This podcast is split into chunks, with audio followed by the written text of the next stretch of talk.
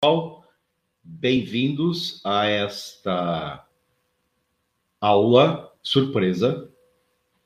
Vocês não sabem o que vai acontecer. Uh, Bem-vindo ao, Marco, ao Marcos Monteiro. A gente vai fazer perguntas e vai escutar as respostas atentamente do nosso professor Luiz Gonzaga de Carvalho Neto, para os íntimos o Gugu. E uh, antes da gente começar, uh, o Pedro mandou eu falar que tem uh, uma promoção no, no site do ICLS e eu não sei quanto que é, mas vocês não podem perder. Dizem as, as boas línguas que o preço é. E eu não sei quanto que é, mas vocês não podem perder. Uh, dizem as, as boas línguas que o preço é simbólico. E eu não sei quanto que é, mas vocês não podem perder. Uh, dizem as, as boas línguas que o preço é simbólico. E eu não sei quanto que é, mas vocês não podem perder. Na, na, com Luiz ligado. O, e eu não sei quanto que é, mas vocês não podem perder. Porque aqui não tá. Não tem açaí na, na, com Luiz ligado. E eu não sei quanto que é, mas vocês não podem perder. Olha, eu não acho que seja aqui, porque depois não muda tudo. Ligado. E eu não sei quanto que é, mas vocês não podem perder. Olha, eu não acho que seja aqui, porque depois não muda tudo. Pode ser aqui. Ligado. E eu não sei quanto que é, mas vocês não podem perder.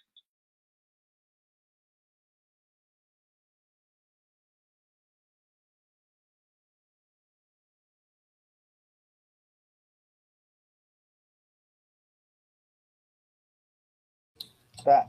Bom. Deu certo? Bom, caso vocês não tenham notado, eu não sei quanto que é, mas vocês não podem perder.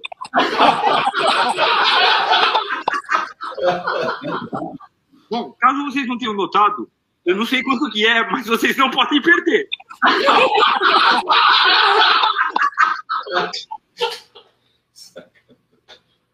Pois é, tá repetido aí. Tá mesmo? Tá. Mas não é aqui. Acho que agora está resolvido. Mas ainda assim, não percam. Ainda assim, não percam. Tá resolvido? É só. Viu? Foi a gnose que fez isso. Efeito gnose. Efeito gnose. Ah. Microfone penetrante. Bom, eu não preciso repetir, porque eu já repeti várias vezes, né? Bom, uh, eu tenho uma pergunta. A gente já poderia uh, uh, iniciar com uma pergunta que, enfim, eu estava ouvindo mais que uma dezena de vezes a aula do vinho e a gente vai falar no encontro de Curitiba sobre uh, os aspectos enebriantes que existem uh, no estado contemplativo. E a arte, é, sem dúvida alguma, né, ela proporciona a, ela é uma ferramenta para a contemplação de Deus e da vida dos santos mesmo e, de, de tudo que é de Deus. Eu queria que o Gugu falasse um pouco sobre isso. Por favor. Olha, a, esse, qual, é, qual é o tema fundamental, a ideia fundamental naquela, naquela aula?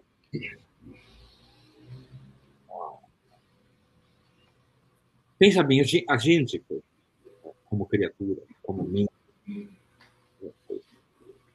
vamos usar nós, ou eu, ou um ser humano, no sentido mais prosaico da palavra.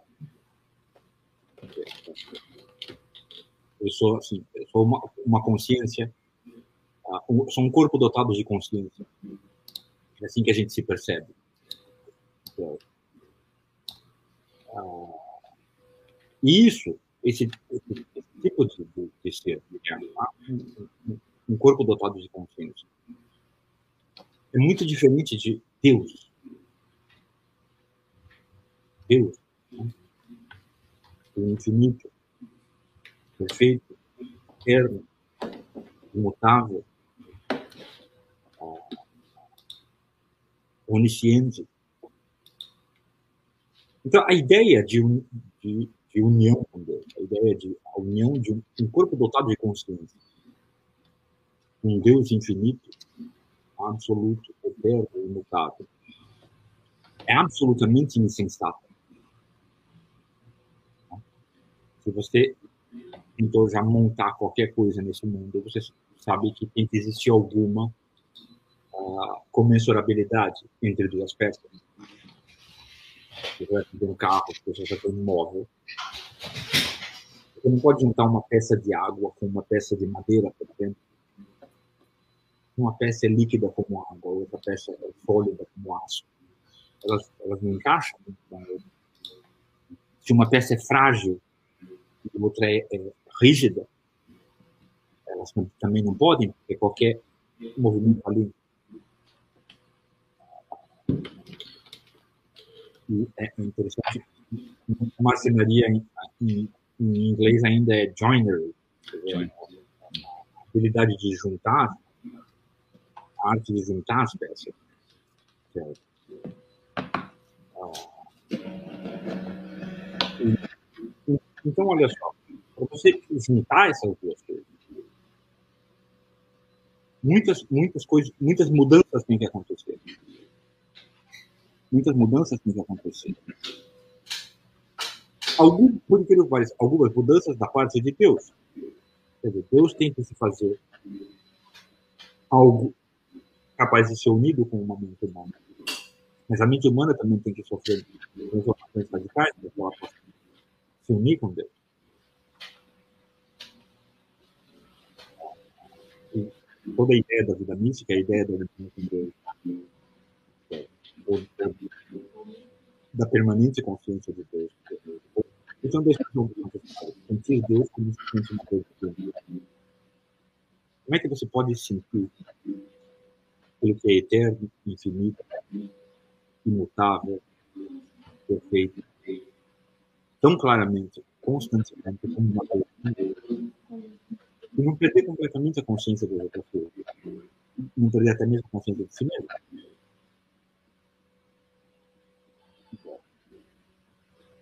E uma das coisas que tem que acontecer, a primeira coisa que tem que acontecer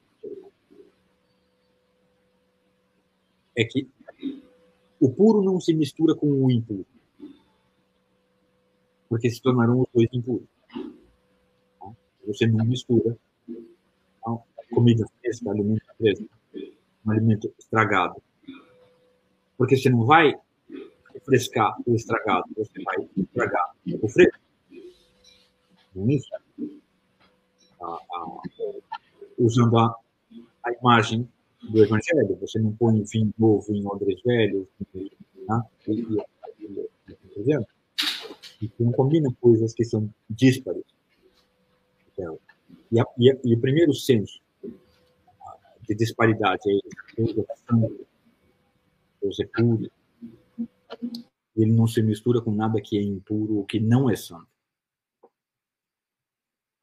Então, uma, uma boa parte da, do, de todos os tratados de mística em qualquer povo é sobre a pureza da alma, a pureza da consciência, sobre a pureza da vida, sobre como viver uma vida pura. Então, como a pessoa tem bons pensamentos, como ela age direito, como ela, ela como ela exclui aquilo que é, não vou dizer contrário a Deus, porque ela mesma é contrária a Deus. Quer dizer, todos os atributos da, da pessoa são contrários aos, aos atributos de Deus. Ela é limitada, ela é finita, ela é mutável, ela não é onisciente, ela é má. E quando eu digo má aqui, é, não estou me referindo especialmente à maldade moral, porque existem pessoas que praticamente não têm maldade moral, porque isso você pode eliminar depois de algumas décadas de treino. Mas ele é má no sentido seguinte, no, no sentido contrário do que Deus é bom. Quando ele fala assim, só Deus é bom, você não está falando no sentido moral, só Deus é bondoso. Está falando só Deus é bom no sentido seguinte, a, a, no mesmo sentido que você fala que tem um vinho bom e um vinho ruim. Quando você experimenta, você podia gostar do vinho ruim, aí você experimenta o vinho bom e aí você não gosta mais do ruim. Então, Deus é bom exatamente nesse sentido. Deus é aquilo que, uma vez experimentado, tudo mais se tornaria ruim. Porque ele é excessivamente bom, bom. Algo bom você conhecer, algo bom de você experimentar. Bom no sentido de aquilo que atrai o coração, aquilo que uh, pelo qual uma pessoa se inclina. Então, uh, o ser humano é contrário a Deus em, em, em todos os atributos, certo? Uh, mas nem todas essas, nem toda contrariedade impede uma união com Deus. Porque a união com algo que é bom para que, que haja união com algo que é bom, você não precisa ser tão bom quanto a coisa boa. Tá? Evidentemente, basta você ter uma disposição receptiva, basta que a, a coisa seja boa para você. Então, quando a gente toma um, um, vinho bom ou come um alimento bom, a gente também, a gente não é um alimento, todos os nossos atributos são contrários. Certo? Tá?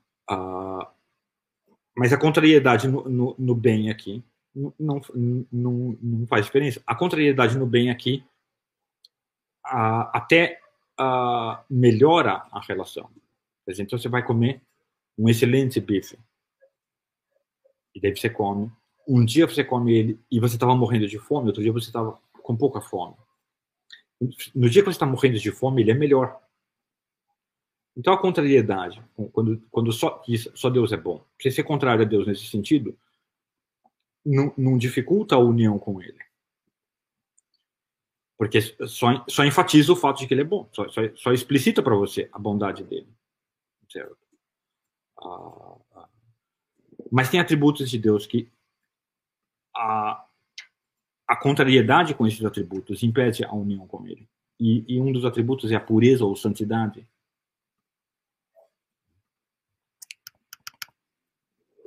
Porque faz parte da definição da pureza não se misturar com o que é impuro. Certo? E é por isso que se fala que o início da vida, vida mística é um esforço de purificação. É um esforço de você eliminar. Tá? E você pode, você pode dizer que na, na, na arte, vamos, assim, uma coisa no desenvolvimento de uma arte todo o aprendizado de uma arte é um, é um, processo de purificação, em primeiro lugar. Não faça isso. Faça assim. Não faça daquele jeito. Não faça daquele jeito. Não faça daquele jeito. Você manda o jeito fazer uma coisa e você fala, não faça assim. Faça daquele jeito. Não faça assim. Faça daquele jeito. Você está tá excluindo coisas que ele está tentando fazer e você fala, não faça assim, porque isso aqui não, não cabe. Isso não, não faz parte dessa arte. Certo? Então, isso é, você tem que se purificar você tem que diminuir. Tem algo na pessoa que tem que diminuir. Certo? Ah, ah. É, esse é um dos sentidos da palavra do, de São João Batista, quando ele fala é, que eu diminua para que ele cresça. Certo? Tem, tem alguma coisa no ser humano que tem que diminuir. E a sua impureza. Certo. Porque se o ser humano é impuro, ele não é, ele não é necessariamente impuro. Tá? Não, é uma, não, não faz parte da definição de ser humano ser impuro. Faz parte da definição do ser humano, por exemplo, ser limitado. Certo? Ou não ser bom no sentido que Deus é bom. Mas ser impuro não faz parte da definição dele, então pode ser tirado dele. Mas não basta isso. Certo? Não basta isso. Não basta essa redução do sujeito. É preciso também uma ampliação. Do mesmo jeito no aprendizado de uma arte, não basta uma redução. É preciso uma ampliação. Uma ampliação do quê? Uma ampliação, no caso da arte, primeiramente da sua percepção. Ah, o sujeito vai lá, começou a aprender. Primeiro, para ele só existe madeira. Agora ele vê que madeira tem qualidades. Tem variedades de madeira e dentro da mesma variedade tem variedade de qualidades. Em todos os materiais são assim. E ele começa a perceber coisas ali que ele não percebia. Do mesmo jeito, para a pessoa se unir a Deus, ela tem que ela tem que passar por uma redução. E daí ela tem que passar por uma ampliação. Tem algo nela que tem que ampliar. Tem que ampliar. Tem que ampliar ao seu limite. E, e, e é, é, essa, essa é a maior dificuldade da vida espiritual, da, da, do, do que se chama vida mística. É que você tem que ser capaz de conhecer tudo que é possível de se conhecer. Você não vai conhecer tudo que é possível de se conhecer, mas tem que ser capaz disso. Certo? Do mesmo jeito que um artista, olha só, você não vai pintar, retratar todas as pessoas, todos os rostos humanos. Mas você tem que ser capaz de retratar todos os, corpos, os rostos humanos para ser um retratista. Ou um, um astrólogo, você, tem, você não vai ler todos os mapas possíveis. Mas você tem que ser capaz de ler todos os mapas. Certo? Ou todas as configurações celestiais. Você entendeu? E, e isso aí acontece por um, um, um, processo sucessivo, de ampliações sucessivas.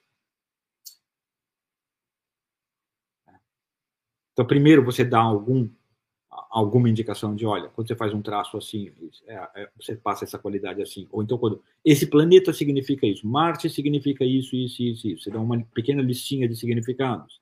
Daí, olha, Marte, quando ele faz um trígono com isso aqui, significa aquilo ali. Você vai dando alguns exemplos. E você não pode dar todos os exemplos, nem na arte, tá? nem em nenhuma arte. E a, aqui a astrologia é uma arte, porque é uma arte de fazer um juízo fazer um julgamento, o que este mapa significa. Certo? E nesse sentido ela é exatamente igual a qualquer outra arte a, a, criativa. Certo? E você nunca vai poder esgotar aquele conteúdo efetivamente. Certo? Mas você tem que ir subindo de grau em grau até que você pode dizer, olha, de um modo geral, eu não vejo limites para a minha possibilidade de interpretação. Não, não, parece que esse, esse, é, esse, esse, esse horizonte é ilimitado. Se jogar qualquer mapa para mim, se jogar qualquer rosto para mim, eu sei representar o rosto, eu sei ler o mapa. é, isso é muito interessante. Tem um, tem um conto de fada romeno. muito bom, chamado a, a, a Fada da, da Aurora, a fada do, do, do nascente, do nascer do sol. E a, e a, história começa, e aí fala que é um, tinha um rei num reino tão grande que ninguém sabia se ele tinha um limite. E, e, o, o, lá no meio da história, o, o, príncipe vai ter que chegar ao limite daquele reino e ultrapassar o limite do reino. Mas era um reino tão grande que ninguém sabia. Quem morava naquele país não sabia se ele tinha fronteiras. E, e a consciência da pessoa tem que subir a esse nível. Em qualquer arte específica, ela tem que, num determinado domínio, ela tem que subir a esse nível se o sujeito é um astrólogo, ele tem. Não, a, a, meu conhecimento da, das técnicas astrológicas, dos, dos, possíveis significados, tem que se estender até um ponto em que eu não sei se ele tem limites. Certo? E da representação artística a mesma coisa. Ele tem que subir a um ponto. Certo? Eu não sei, a minha técnica, eu não sei se ela tem limites. E não somente a técnica, mas a minha capacidade de prestar atenção naquele objeto. E de extrair-se mais e mais significados. Certo? A, a, do objeto. E, e, isso, qualquer pessoa que se, que se tornou competente o suficiente numa arte, ela percebe que ela se tornou competente quando ela chegou nesse estado, quando ela não vê mais os limites de aplicação dentro daquela arte.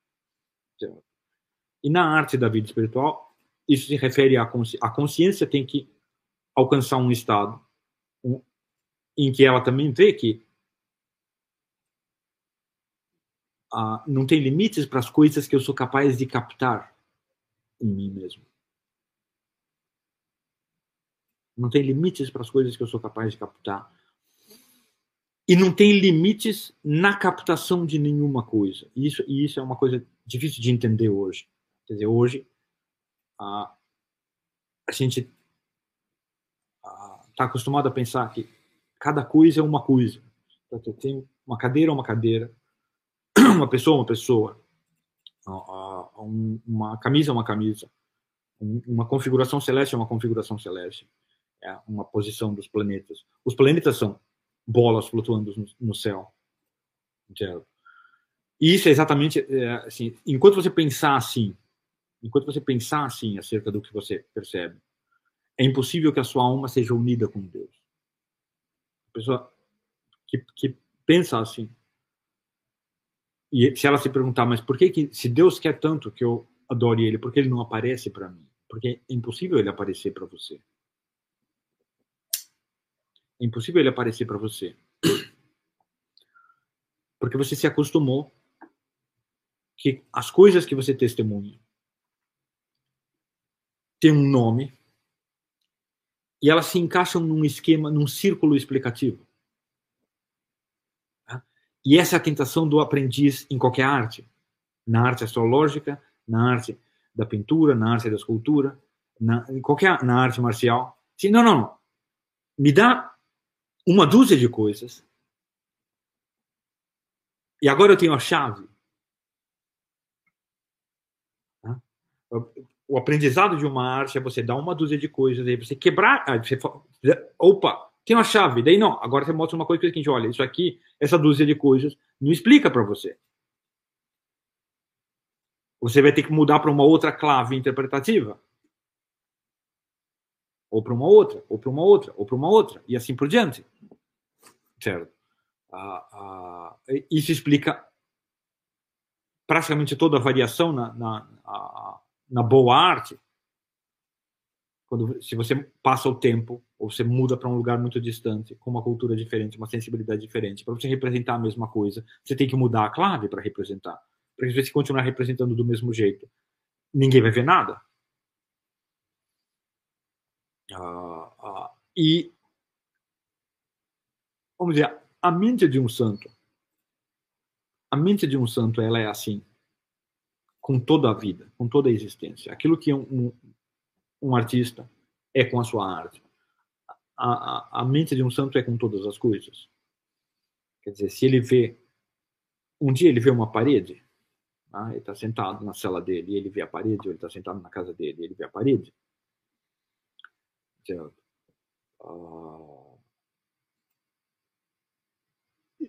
e, e, a gente normalmente vê uma parede. Mas ele, o que ele faz? Ele corta a ideia parede da mente dele.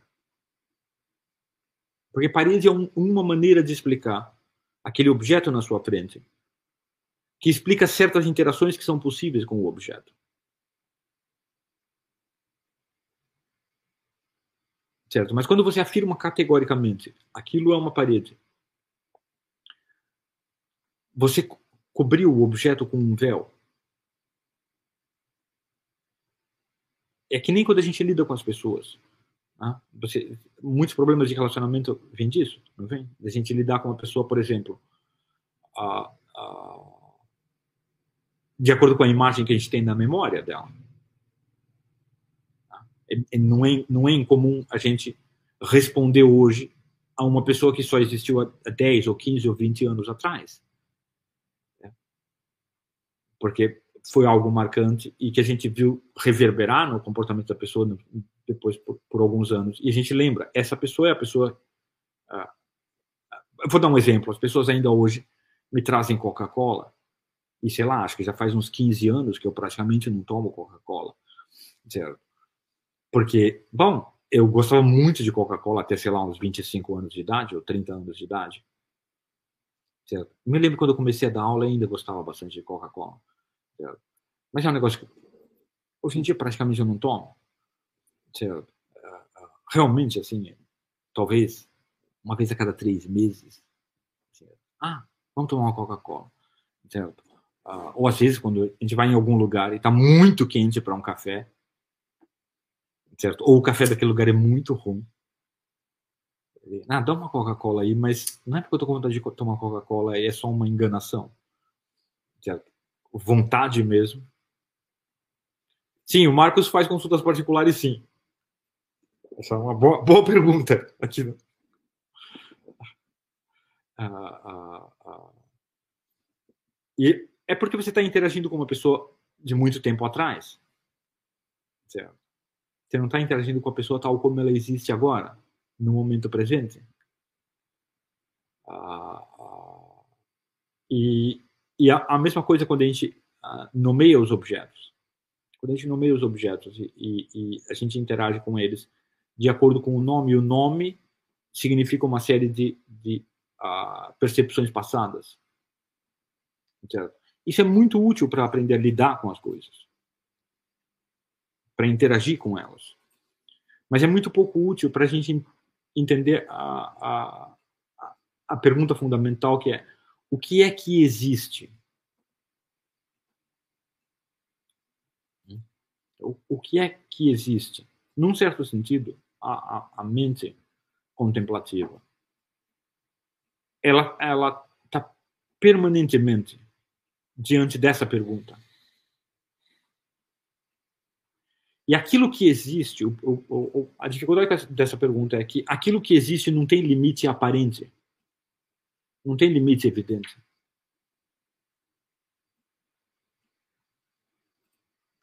Ah, formas sensíveis têm limite, mas a existência mesma não tem limite. A existência mesma não tem limite. Certo? E, e, então, é, vamos dizer, a, a, a, ideia do vinho, da aula do vinho, certo? A gente usou o vinho. E talvez ele tenha sido desde o início intencionado como símbolo dessa dimensão da, da, da vamos dizer da, da, da, da, vida da vida contemplativa que é uh, tem duas maneiras de você se relacionar com Deus. Certo?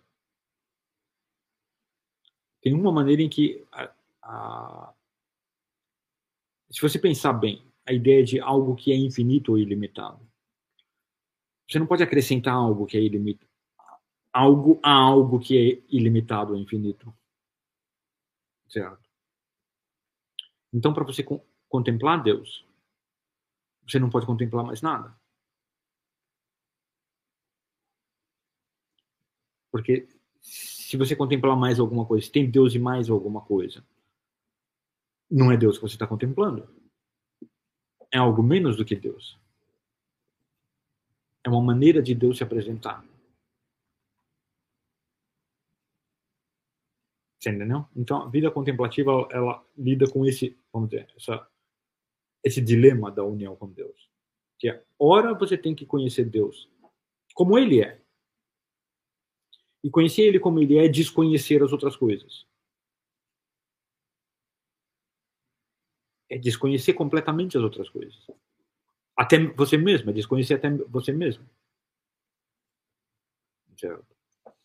Ah, e, e a outra maneira é ah, você conhecer ele junto com as coisas.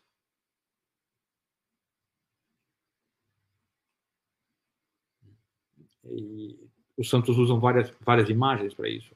Ele por trás das coisas, ou ele nas coisas, ou entre eu e a coisa estava Deus. Os santos usam várias imagens, são vários modos de contemplação diferentes.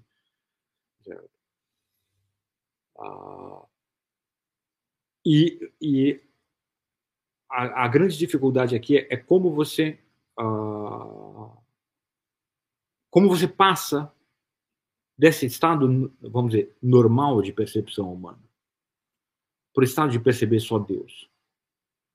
Como é que você passa de um para o outro? Certo? E para passar de um para o outro, certo? você tem que adquirir certas qualidades. Certas qualidades, que são no, no sentido seguinte: você não é infinito, mas você pode ser, vamos dizer, infinitamente receptivo.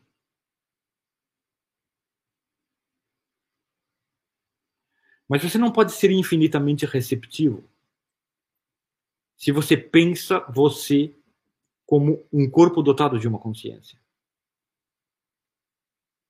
Porque um corpo não pode ser infinitamente receptivo. Um corpo só pode ser limitadamente receptivo. Deu para entender?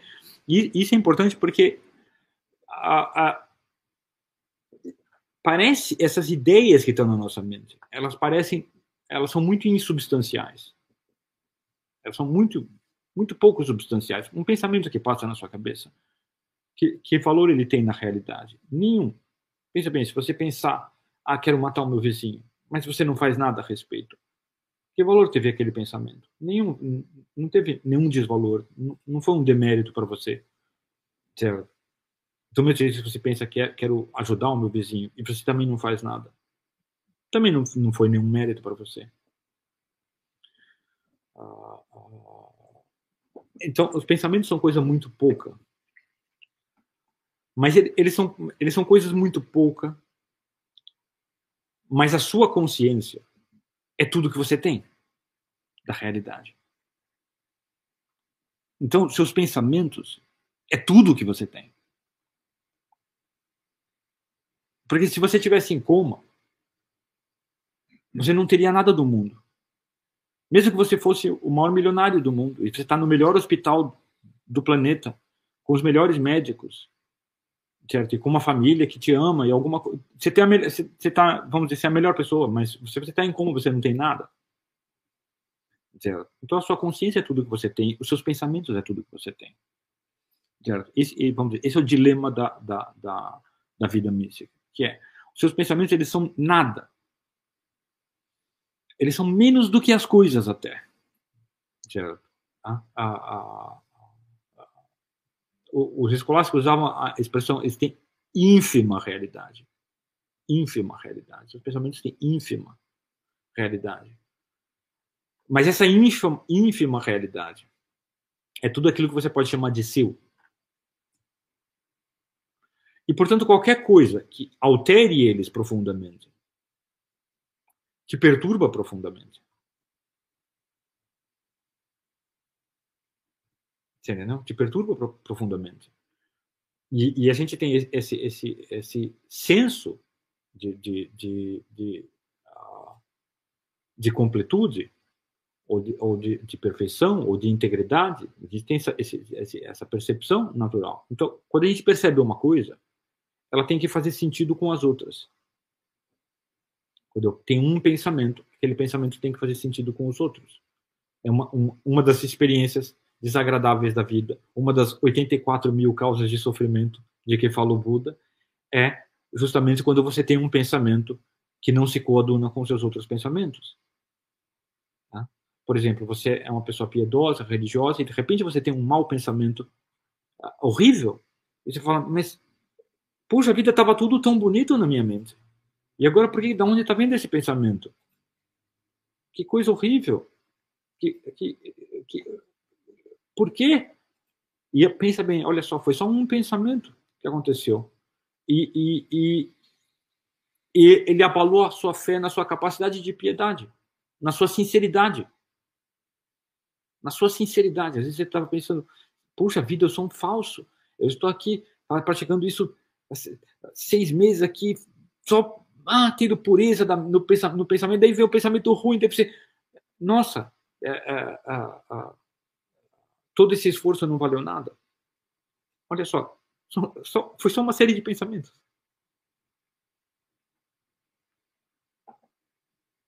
Foi só uma série de pensamentos. Você entendeu? E olha só. Isso, isso quer dizer o quê? Que se você perceber Deus, como é que você vai fazer sentido desse pensamento? Dessa percepção? Como é que você vai enquadrar essa percepção?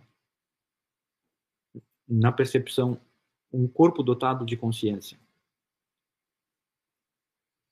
Você, a verdade é, você não vai fazer sentido dele nessa percepção. Então, antes de perceber Deus, o sujeito tem que ter uma série de percepções que vão gradativamente expandindo a ideia que ele tem acerca de si mesmo.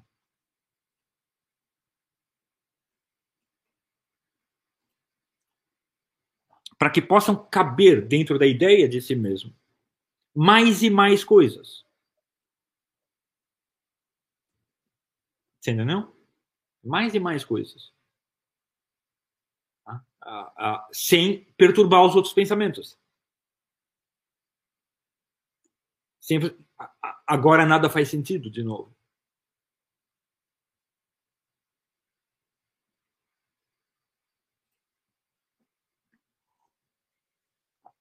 Entendeu? Então é, é, é uma espécie de, de uh, é, é, é, é isso que, que, o, que o, diz que os Santos Padres, quando eles falam que você tem que quebrar os pensamentos. Eles falam literalmente que os pensamentos eles vêm para você e você tem que usar um, um, martelo que quebra eles. Eles usam a imagem de um martelo. É, que quebra eles antes que eles entrem no coração. É,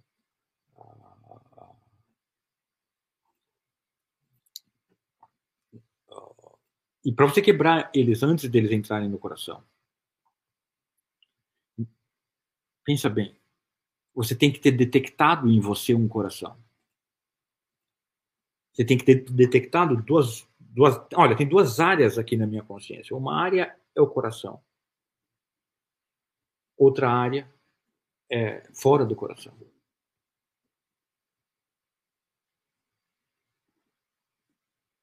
Entendeu? e, e você tem que ver onde você vive ali uh, uh, e detectar isso aí. Certo?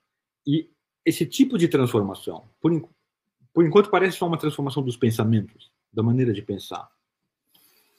Mas a gente está usando a expressão, não, é só uma mudança de pensamentos, porque a gente está partindo do ponto de vista de quem se vê como um, corpo dotado de pensamentos. Se você ler um pouquinho mais o Tratado de Mística, você vai ver que eles vão falar: não, não, você não é um corpo dotado de pensamentos. Esse corpo dotado de pensamentos é como uma, um, um pedacinho assim do que você é.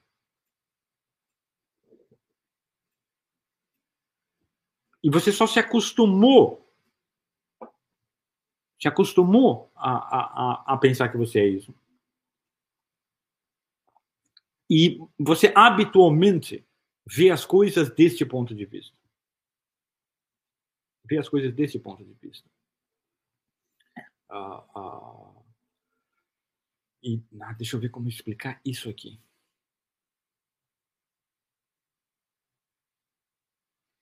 Imagina o seguinte: imagina que você tinha uma coisa muito grande, aquele país que tão grande que você não conhece os limites dele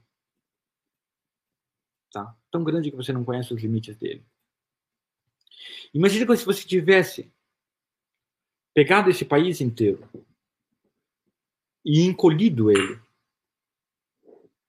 dentro de um, de um, um uma agulha, um, uma coisinha muito pequena. E e dessa coisinha muito pequena, ele saiu para um, um outro lado. Imagina que essa coisinha muito pequena é uma, uma, uma, um buraco de agulha, uma porta. E quando ele saiu pelo outro lado, ele quis crescer de volta. Mas ele não consegue crescer do outro lado como ele era grande do lado de cá. Porque é um lugar estranho para ele. Entendeu? Então, olha só. Essa, essa buraco de agulha é a sua existência corpórea. Então, você tem uma alma e um espírito. E eles passaram, eles se encolheram e passaram nesse buraco de agulha. E esse buraco de agulha, ele forma o seu corpo. E ele dota esse corpo de percepção. Da expansão dos pensamentos. E tudo que você experimenta da sua alma e do seu espírito, você experimenta por meio desses pensamentos, que são efeitos desse buraco de agulha. Tá? Ah, isso que a gente ordinariamente experimenta na vida.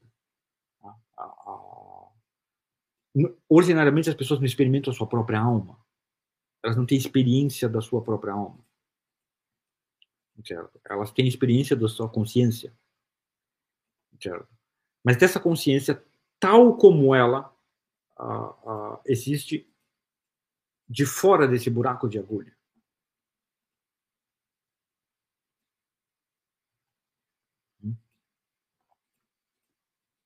Do, do, lado de cá desse buraco de agulha. Uh, e é por isso que, que os pensamentos são, são tão tênues, são coisas tão ínfimas. Porque eles são aquilo que é capaz de ser filtrado da sua existência real por meio de um buraco de agulha. Através de um buraco de agulha. É uma coisa imensa, mas quando essa coisa imensa passa esse buraco de agulha, só pode passar muito diluída. Tá?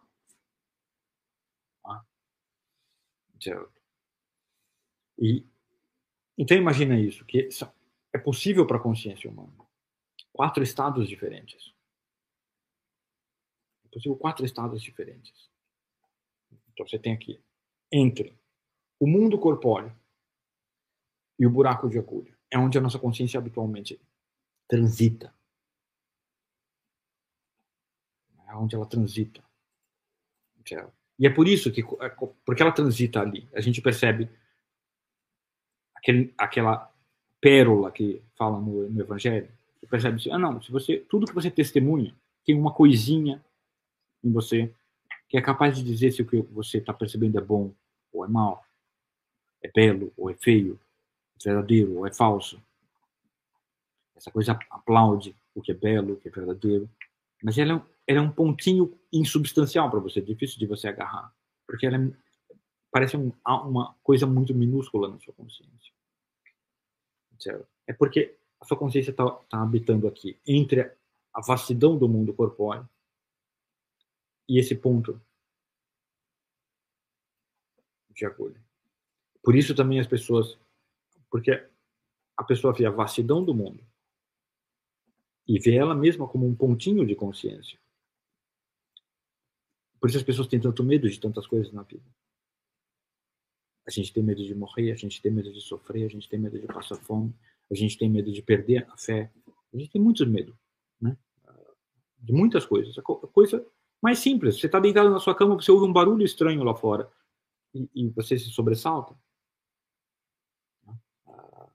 Por quê? Porque você percebe um mundo vasto e uma coisinha pequena. E olhando no mundo vasto, as coisas de tamanhos diferentes, você vê que as coisas muito pequenas são muito fáceis de ser destruídas pelas coisas grandes. Que ah, os animais grandes comem os animais pequenos.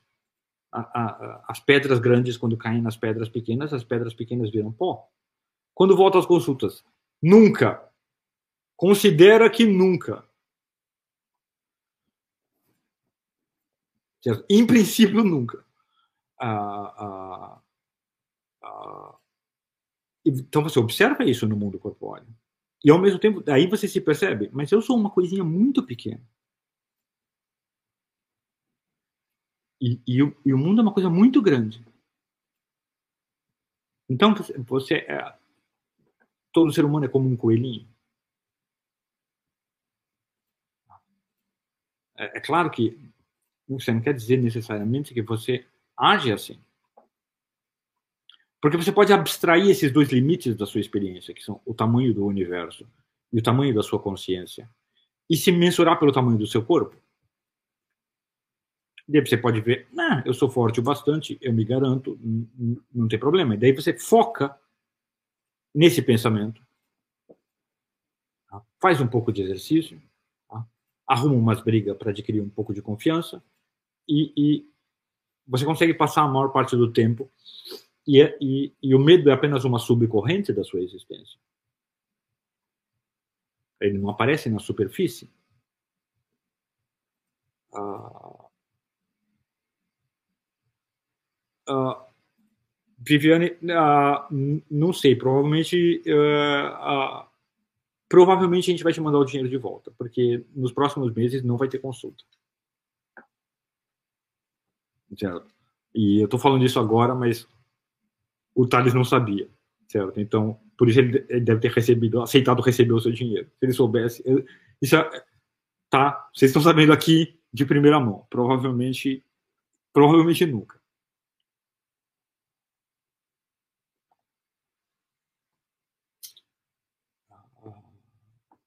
Depois a gente pode até no finalzinho talvez falar alguma coisa do porquê. Mas olha só. Então você pode passar a maior parte do tempo sem prestar atenção nisso. Certo? Mas vamos imaginar que todos aqui são monges contemplativos, ou sufis, ou monges budistas, monges zen, e todos estão. Não, não, agora eu quero prestar atenção nas coisas. E se você prestar atenção, você vai ver que a, a, a, mais marcante característica da consciência humana ordinária, e quando eu digo ordinário, quer dizer, não quero dizer nos, nos, quero dizer, simplesmente para diferenciar de extraordinária. Certo? Ou da consciência comum. Ou, não vou chamar normal, porque isso não é normal. Certo? Isso é mais ou menos o que tá? o pessoal chama a queda. Então, é um dos efeitos da queda. Certo? Não é normal. Mas é comum. Certo? Uh, é a consciência perceber esses, esses são os dois limites de percepção dela. Um pontinho central e um vasto universo imenso. Nesse, se, se você prestar atenção nisso, certo? Isso é uma coisa que monges e, e sufis e a, a, a, monges budistas fazem.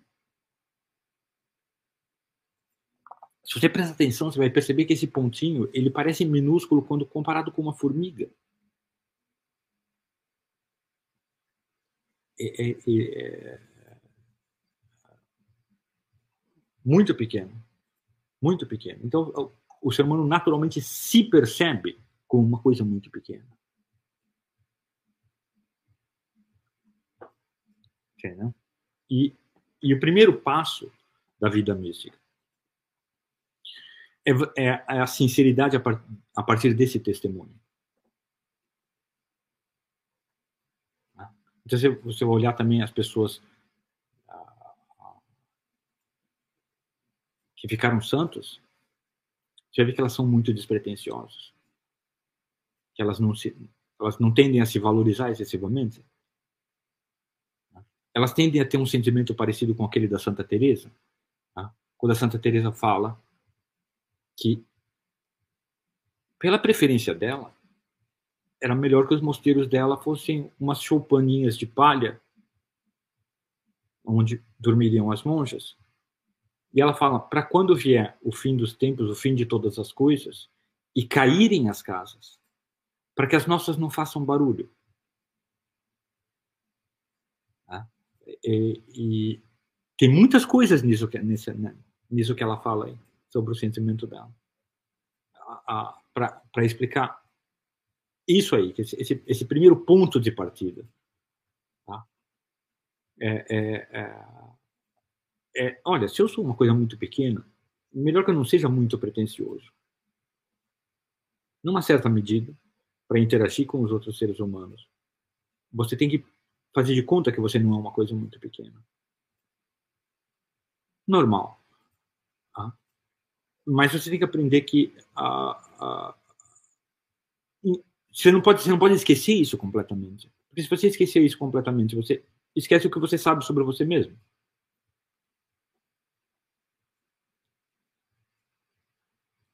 Tá? Então, essa, perceber que você é uma coisa muito pequena.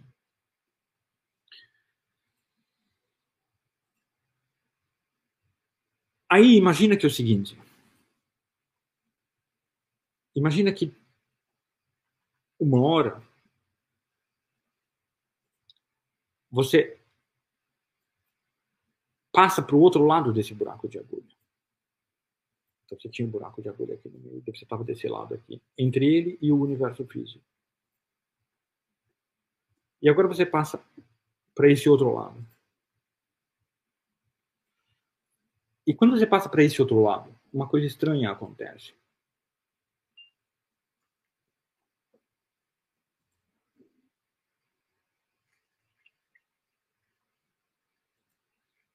Não existe iniciação pelo Reader. Cara, que confusão. Tá, se você, então, olha só. Se você passa para esse outro lado, a, a sua percepção muda. Porque agora a sua consciência habita. Imagina que você vai morar desse outro lado. Ela pode passar ocasionalmente, mas imagina que você foi morar desse outro lado. Desse outro lado, a coisa funciona assim.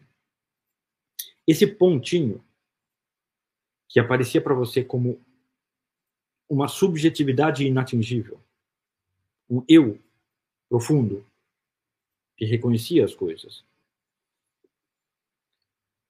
Ele é agora a janela pela qual você percebe o mundo. O mundo físico. E você percebe esse mundo físico como uma casa dentro do lugar em que você está. Você está tá como uma casa que você está olhando de fora. Você vai na janela e você vê tudo o que está acontecendo dentro dela. Mas você não mora nela, você mora em todo o espaço em torno.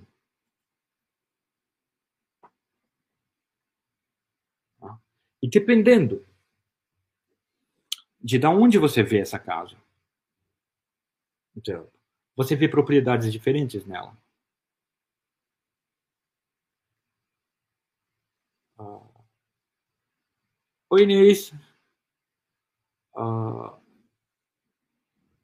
eu não quero entrar na, na, na, nessa linguagem eu superior, eu inferior, porque eu não estou usando, não quero entrar especificamente numa linguagem Vedanta ou Hindu. Por um motivo simples. Eu quero tentar descrever essas coisas. Quero tentar descrever elas sem, sem dar sem dar um, sem dar um, vamos dizer uma, uma precisão técnica para elas.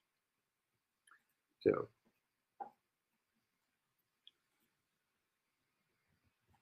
Não, veja bem, se ver pequeno não é uma contração, é o nosso estado normal. É um dado de percepção. É um dado de percepção. Aceitar isso, todas as consequências disso, é, um, é, um, é uma forma de contração, é uma forma de, de, de diminuição. Mas a, a, a, isso, é um dado, isso é um dado da percepção. Se a pessoa. Não, não eu, sou, eu sou um cara grande. Não, você não está se referindo a você, você está se referindo a alguma coisa que você fez. Você pode estar se referindo a alguma obra, alguma boa obra, alguma grande obra, alguma boa ação, ou alguma memória de uma série de ações. Mas você não está se referindo a como você se percebe. Não. Quando você fala você, ou você está se referindo ao seu corpo, e você não está realmente se referindo ao seu corpo. Você está se referindo à sua consciência. Porque o corpo sem consciência não é mais você.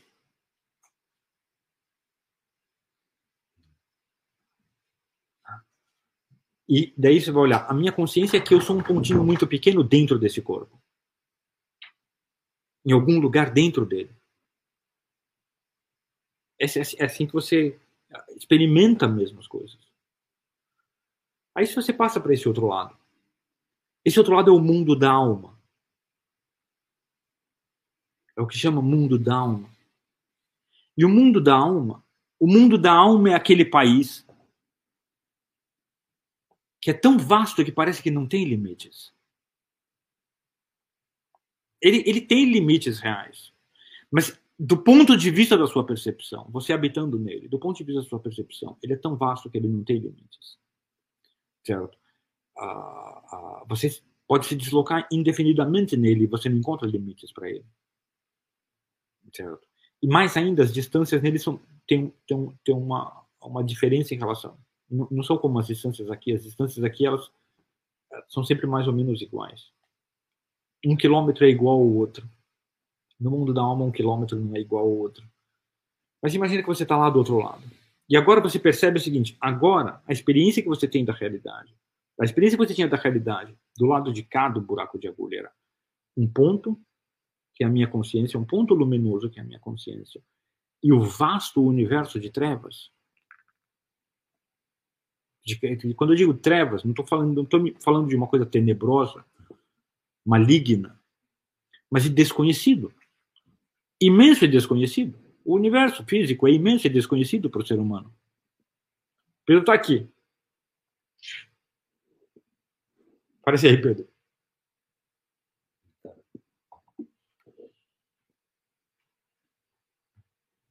Ah, ah, então, de, de trevas. Agora você passou para esse outro lado aqui. E esse outro lado aqui, os polos de percepção são diferentes.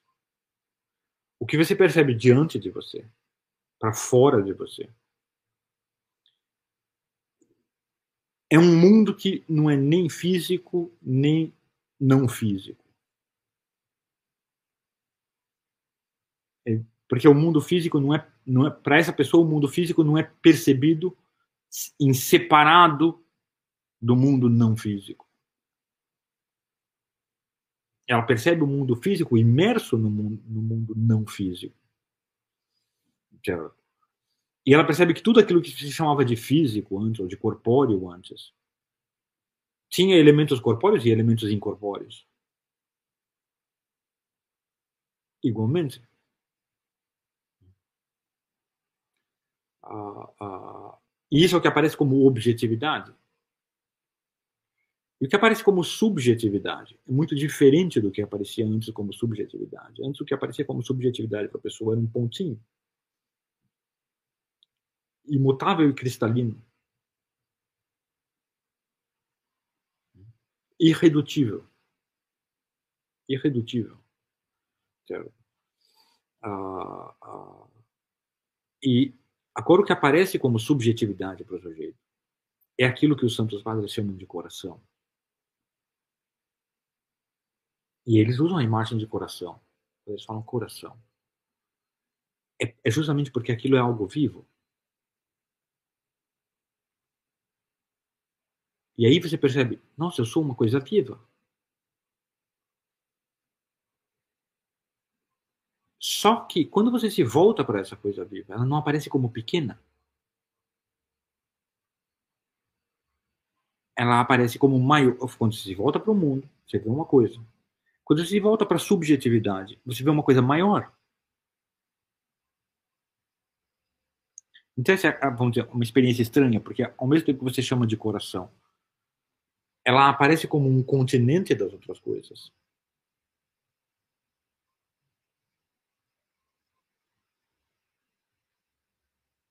E você percebe, nossa, todas as coisas existem no coração, num certo sentido.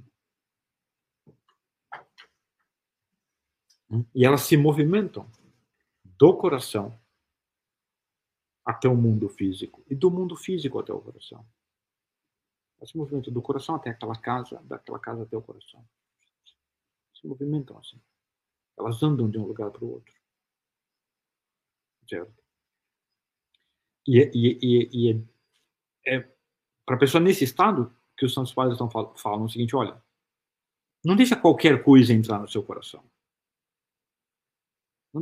Tem coisas que querem sair de uma direção e aproximar, se aproximar da outra, E você não deve deixar elas irem para a direção do coração. Porque se elas, dependendo de, das coisas que vão para o coração, é como você experimenta o mundo agora.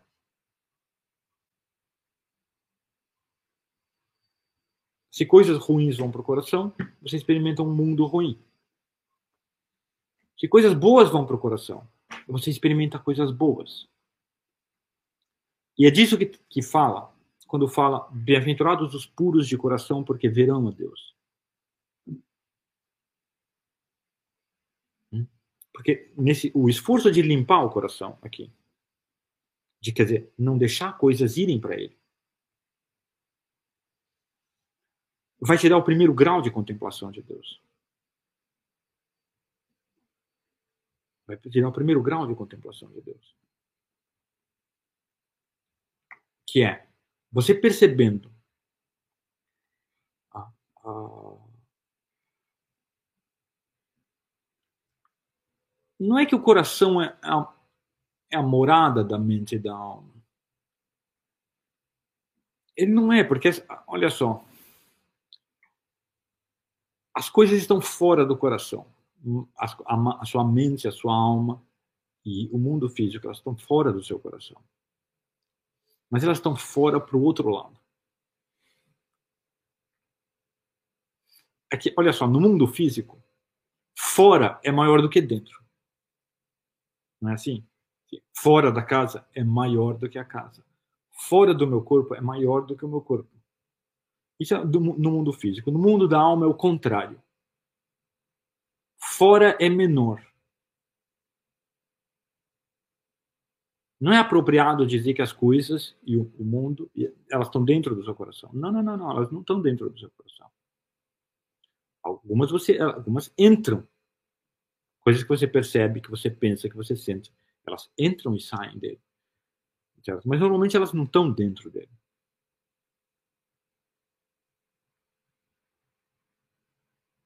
Entendeu? Dentro, dentro mesmo, se você passar, vamos supor que é o seguinte, a sua consciência agora está aqui, entre o coração e o mundo físico. Você vai passar do coração. Dentro do coração só tem coisas puras. Lá dentro só tem coisas puras. E é por isso que fala que você não pode deixar coisas entrarem no seu coração, porque elas elas não vão passar. Tem um, tem um limite aqui que elas não vão passar elas não vão passar, mas é como se elas vão tampar o coração. E daí toda a ambiência fora dele vai ficar obscura, vai mudar de qualidade, como se aquilo fosse a única fonte de luz que tem nas coisas. E se você cobrir ela, daí vai ficar tudo escuro.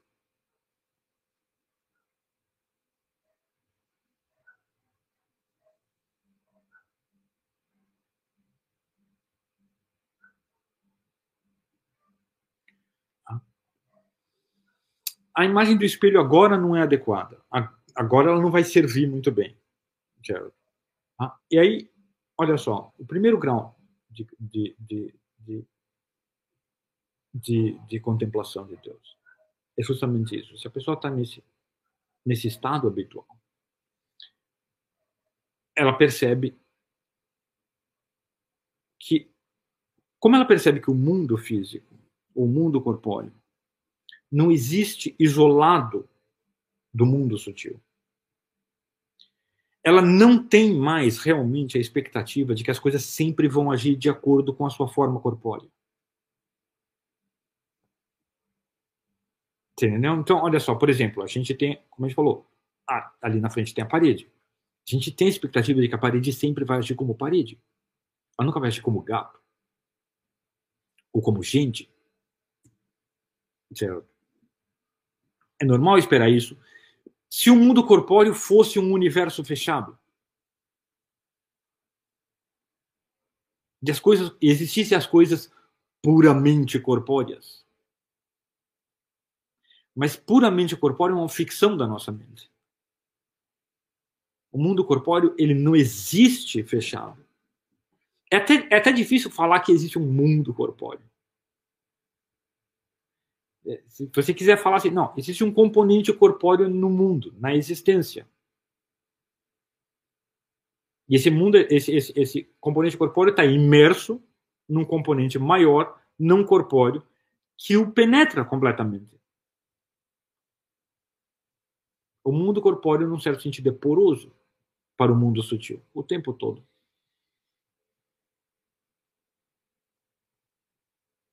Tá?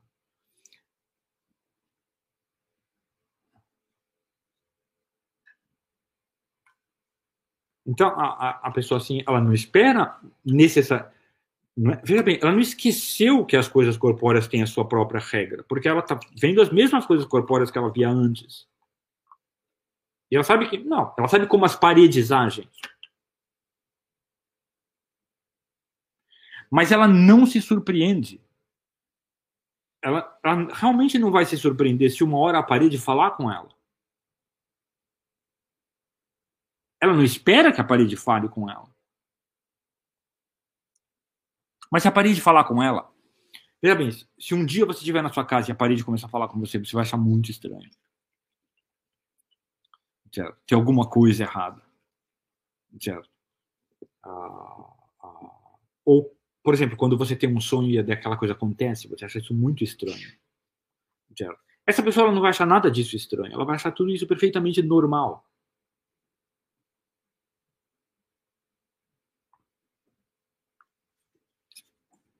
Perfeitamente normal. Certo? E por que então ela não tem nenhuma expectativa em relação ao comportamento das coisas corpóreas? Essa pessoa vê as coisas corpóreas como elas são naquele momento. Como elas são naquele momento. É por isso que se você pegar, se você pegar os contos de fadas e mesmo as escrituras sagradas. Você que as, nem sempre as coisas se comportam como elas, ah, de acordo com as leis da natureza. Né? Então, não. De repente, a, as formigas falaram com, com Salomão e pediram para ele não pisar nelas, ou falaram com. Os pássaros falam?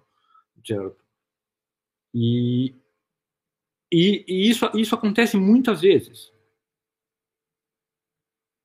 Certo? Vamos dizer que essa é essa experiência é a experiência normal do ser humano acerca desse mundo. Experiência normal do mundo corpóreo. Não é dele como se ele fosse isolado uh, uh, do mundo sutil. Certo? Mas é o mundo corpóreo e o mundo sutil. Corpóreo e sutil são dois elementos os dois componentes da, da mes, das mesmas coisas.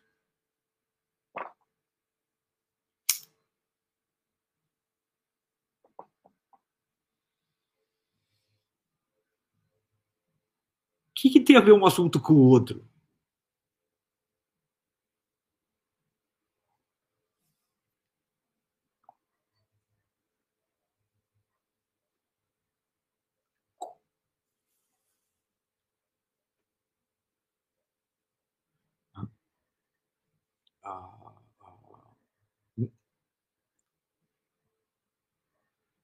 E, e, subjetivamente, a pessoa percebe que ela tem uma subjetividade profunda que é maior do que o universo que ela contempla.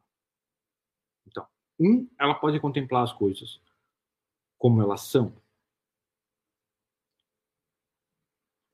E o que, como as coisas são?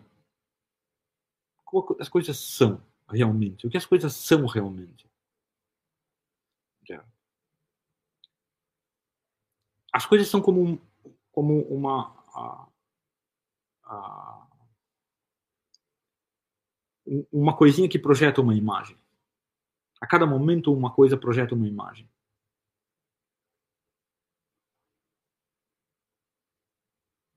Entendeu? E, e essa imagem é dotada de significado.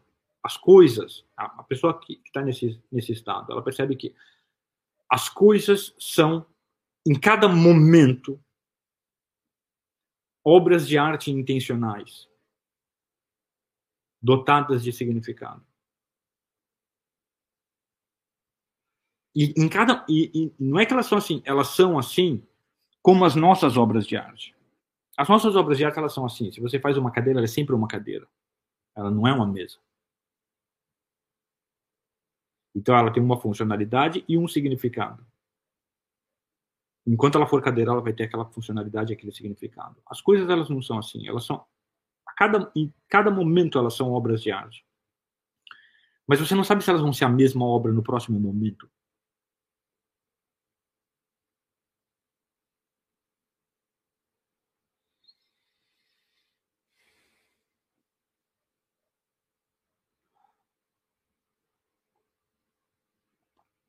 E aí você percebe claramente que o que se chama tempo tempo é a existência das coisas quando você não sabe o que elas são.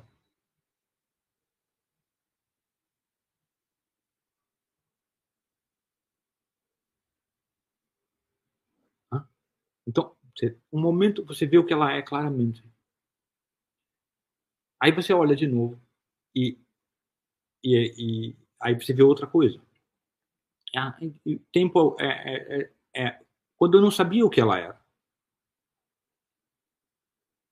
É o modo de existência que ela tem para mim. Se uma pessoa, se uma pessoa está perfeita nesse estado, vamos imaginar que essa pessoa, uma pessoa está nesse estado e ela é, ela é perfeita nesse estado perfeita nesse estado. E daí ela aprendeu nenhuma das coisas ruins ela deixa entrar no coração. Aí a, a luz do coração passa, flui naturalmente por ela. Essa pessoa experimenta o mundo. O mundo físico, como Adão experimentava o Éden.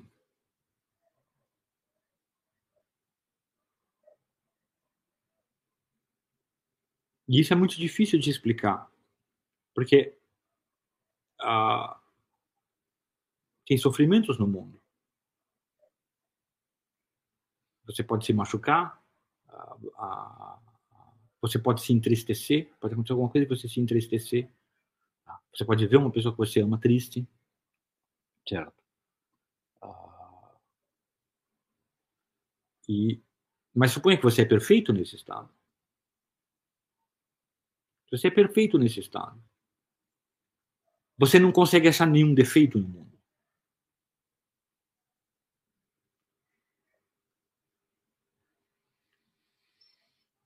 Entendeu? Você, você olha, você olha, olha, olha e você não consegue achar nenhum defeito no mundo.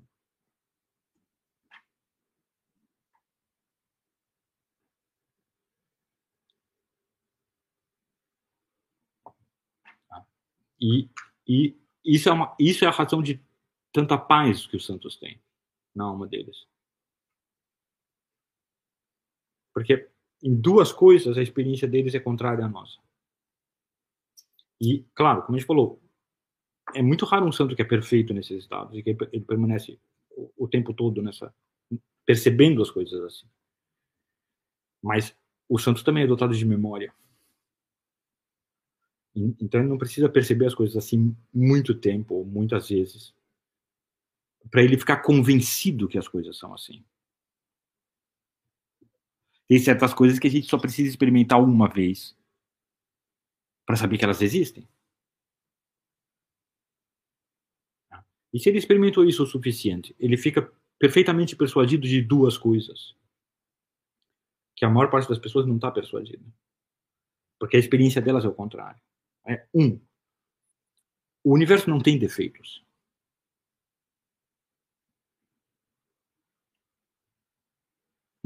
Não precisa procurar alguém para culpar pelos defeitos, porque ele não tem defeitos. A existência não tem defeitos. Dois, você é maior do que ele?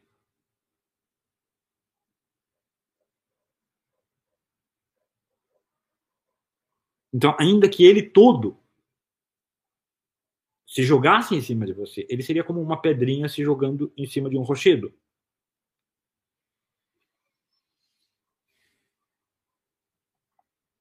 Então, isso gera paz na alma do santo.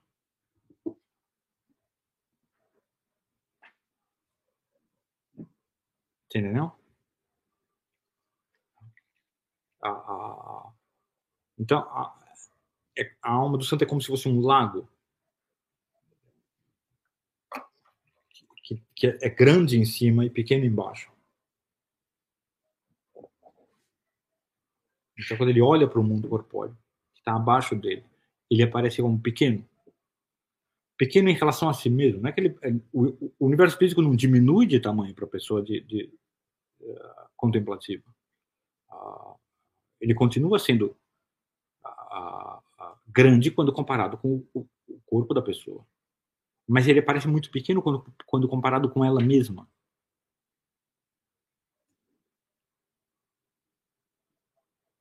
Quando ele percebe, olha, o universo é perfeito. E cada coisa é uma obra de arte. E esse, esse cada coisa é uma obra de arte. Uh, uh, cada coisa é uma obra de arte. É o primeiro grau de conhecimento que a pessoa tem de Deus. Porque, como a gente falou, obras de arte são dotadas de significado. E você começa a perceber que o significado das coisas é consistente.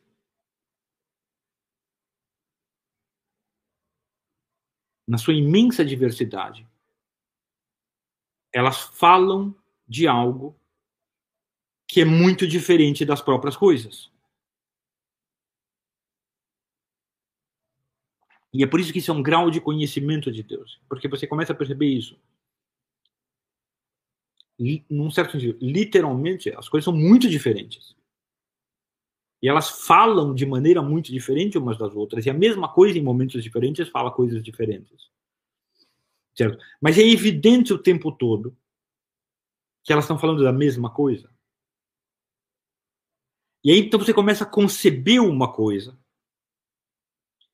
que é capaz de conter em si todos aqueles significados.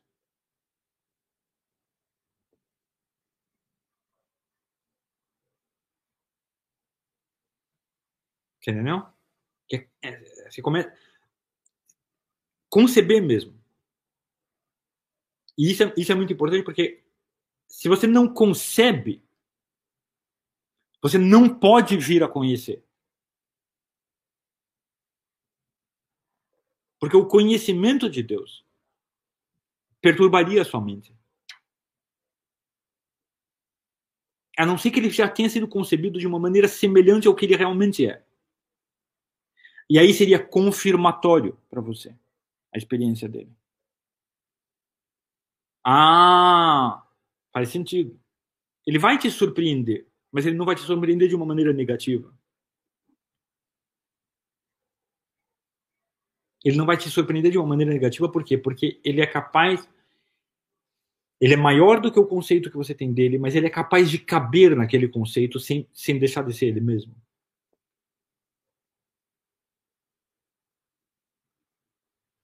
Isso é muito importante, por quê? Porque uma hora, se Deus quer, essa pessoa, do mesmo jeito que a consciência dela viajou de um lado para o outro, do pontinho luminoso, ela vai viajar de um lado para outro do coração dela. E do, do lado de lá do coração dela, o que ela vai usar como janela para ver o que acontece é aquele conceito que ela criou de Deus a partir dessa visão das coisas aqui.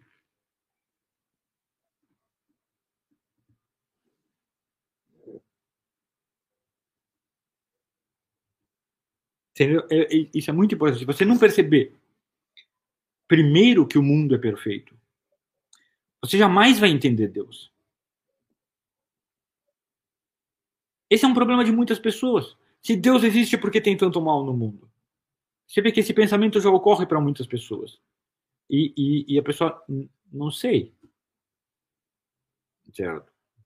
Então, primeiro ela vai perceber: não, não, não os defe... o que a gente chama de defeitos no mundo não é defeitos do mundo, é defeitos de uma projeção aparente do mundo. De uma maneira do mundo ser percebido. Você percebe que tudo aquilo que você chamava de defeitos era que nem enganos que você cometeu na sua vida. Quando uma pessoa, você pensou que uma pessoa fez uma coisa ruim para você, mas ela não tinha feito. E daí você ficou bravo com ela, e você foi lá e brigou com ela, mas eu não fiz nada. E, e, e daí você percebe, nossa, desculpa. Então a gente comete enganos. Você vai perceber justamente isso, que você cometeu um engano acerca de atribuições do mundo.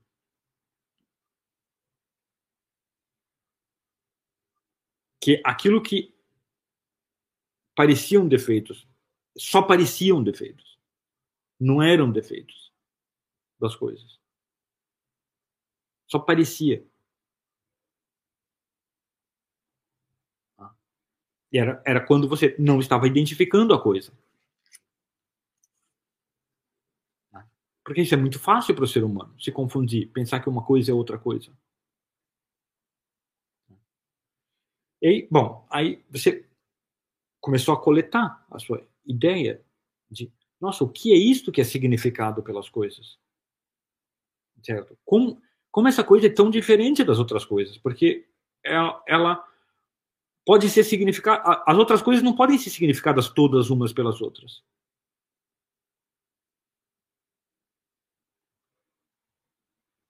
Tá? Então, é, a, a, existe algum, alguma comunidade de significado, por exemplo, entre um peixe e uma ave. E tem algumas coisas que eu posso usar, tanto um peixe quanto uma ave, para significar, certo? Ah, porque elas têm uma comunidade de significado. Mas, ela, mas essa comunidade não é total.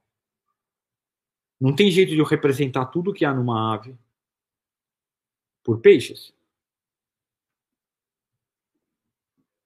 É vamos tentar, como, como se você tentasse fazer um código bionívoco. Então, todos os conteúdos que eu posso apreender percebendo uma ave, nem todos eles podem ser registrados ou significados por peixes. A característica das coisas é justamente essa.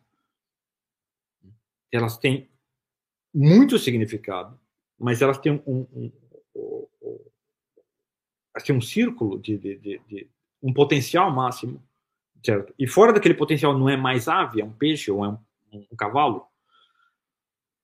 E de repente você percebe que não, todas essas coisas, as aves, os peixes, os cavalos, a grama, as formigas, as pessoas, as expressões, os olhos, a, a, apontam para um, uma mesma coisa significada. E essa coisa é capaz de todos esses significados.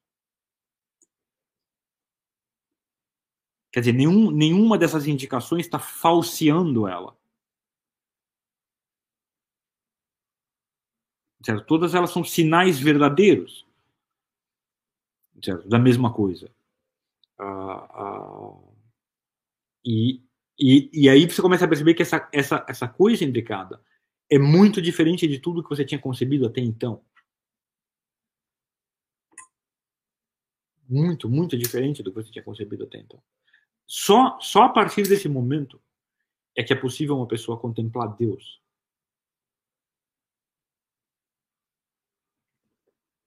Primeiro, então, o primeiro estágio é perceber nas coisas. Aí você vai limpando o coração. Aí quando você limpa, limpa, limpa, limpa o coração, então você tem a, a, a luminosidade que, que cai sobre as coisas. É, a, mostra essa harmonia entre todas elas para você. Essa harmonia de significados e de, e de relações.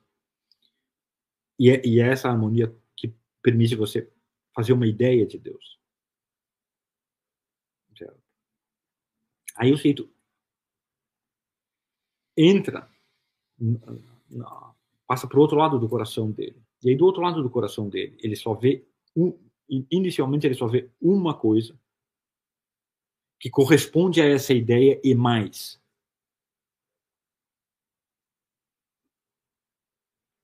Então, ele vê, pode ser descrito principalmente como uma luz, primeiro. Certo? Mas essa descrição é tão. Ah, ela é tão verdadeira quanto o pobre mas é como uma luz. Ah, e aí, aí você volta do coração para esse lugar intermediário. E com essa impressão,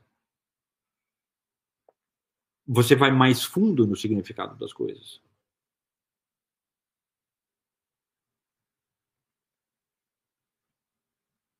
Porque a, a, antes você tinha pressentido o modelo delas nelas. Agora você está comparando elas com o modelo com, tal como ele foi percebido mais diretamente. E aí o modelo fica mais claro nelas, mais nítido.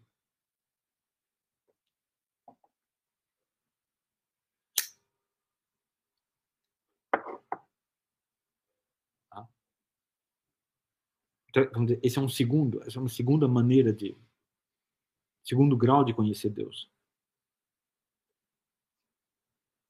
Certo? Com esse Deus aí, veja bem, com este, este, este conhecimento de Deus, pode existir uma união entre a alma e Deus. Deus ainda é muito mais do que isso.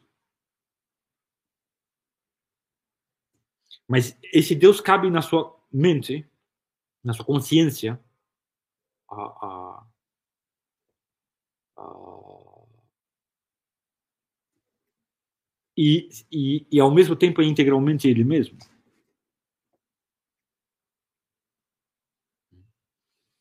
Certo? E por incrível que pareça, o, o, o que mais impede a pessoa de fazer esses, esses saltos todos são as convicções profundas dela. É isso que quer dizer quando fala que você precisa ter fé. Que é a fé que te salva. É, por, é porque é a sua convicção sobre as coisas.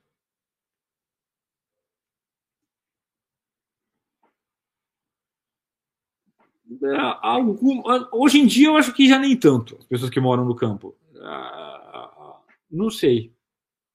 Certo. Ah, não sei mesmo se as pessoas. Hoje em dia as pessoas são muito pouco contemplativas. Ah, hoje em dia as pessoas têm muitas distrações. Eu acho que talvez até o século passado as pessoas que moravam no campo elas tinham mais oportunidade de, de ser um pouco mais contemplativas. Mas, uh, mas hoje eu acho que, que não faz muita diferença. Quer dizer, quer dizer, não faz muita diferença. Faz diferença no sentido que o campo é mais bonito. Certo? Uh, uh, e, e, e beleza faz bem para a alma. Faz muito bem. Não só para a alma, até para a saúde deve fazer bem também.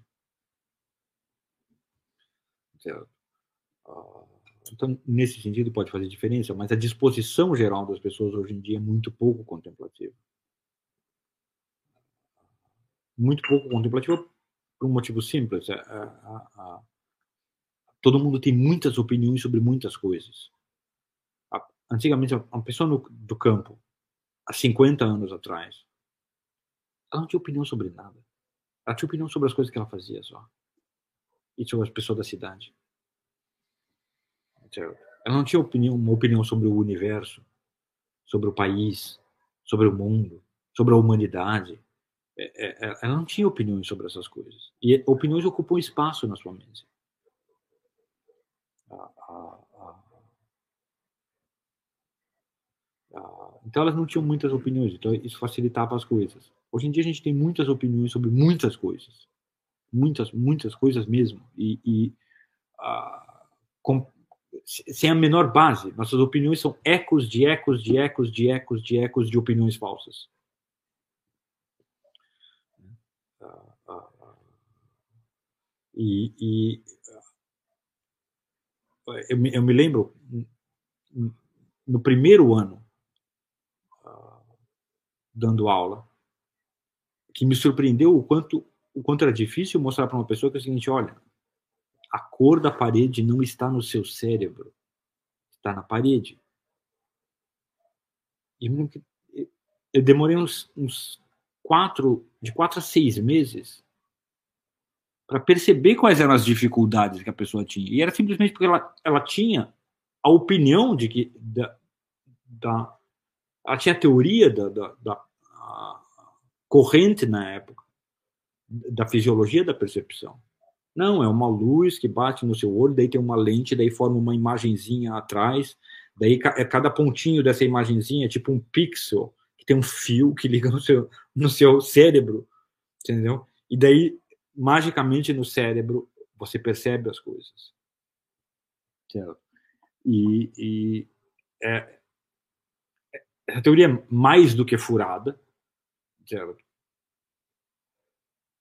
Absolutamente furada, certo? Uh, é, e, é, e ela, as, as coisas nem acontecem assim, certo?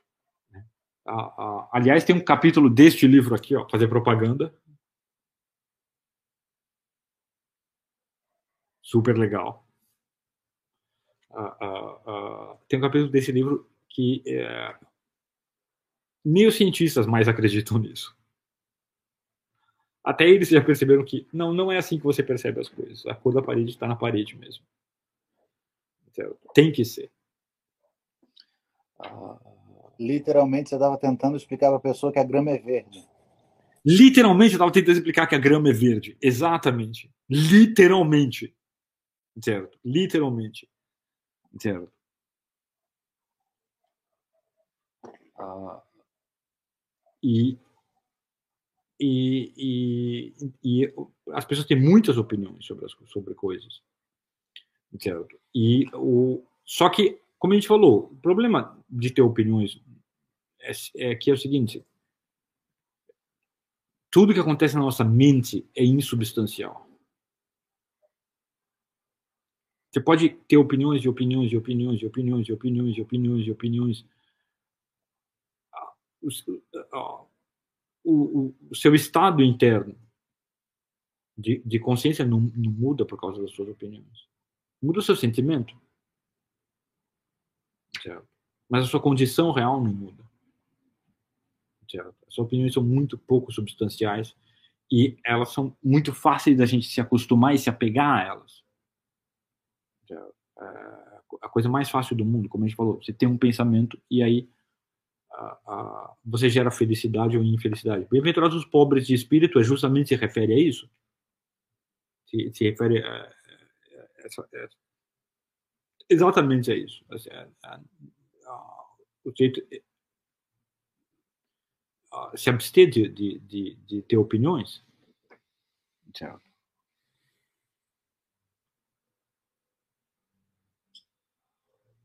Certo? Então, isso dificulta muito a contemplatividade das pessoas. A outra coisa que dificulta, certo? É que, na mesma medida em que as pessoas cresceram tanto em opinião sobre o mundo, elas também a, a, a, perderam a religião. E com a perda da religião, elas se tornaram ilimitadamente supersticiosas. Ilimitadamente supersticiosas.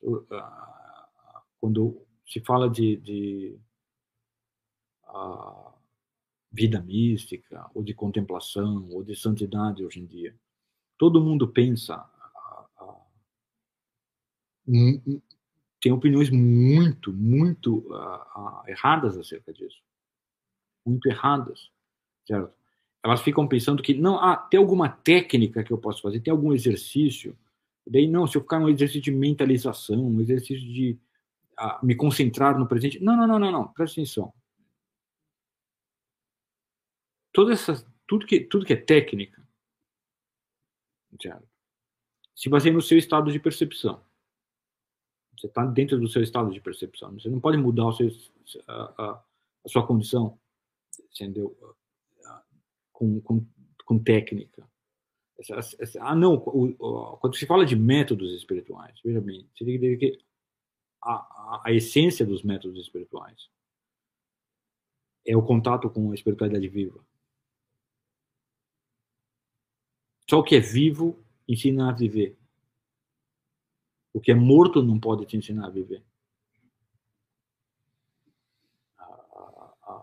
Então, você pode. Não, deixa eu ler um livro sobre prática Zen. É bom fazer essa prática Zen? Você está num mosteiro Zen? Você tem um, você tem um mestre zen que você confia e que você vai viver daquele jeito. Os caras não vão te dar nenhuma prática assim enquanto você não passar uns, assim, uh, uns três anos praticando o budismo primeiro. Vai falar, não, vai praticar uns três anos. Daí você vem aqui e, e, e, e, a pessoa te ensinar aquilo que vai, que vai ter algum efeito. A mesma coisa, tipo, não, deixa eu ler, ler a filocalia e tentar aplicar aquelas técnicas. Tem um monte de técnicas na filocalia, tem um monte de técnicas em tratados sufis. Mas elas são completamente inúteis quando não perigosas. Algumas são realmente perigosas. É completamente diferente. O pessoal confunde vida mística com seita. Entendeu? Que não tem uma tem uma chave secreta aqui, tem isso, isso é mentalidade gnóstica. Assim, tem um livro que, se eu ler esse livro aqui, seguir esse manual, seguir essas práticas, uh, tem uma palavra mágica, e daí a, a, a, minha consciência será transportada, eu vou virar o eu superior. Daí, só que não é assim. Não é assim. Essas transposições, opa.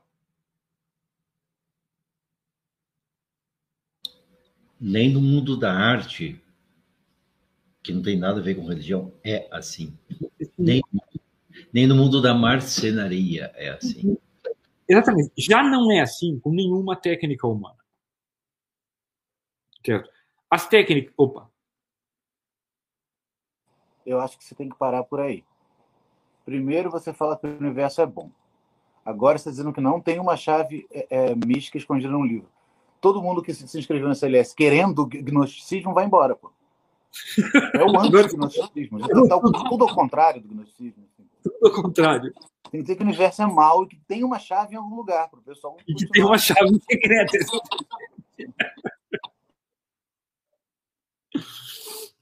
Ah, ah. É, então, é, não, não, não, tem, não, tem, não tem uma chave secreta. Primeiro, o universo não é mau, o universo é bom. Certo? E não, não tem uma chave secreta. Quer dizer, Tá, tem uma chave secreta. Qual a chave secreta? É simples. Você entra numa religião, você pratica ela direito, certo? E você começa a peregrinar e procurar as pessoas daquela religião. Até você achar uma pessoa que pode te ensinar essas coisas, uma pessoa que tem essas coisas e possa te ensinar. Essa é, a, vamos dizer, a chave secreta. Certo? E ela só é secreta por quê? Porque uh, você não sabe reconhecer aquelas pessoas, você não pode reconhecer aquilo que você nunca conheceu. Então você vai demorar bastante tempo até você uh, uh, ter a sensibilidade certo? e a afinidade para procurar uma pessoa e você acertar o alvo. É, é, só isso. Antes você tem afinidade com gente ruim, então você vai achar, você vai atribuir santidade à pessoa que não tem santidade isso vai demorar um tempo assim. Certo? A, a, a... Entendeu? Vai demorar um tempo assim.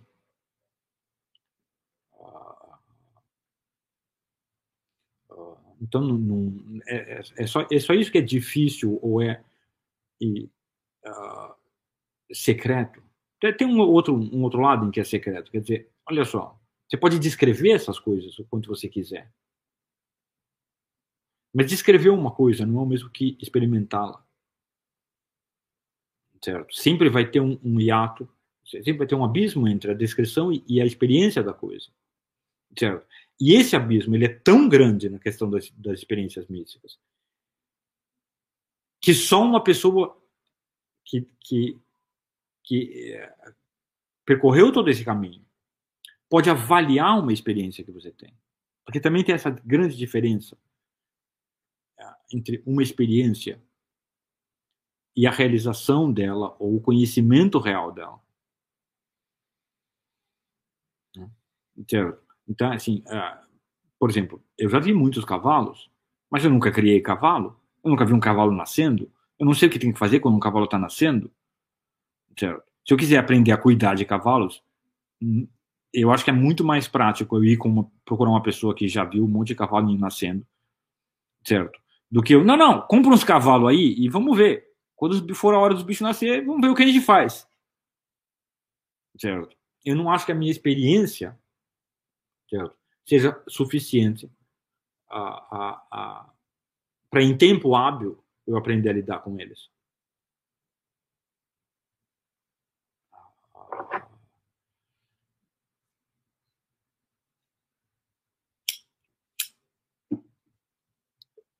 Certo? Além disso, o que acontece também é que a, acontece muitas vezes da pessoa uh, uh, como você falou, essa, a realidade é muito vasta. Você pode avançar um pouco num caminho e se confundir com as coisas.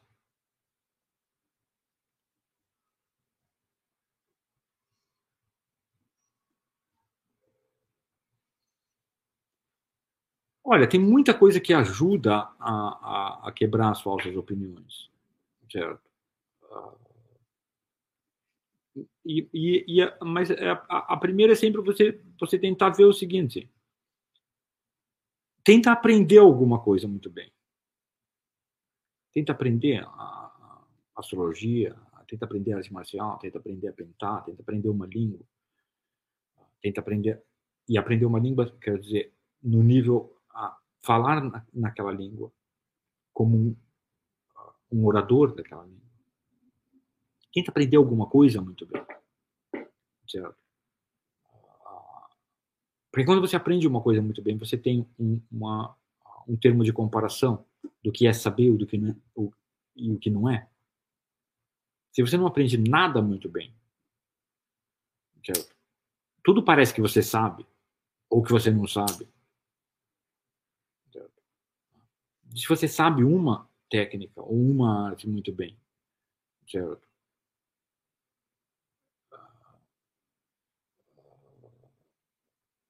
Ah, ela serve de comparação para você. Ah, isso eu sei? Isso eu não sei?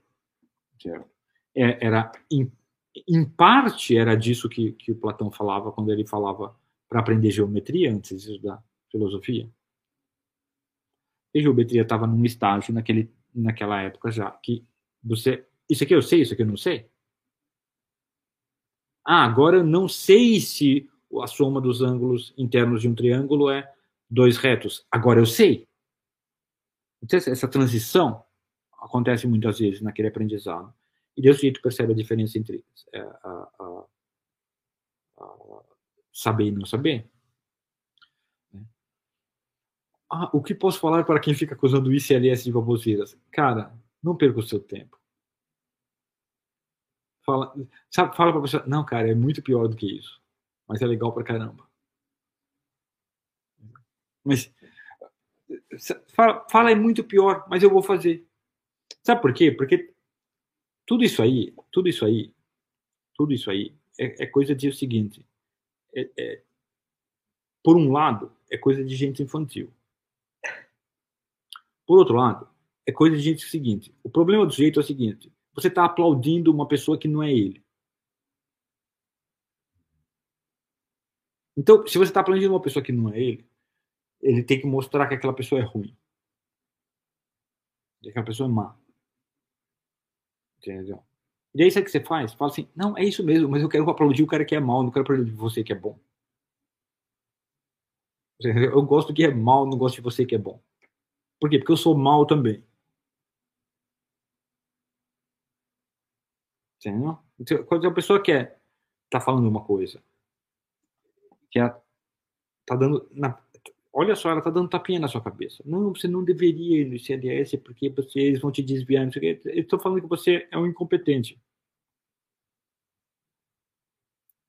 Que você não pode julgar.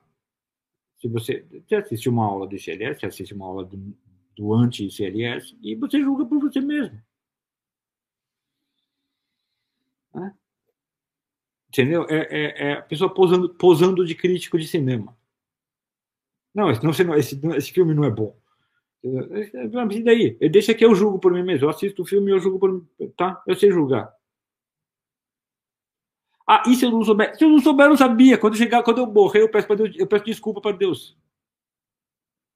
Oh, meu Deus, julguei errado. Entendeu? É, é, é, é fazer, fazer é, é, mistério de uma coisa, fazer um mistério imenso de uma coisa muito pequena. São sentimentos miúdos. São sentimentos miúdos. Não é, não é.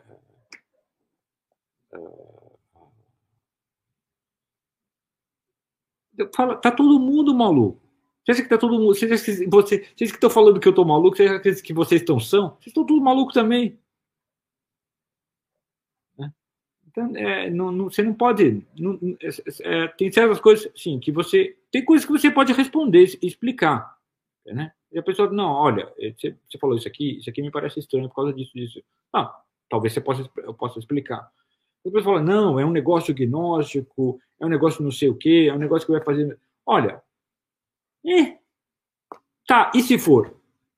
Sim, nem quem fala, nem quem escuta tem a competência para julgar. Tem. Então, se ninguém tem a competência para julgar, então cada um tem que julgar por si. Esse pessoal fala como se existisse o seguinte: existe, existe, existe no Brasil, certo? Um tribunal da Inquisição feito de assim São Tomás de Aquinos. Tem, uma, tem, tem um conselho de São Tomás de Aquino que senta numa mesa e é capaz de julgar o que é bom e o que não é para as almas. Entendeu? E a verdade é o seguinte: não, cara, você é só um mané que não tem competência nenhuma e está falando que eu não tenho competência e que você tem. É só isso. Você entendeu? Não, não, ó, você entendeu? É só isso. Não tem, não tem. Ah, não, não, tem, não tem seriedade, entendeu? Não tem seriedade.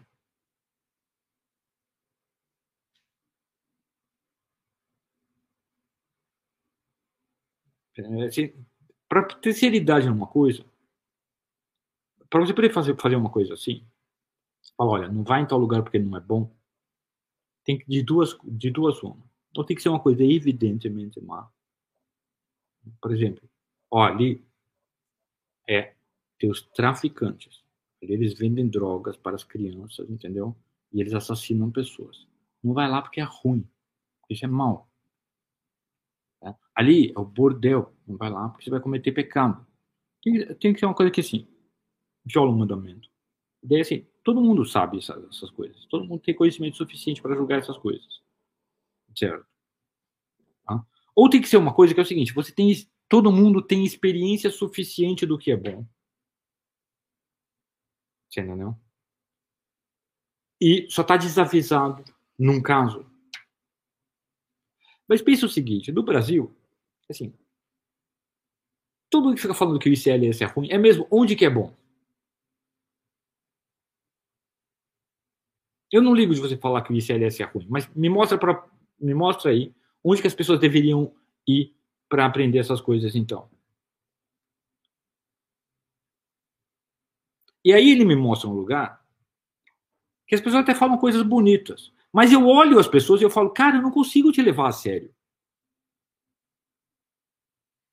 Eu não consigo acreditar que você sabe alguma coisa disso.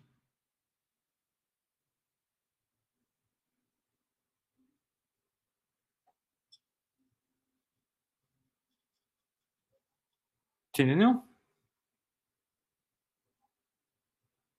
É, é realmente. É.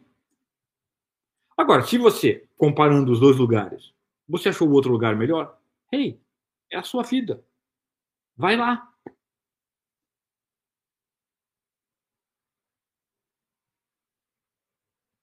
Entendeu? É, eu não, tenho, eu não tenho nada contra você fazer isso. Certo? Eu só garanto o seguinte: se você for uma pessoa bem intencionada e inteligente, se você for bem intencionado e burro, talvez você consiga ficar lá para sempre. Mas se você for bem intencionado e inteligente, você vai cair com a cara no chão, entendeu? Você vai, você vai se arrepender. Vai passar um tempo, sabe o que vai acontecer? O que vai acontecer é o seguinte: você vai passar um tempo lá e depois de um ano lá, dois anos lá, você percebeu o seguinte: aquilo lá é um monte de divas, uma com inveja da outra, uma com maldade com a outra. É só isso.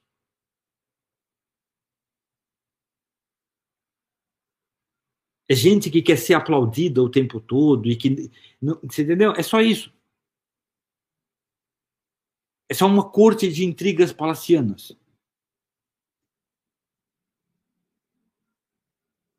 Com a pretensão de falar de eh, santidade, de religião, de salvação da alma. É o seguinte: todo mundo. Você vai perceber que é o seguinte: todo mundo tem Jesus na boca, mas Calígula no coração.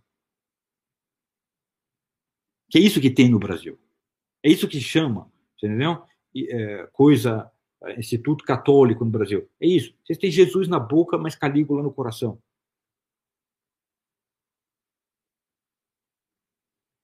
Entendeu? Não vejo pessoas que. Ih, que tem um mínimo, um mínimo de despretensão. É tudo pose. É tudo cheio de pose. É tudo cheio de pose, é tudo cheio de, de salamaleques, é tudo cheio de, é, é tudo falso.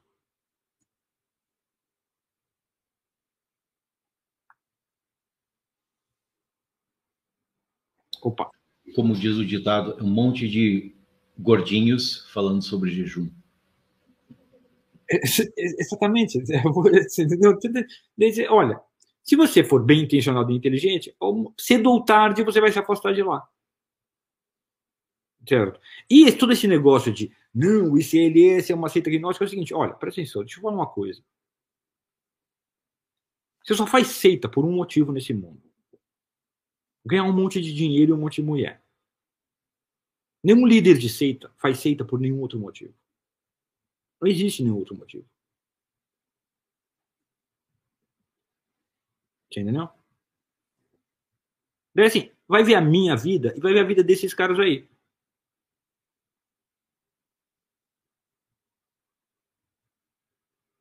Esses caras, ó, tá cheio de adúltero quanto mais, fornicador, fraudador, invejoso. E tem, olha, meu filho, você não consegue praticar nem os mandamentos.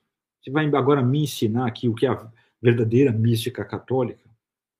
Não essa gnóstica do Google aí. Olha, você não vai me ensinar porcaria nenhuma, cara. Você não sabe, você não sabe, você não aprendeu a cumprir os mandamentos. Opa. Como dá para ver pela, pelas essas campanhas de difamação, o oitavo, principalmente, eles não sabem nem que existe. Nem que existe, exatamente. Se você pedir para ele enumerar os dez, ele não sabe.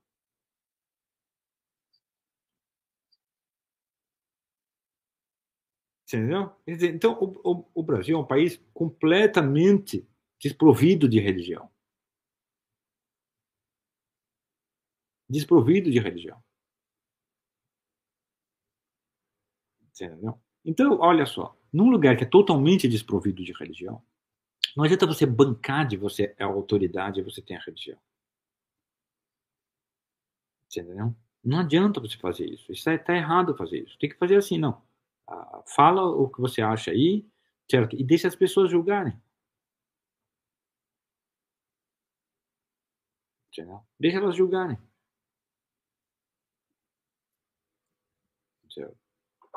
Mas é, é, o que eu vejo desse, desses institutos aí, o que eu vejo assim, cara, eu eu não daria um centavo para vocês. Por quê? Porque para mim é falsidade ideológica que vocês estão fazendo. Eu vejo na sua boca Jesus e no seu coração Calígula.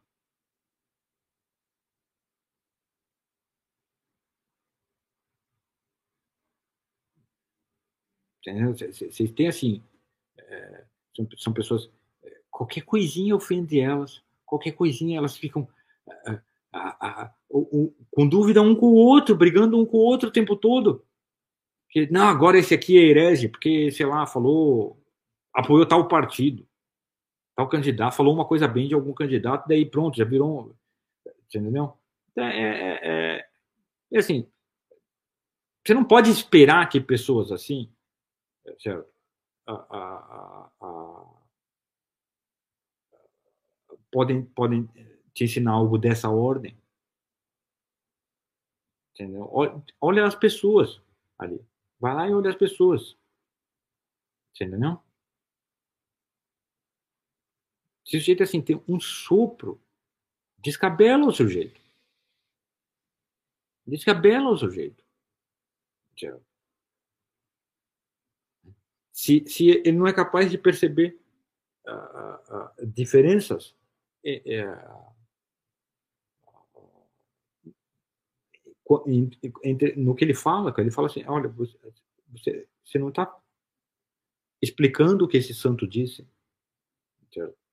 Você está só, só, só, repetindo o que alguém disse, repetindo o que alguém disse, repetindo o que alguém disse.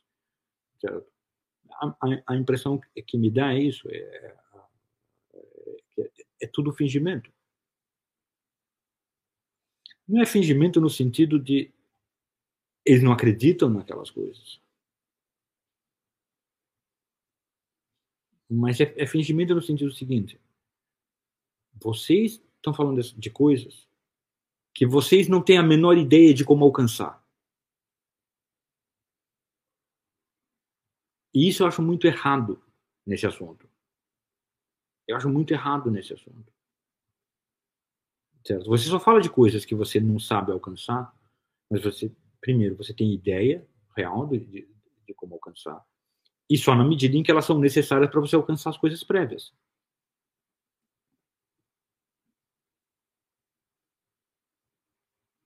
Só na medida em que ela, ela explica alguma coisa que você tem que fazer antes.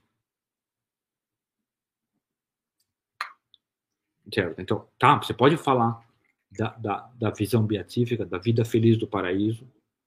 Ah, ah, tá, tá só muito ocupado com umas coisas que parte, parte das coisas é trabalhos para o futuro que vão aparecer aí. Ah, você pode falar disso para convencer a pessoa a praticar os mandamentos. Você pode falar do céu para convencer a pessoa a praticar os mandamentos. Pode, claro. Mesmo porque o céu se alcança pela prática dos mandamentos.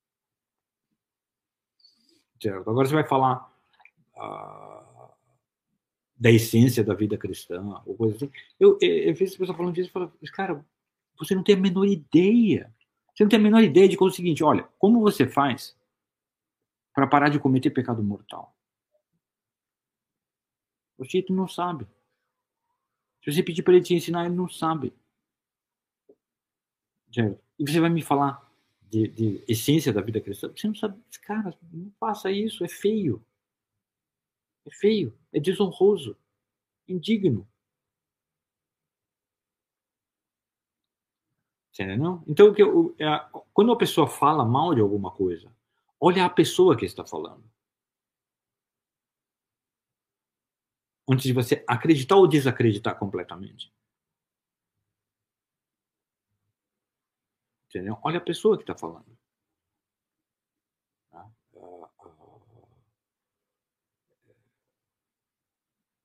Certo? E olha só, se vocês se vocês soubessem um pouco de astrologia, vocês iam ver que é o seguinte, cara, não dá para o Gugu e o Thales fazer seita. Não dá, eles não têm mapa para isso, cara. Não dá. Os caras não têm a disposição astrológica básica, entendeu? Não vai dar.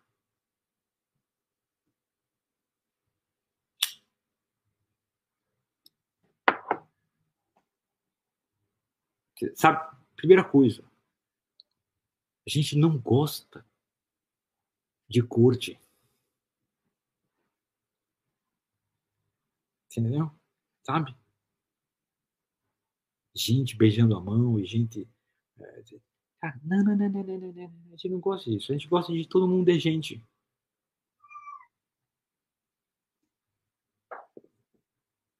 Entendeu?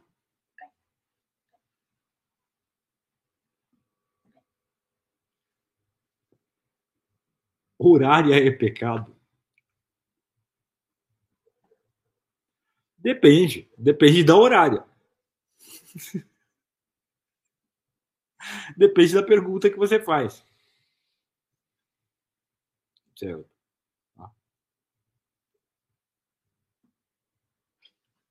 Uh,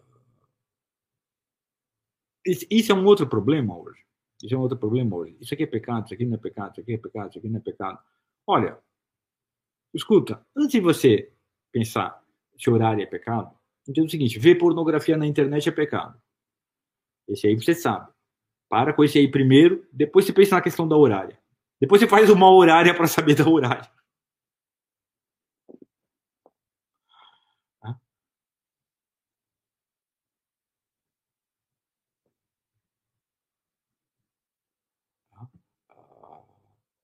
Certo? Então, não é que você não pode aprender nada em, em, nesses institutos católicos que tem por aí. Tem muita coisa que você pode aprender. Mas uh, eu acho que o problema deles, comigo pelo menos, é menos de assunto mesmo. E mais o fato de que é o seguinte, as pessoas acreditam mais em mim do que neles. E acho que o problema deles é esse. Toda vez que eu tive, sim, não, conversando com as pessoas desses institutos, foi, foi isso. Ah, seu problema é que as pessoas, ah, quando elas me escutam, elas acreditam em mim. E elas, quando elas te escutam, elas não acreditam em você. Mas a verdade é o seguinte: de você acredita em você. Tanto nem você acredita em você, que você tem que ficar o tempo todo falando isso aqui é a doutrina católica.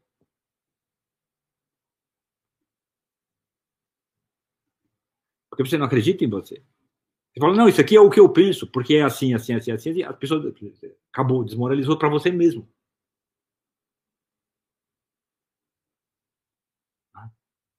Quer dizer, então é insegurança disfarçada de desejo de ortodoxia, de intenção de ortodoxia. Eu entendo a intenção de ortodoxia, certo? muito razoável, certo? Eu não estou falando de ortodoxia porque é o Brasil, certo? Não estou falando no sentido de igreja ortodoxa, estou falando de ortodoxia no sentido de ter a opinião correta, certo? Então, ortodoxia católica não é a da igreja ortodoxa, mas existe uma ortodoxia católica, obviamente, certo? Existem séries de, op de opiniões e pensamentos que são próprios da doutrina católica, certo?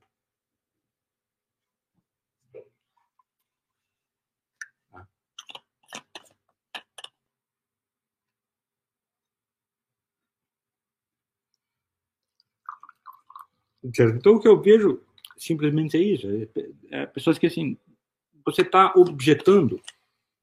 São objeções que as pessoas fazem por assim, coisas que você sequer compreende. Como você pode fazer uma objeção contra um negócio que você nem compreende?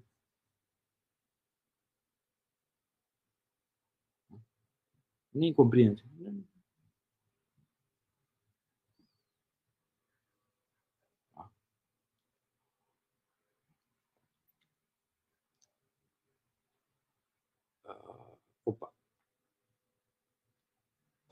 Aproveitar que você deu uma pausa para responder essa pergunta, eu queria falar, acho que é Viviane o nome dela. É, eu não sou o Gugu, eu não sei que tipo de consulta se queria ter com ele. Mas eu não vou fazer isso para todo mundo, vou falar para as pessoas que por acaso pagaram consulta do, do ICLS para o Gugu e agora tiveram a, a notícia ruim que ele resolveu parar de fazer consulta. Vem falar comigo, não precisa pedir devolução, não. Se eu puder ajudar, o que vocês já pagaram para o Celeste está pago. Não vou fazer isso para todo mundo porque eu tenho que pagar a Ferrari, o caviar, essas coisas não vêm de graça. Natural. Né? A minha corte e todas as minhas mulheres e todos os meus carros importados, precisa, alguém precisa pagar. Mas, nesse caso, se eu puder ajudar, entre em contato comigo. Eu, eu não vou lembrar agora do nome, mas tem um monte de gente aí no, no, no, no chat que sabe meu e-mail. Por favor, alguma boa alma, escreva para ela meu e-mail se você quiser contar o seu problema, o que, que você precisa, se eu puder te ajudar, que às vezes eu também não posso, né? E se mais alguém estiver no mesmo, na mesma situação que ela, entre, e achar que eu posso ajudar, entre em contato comigo. É só isso. Olha só, ah, hoje todo mundo acaba buscando a experiência mística nas religiões orientais. É bem que eu queria que elas procurassem nas religiões orientais, mas elas não procuram nas religiões orientais, elas procuram no Osho. Elas procuram no Idris Shah. Entendeu? No Brasil, como eu falei, no Brasil não tem religião ocidental ou oriental. Seixonoye. Seixonoye, exatamente. No Brasil só existe irreligião. Então, elas não procuram nas religiões orientais. Assim, sei lá, talvez esteja falando, sei lá, do mundo de língua inglesa no século XX. Certo? Mas no Brasil, século XXI, não, não, elas não procuram. No, no, no, imagina.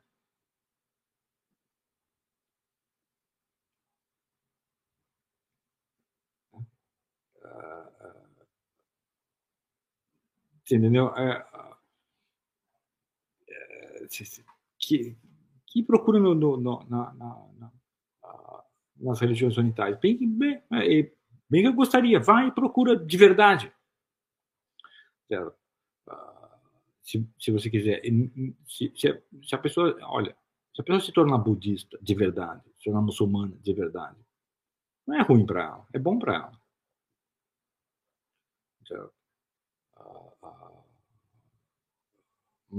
Mas quando as pessoas falam disso, não é, não é procurar essas coisas de verdade. Certo? Não é procurar essas coisas de verdade. Normalmente eu digo para elas o seguinte: olha, uh, Shadow Rinpoche já morreu, então você não pode contar com ele. Certo? Mas eu digo: não, olha, é mais fácil você tentar primeiro alguma coisa mais, mais no, na esfera do cristianismo, que é mais próximo de você é por um motivo simples. Certo? É por um motivo muito simples. A maior parte das pessoas uh, que uh, procuram religiões orientais, elas não procuram religião oriental mesmo. Certo? Elas não vão se integrar realmente no budismo ou no islamismo. Uh, bom, fizemos duas, duas alternativas fora o cristianismo elas realmente não procuram, não vão fazer isso, porque isso é um processo que demora uma década. Isso é um processo que demora uma década. A, a principal razão é que eu falo para elas, não, dá uma olhada no, no, no, no, mundo cristão primeiro. É porque a maior parte das pessoas que se converte para outra religião se converte por um preconceito contra o cristianismo. E isso, na minha, na minha opinião, dá muita zica para a vida da pessoa. Entendeu? Eu acho que tem, tem, um, tem um elemento de maldição nisso. Eu acho que se você, se você ah, se tornar budista por causa da própria mensagem do budismo, eu acho que isso é muito bom para você. Certo? Mas se você se tornar budista porque você acha que o cristianismo é enganação, você sendo um brasileiro, não é você sendo um, um chinês ou um japonês. Se você é um japonês, você pensa, não, cara, cristianismo é tudo enganação. Esses padres aí são tudo boiola e é tudo enganação. É, não tem problema, porque essa não é, não é a sua formação básica. Certo? Ah, ah, ah, lá. Mas aqui, eu acho que não, acho que é, que é, que é falta de seriedade. É falta de seriedade, eu acho que não, não, não faz bem. Entendeu? Então, é, é, é, é a minha experiência conversando com, com alunos nesses 20 anos.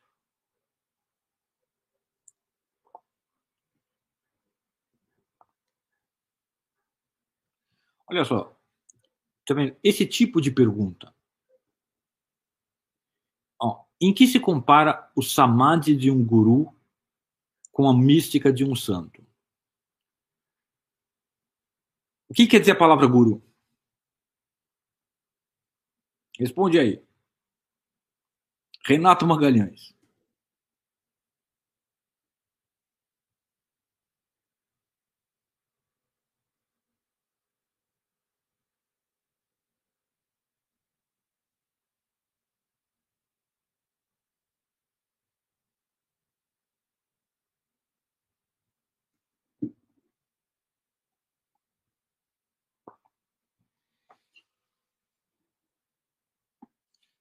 Olha só, você, você pegou quatro palavras aí duas de origem hindu, certo?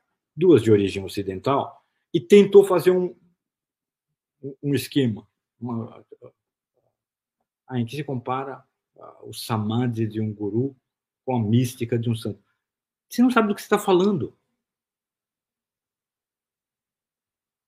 Você, não, simplesmente você não tem a menor ideia do que você está falando.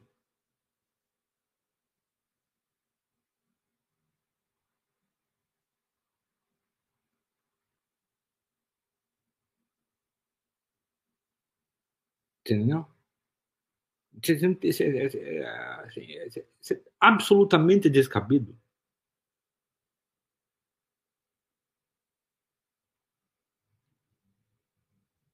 Primeiro, guru não é equivalente de santo. A palavra guru não, não, não corresponde à palavra santo.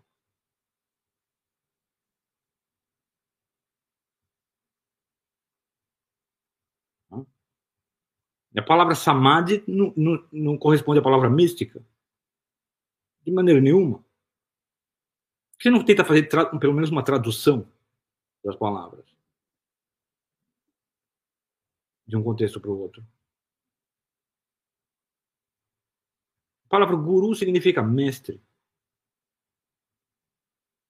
E ela é aplicada tanto, ela é aplicada, a palavra mestre, a palavra guru no contexto hindu é aplicada que, que nem a, a palavra mestre em português. Por exemplo, mestre em carpintaria.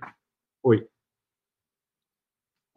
Inclusive nas artes marciais, quem ensina você na Tailândia a, a, a lutar Muay Thai é o Cru, que é guru. Exatamente.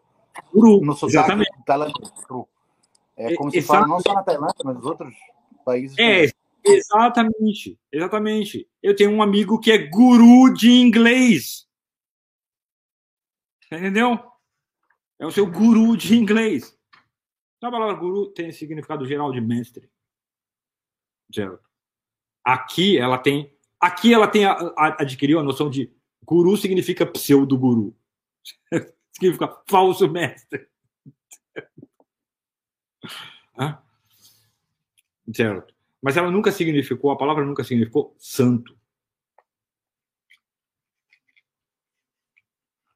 Certo. É, é, ela significa mestre. Certo. E, e ela é uma palavra que, olha só, caiu em desuso no ambiente católico. Porque em todas as religiões você tem palavras equivalentes. Ela caiu em desuso, porque hoje em dia virou, porque virou moda do século XVIII para cá. Não, não, você não tem mestre, você tem uh, diretor espiritual. Ele tem uma pantomima da relação mestre-discípulo. E todo mundo fazendo pantomima, todo mundo tem sua pantomima de santidade.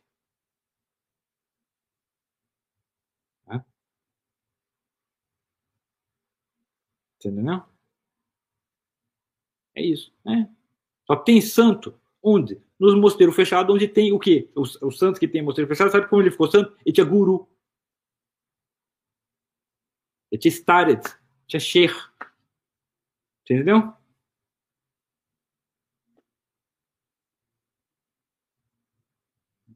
É assim.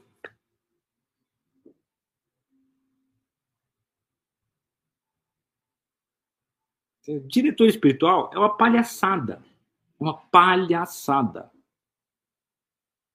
Entendeu? É palhaçada.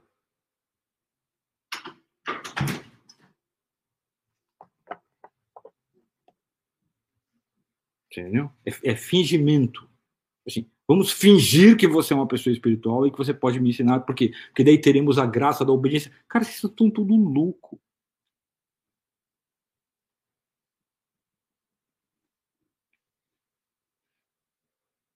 Entendeu? Aí o que acontece? É, não tem mais santo. Diminui o número de santo. E, não, não, é porque aqui no, não, não faz parte da tradição católica. Não faz parte da tradição católica uma vírgula. Não faz parte da sua tradição católica.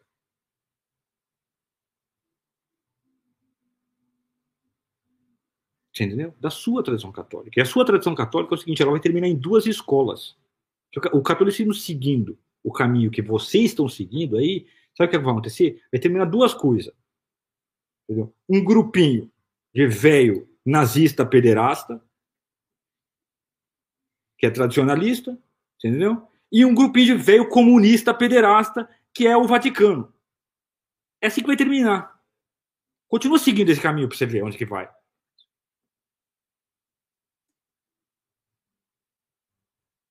Entendeu? Continua pensando, pensando que o catolicismo é o que essa pessoa te ensinou sobre o catolicismo.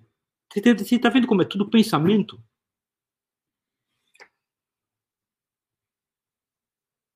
Vocês não estão vendo para onde, assim, onde as pessoas estão indo. Isso é falta de senso real. Se não, peraí, olha para onde está indo o pessoal do Vaticano. É isso. É velho, pederasta, comunista. E o pessoal tradicionalista? Velho, pederasta, nazista. Comunista também. Só que tem outra escola. Você tem dúvida? Vai cavar. Vai lá conviver com eles para você ver. Vai lá conviver com eles. Vai lá ver as pessoas que ficam velhas fazendo isso, que você chama de tradição católica. Você entendeu? Vai ver as pessoas.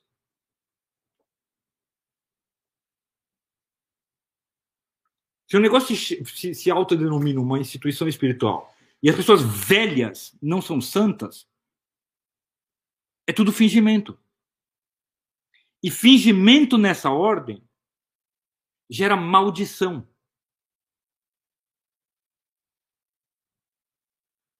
Entendeu? Maldição. Tá? Olha, vou te ensinar uma coisa. Sabe? Vou te ensinar uma coisa do Islã.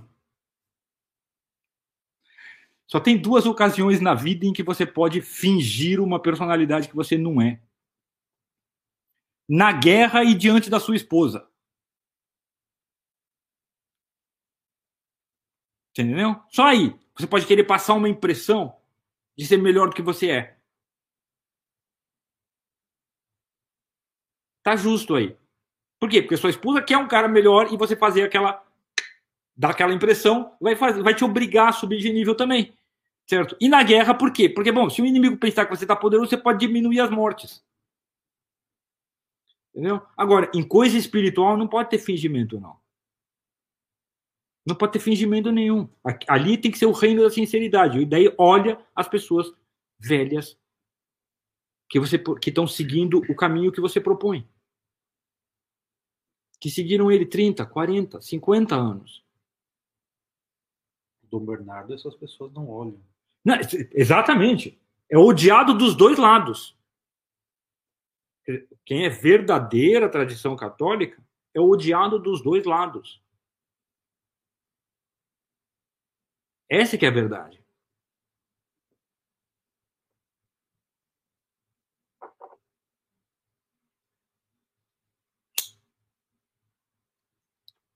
O que o Cristo falou, quando não teres mais mestres, ele está falando que a identidade espiritual de todos os mestres é a mesma. Ora, São Paulo não era mestre. Ele era mestre, mas não era ele que vivia, era o Cristo que vivia nele. É disso que ele está falando, pô. Não é óbvio.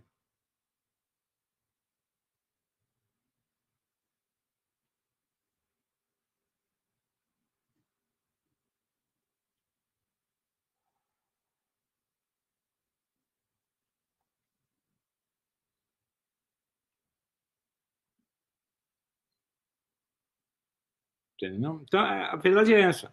Vou falar uma coisa para vocês. Quem, é, a pessoa fala, ah, o Gu quer tirar as pessoas da igreja católica para ir para a ortodoxa. Não é que eu quero tirar as pessoas da igreja católica para a igreja ortodoxa. Eu não quero tirar as pessoas de lugar nenhum.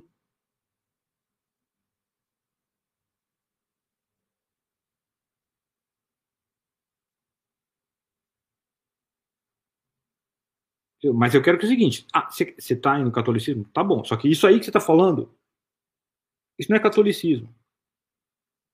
Isso é para seus filhos virar vítima de um bispo viado comunista ou de um bispo viado nazista. Isso é isto. Não é salvação da alma, não é santificação. Não, não, não, não. Não vamos mentir. Tenha consciência do que você está fazendo. De que caminho você está seguindo.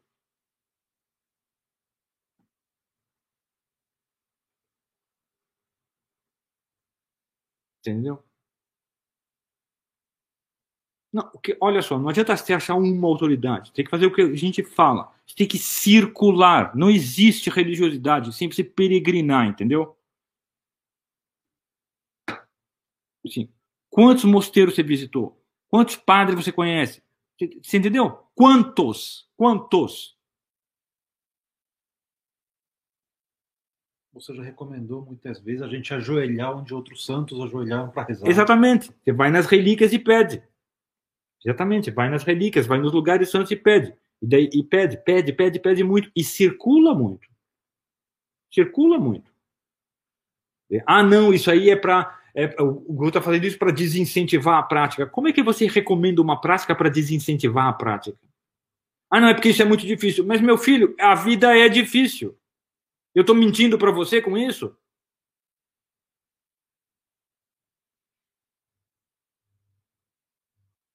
Entendeu? Ora, a vida é difícil. O que eu posso fazer para você? Você quer que eu uh, finja para você que não é?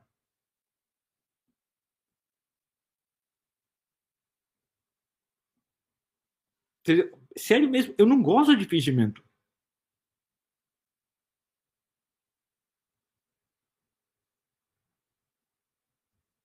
Opa.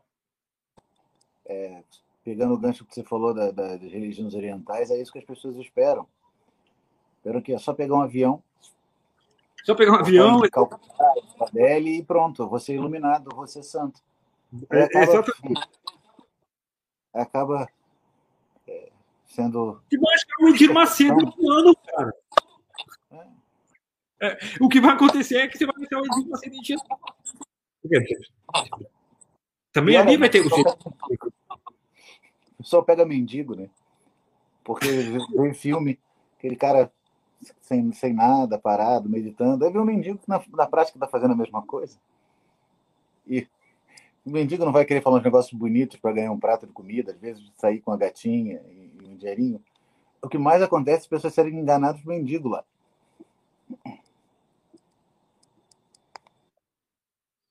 É, o que mais acontece é isso, exatamente.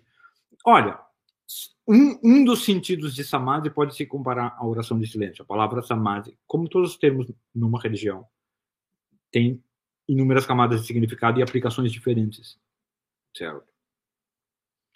Uh, mas ela, esse é um dos significados possíveis, certo? E essas comparações são muito ruins. Para você fazer uma comparação entre religiões, primeiro tem que fazer ah, uma comparação mesmo. Primeiro você tem que fazer aquilo que o João fez. Você tem que fazer uma ontologia comum de todas elas, uma metafísica comum de todas elas.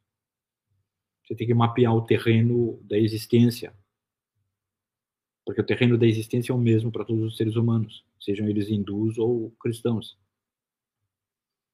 Certo? Só depois que você mapeou isso é que você pode usar algum critério para fazer comparação entre religiões. Certo? Então, fazer essas comparações assim, ah, essa prática aqui é aquilo ali, isso aqui é aquilo, não vai te levar a lugar nenhum. Certo? Não vai te levar a lugar nenhum.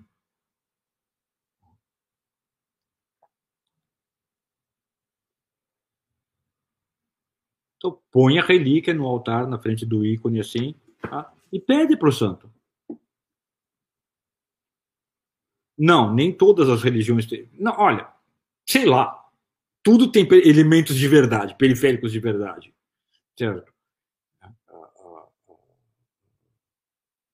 Mas to, todas as religiões têm elementos periféricos de verdade? Sei lá. Todas as grandes religiões são fundamentalmente verdadeiras. Fundamentalmente, é, é, é, estão, estão apoiadas na realidade. Certo? E é por isso mesmo que elas se tornaram grandes. A ideia de não, elas se tornaram grandes porque as pessoas são idiotas. Bom, se as pessoas são idiotas, não é você que vai achar a verdade.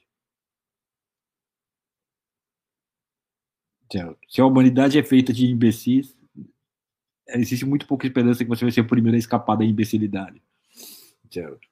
Eu, desacredito fundamentalmente nisso. Acredito que não, as, as, as grandes religiões se tornaram grandes exatamente porque elas não são a mesma coisa que, sei lá, cientologia ou espiritismo. Elas tomaram parcelas significativas da humanidade por milênios, porque elas estão apoiadas na realidade.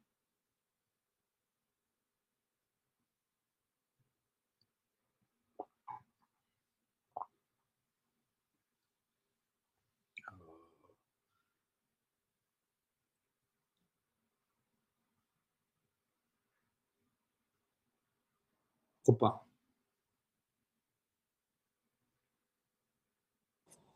É, eu sei que a pergunta pode parecer distante do assunto, é até meio bobo, mas o, o sujeito fez seis vezes a mesma pergunta, eu queria responder. Uma pessoa perguntou se ter quatro mulheres é pecado. É. Para você, com certeza é. Porque se você é, faz essa pergunta, você não está numa religião que seja permitido. Então, tira essa ideia da tua cabeça, acaba isso, entra numa religião e não entra por causa disso, porque existem motivos bons e motivos ruins, e motivos muito ruins para você entrar na religião. Esse é um dos muito ruins. Eu brinco o tempo todo que eu sou católico porque eu posso tomar cerveja e comer bacon, mas é brincadeira. Eu não sou católico. Eu gosto de bacon, gosto de cerveja, mas não é por causa disso que eu sou católico. Então, se entrar no Islã, eu não sei se tem alguma outra religião das grandes que permita a poligamia, mas se entrar no Islã só para ter quatro mulheres, não é uma boa ideia. Até porque quatro mulheres não são quatro amantes. São quatro esposas, são quatro conjuntos de filhos, são quatro sogras, são quatro casas, são quatro conjuntos de genros. De... Não é do jeito que você está pensando. Não é a casa da Playboy, entendeu? Não. Olha só, pensa bem. Pensa bem. Imagina o seguinte. É o seguinte. Imagina que você é sírio. Sabe qual é a chance de você ter quatro mulheres? Você tem que ser o 0,1%. É um cara em mil. Sabe por quê? Porque é o seguinte, na espécie humana, a reprodução humana funciona da seguinte maneira geralmente tem mais ou menos o mesmo número de homens e mulheres. Entendeu? Então, não tem quatro mulheres para cada cara. Você entendeu? Não tem. Normalmente tem mais ou menos assim, ó. Mil caras, mil mulheres. Como o cara é um pouquinho mais maluco, tá. Tem umas, uns 995 caras. E mil mulheres. Então tem um cara sortudo que vai ficar com as quatro excedentes. Porque é assim que funciona a biologia, entendeu? É, é, tem uma equação de biologia aqui. Isso quer dizer o quê? Isso quer dizer que é o seguinte: para você ser o cara, mulher é muito seletivo com quem ela vai casar, sabia? Muito seletiva. Sabia? Eu não, eu não sei se você sabia disso. Entendeu? Mulher é um beijo muito seletivo. É, não é assim, você sai na rua e fala pra mulher, casa comigo. E ela casa com você. Não sei se você já reparou esse detalhe. Então, o cara que vai ter as quatro mulheres, ele tem que se destacar muito dos outros 994 caras. Ou por riqueza, ou por beleza, ou por a habilidade romântica de gerar amor numa mulher, entendeu? Ou por piedade, ou por santidade. Ele tem que se destacar por alguma coisa. Marcante, tem que se, se destacar de uma maneira marcante que é valiosa para aquela mulher. Entendeu? É um fato. Porque não tem quatro para cada um. Não é assim, lá no Oriente Médio, por milagre, entendeu? Nasce assim, cada cinco crianças, um é homem e quatro é menina. Entendeu? A biologia não funciona diferente lá. Certo? Né? Então, a, a possibilidade de ser você, ser você esse cara é muito pequena. Eu conheço muitos sírios, muitos jordanianos, muitos marroquinos, e é o seguinte, a maior parte deles, entende o seguinte, a maior parte deles é difícil arrumar uma mulher para casar com ele. Sabe por quê? Porque as mulheres do Oriente Médio são muito mais exigentes do que as mulheres do Ocidente para casar com um cara. Mas você não tem ideia de como elas são exigentes para casar com um cara. Entendeu? Então, a, a maior parte dos caras lá, sim, é, assim, é impossível ele casar antes dos 30, 35. Impossível ele arrumar uma mulher. Entendeu? Para casar. Imagina quatro. Tá louco, sonhando. O que você quer fazer assim? Não, vamos fazer putaria no Brasil. Quer dizer, ah, os casamentos duram três anos.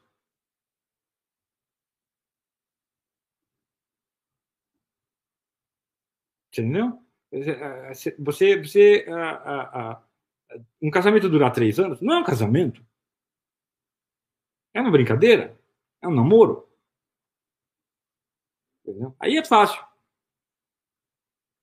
Entendeu? Eu quero ver você cuidar de uma mulher por 15 anos, 10 anos.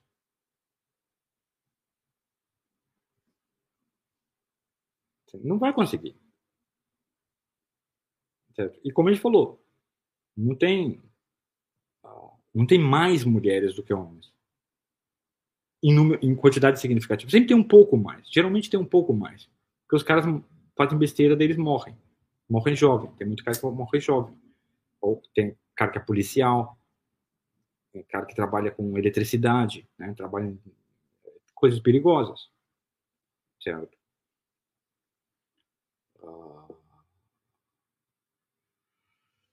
Olha, o curso sobre taoísmo é muito difícil. Muito difícil porque é, é uma das religiões que eu nunca conheci, nunca tive contato com as pessoas. Certo? Não, mormonismo não é religião. Me desculpa, cara. Tá. Minha opinião.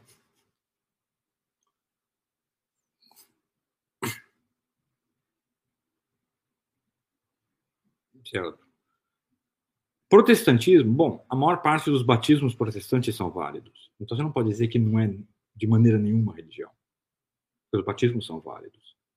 Quer dizer, a pessoa ela se tornou cristã com aquele batismo.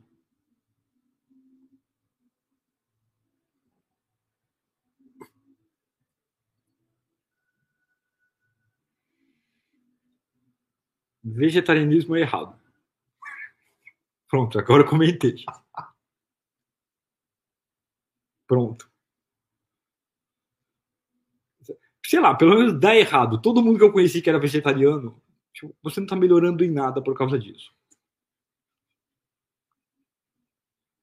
Eu não conheci ninguém que assim, olha, você era um cara ruim e deve você virou vegetariano, daí isso melhorou a sua personalidade.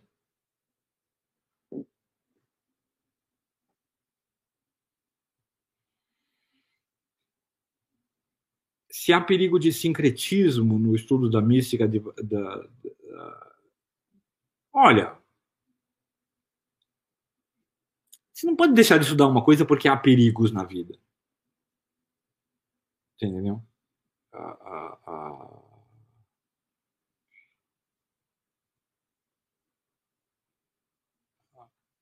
Porque alguém cai na macumba? No Brasil, porque só tem macumba.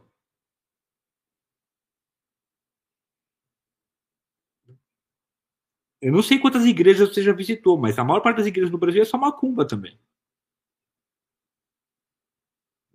É por isso. É. Olha, eu não tenho opiniões particulares sobre a maior parte das denominações protestantes. Certo? Eu tenho uma opinião mais ou menos geral sobre o protestantismo como um todo. Certo? Uh, mas não tenho muita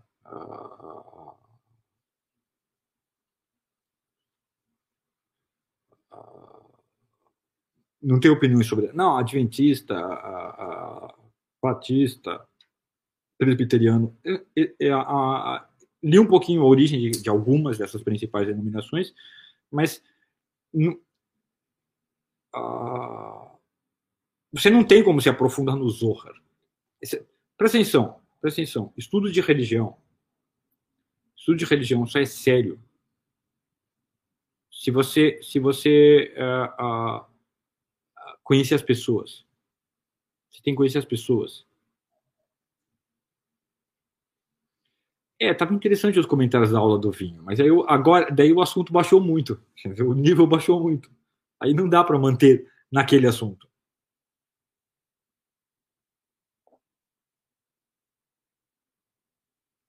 Opa.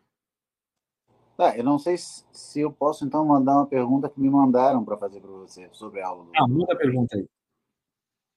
Uh, eu vou ler.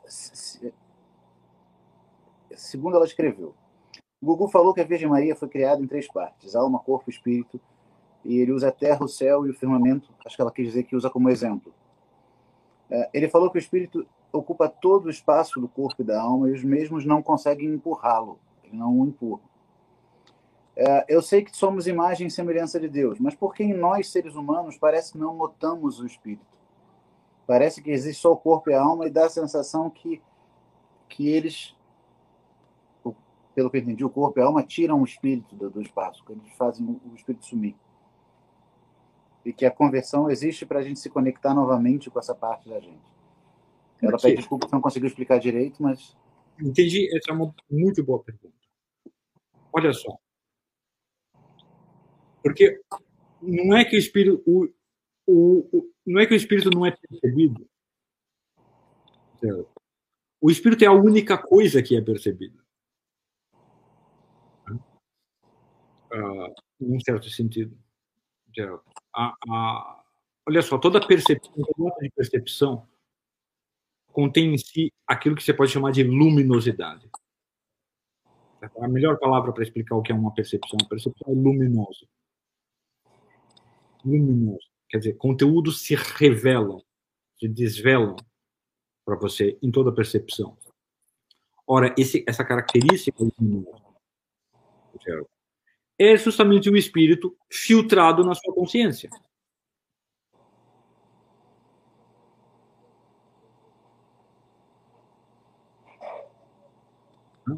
É, imagina assim, falar do mundo corpóreo é falar de um lugar tá, em que existe corpo, alma e espírito.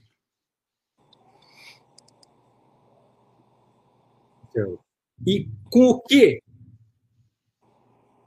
você percebe ah, os corpos? Com o seu espírito.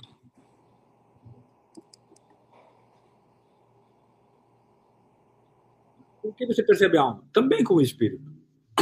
E com que você percebe o próprio espírito? Também com o espírito.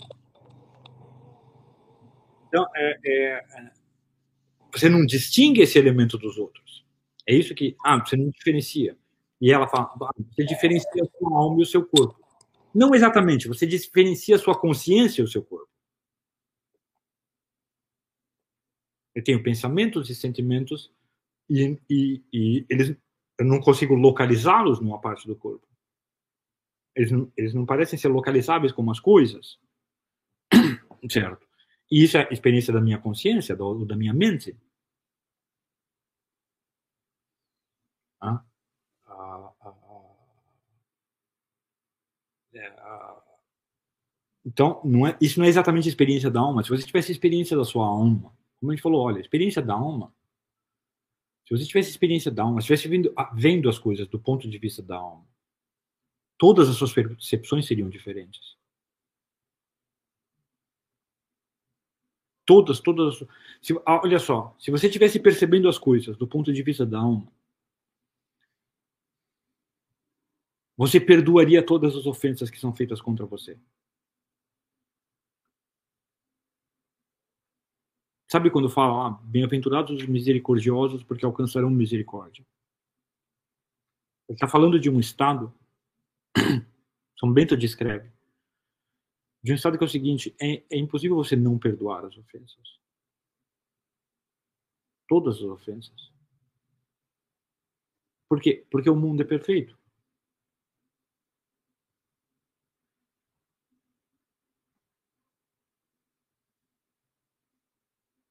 E o que você fez para ter o que é perfeito? Você não fez nada. As coisas perfeitas só existem. Então, isso é a experiência da sua alma.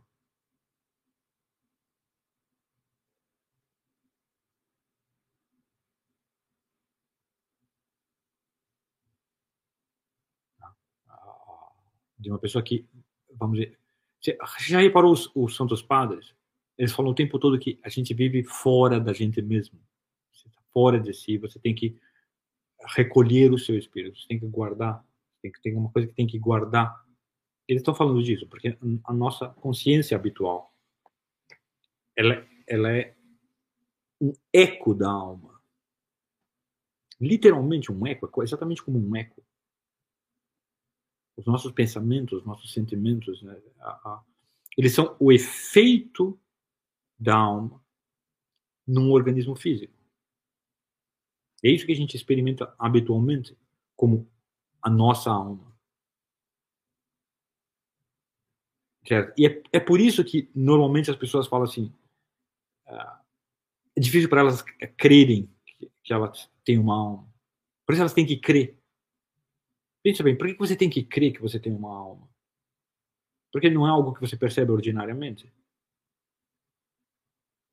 Se você percebesse a alma, como você percebe os corpos, você não teria nenhuma dúvida da existência dela. Você tem dúvida da existência dos corpos? Você não tem dúvida da existência dos corpos. Certo? Tá? Então você tem que passar um certo estado de desenvolvimento espiritual. Pra... Não, agora você percebe que você tem alma. Que você existe na sua alma. Você, como consciência, existe na sua alma. Certo? E é por causa dessa característica, dessa diferença, da diferença entre a consciência do lado de cá do buraco de agulha e do lado de lá do buraco de agulha. É que você fala de vinho e de embriaguez. Porque se você. Se o Santos fosse falar para você de como se experimenta o mundo nesse estado, você experimenta que as coisas, elas são, elas são um monte de coisas que estão flutu, flutuando num líquido. Tudo que existe, olha só, estou sentado aqui no chão e é bem sólido, bem estável. É muito diferente da experiência de estar num, num barco. Não é? Vocês já foram, tiveram num barco, numa canoa, num, num barquinho pequeno.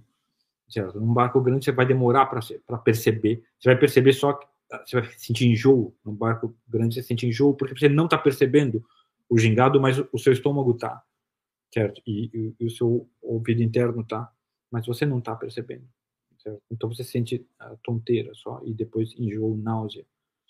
Mas se você estiver num, numa canoa ou num botezinho, você, caramba, isso aqui balança o tempo todo, certo?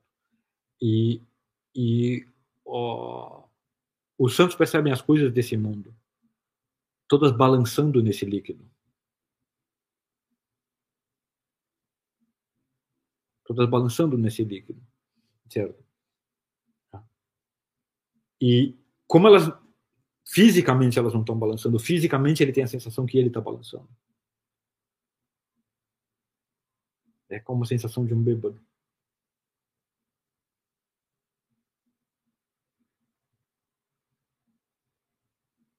Entendeu?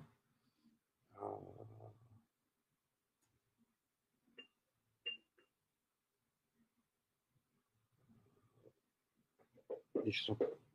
Cadê o cigarro? Perdi o de cigarro. Vou pegar outro. Ah...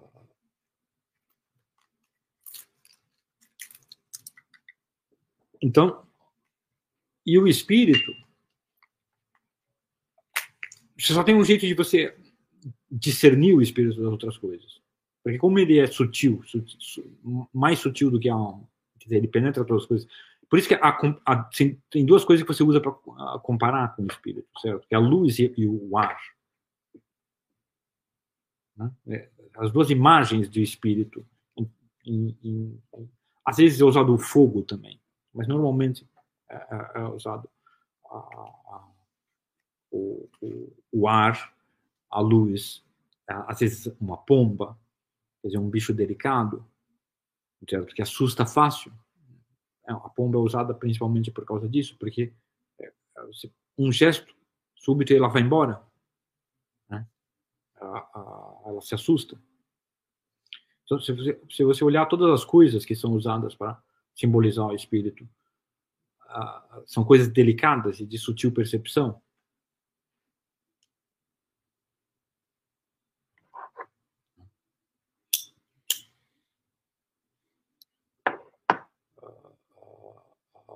E é por causa disso.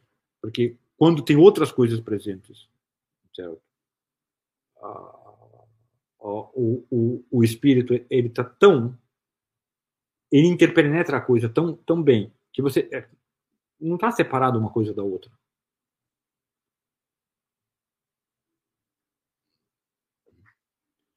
certo? agora falando assim usando essas imagens essas imagens têm um problema? Elas são muito adequadas mesmo mas elas têm um problema que elas dão uma impressão das, das coisas uh, espirituais, como se elas fossem etéreas. Como se elas fossem assim, como se elas fossem um ar ou uma luz. Certo? E essa impressão é muito ruim para o ser humano, porque essa impressão faz com que o ser humano fica, fique muito apegado a esse mundo e, tenha pouco interesse no outro. Porque as coisas mais agradáveis ah, não são sempre etéreas. Algumas coisas, algumas coisas agradáveis são etéreas e sutis, como perfumes, por exemplo. Ah, ah, ou, ou, alguns gestos. Mas nem todas as coisas agradáveis são, são assim sutis. Algumas são bem firmes, são bem um rosto. Um rosto não é um negócio etéreo, é um negócio muito bem definido. Tem traços. Aliás, quanto mais bem definido aquele rosto, menos difuso ele é, mais belo ele é. Ah, quanto mais claro, mais nítido, ah, ah, ou, ou por exemplo, um bom alimento, não é, não é etéreo. Então a pessoa tem a impressão que quando ela morrer, se ela, se ela morrer, mesmo que ela vá para o céu, ela perdeu alguma coisa, ela perdeu a substancialidade das coisas. Quando você fala das coisas espirituais, tem a impressão que é insubstancial, porque as coisas corpóreas são substanciais. Certo? E enquanto ela tem essa impressão, ela tem que saber o seguinte: enquanto ela tem essa impressão, é porque ela não percebeu as coisas como elas são.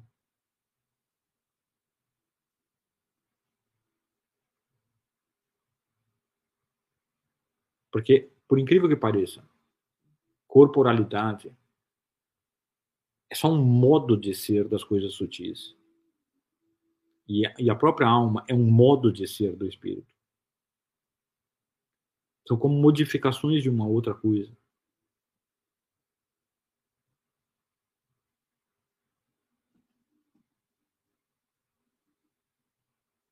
Hugo, daria para dizer que são adaptações?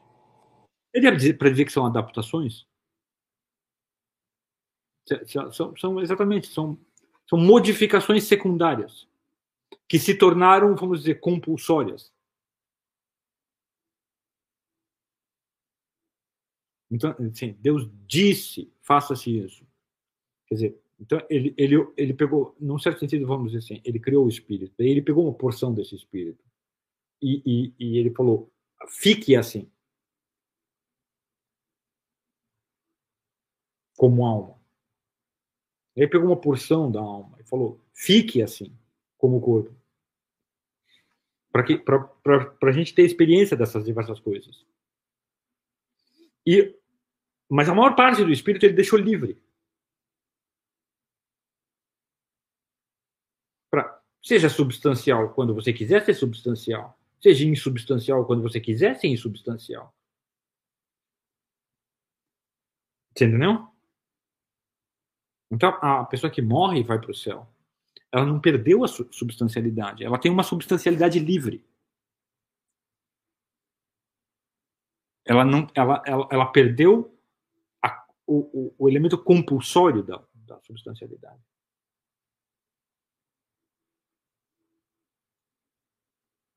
Ela perdeu uma incapacidade. Entendeu? Ela perdeu uma coisa, uma incapacidade, uma, impossibilidade. Antes ela podia se ficar num estado, agora ela pode ficar em vários estados.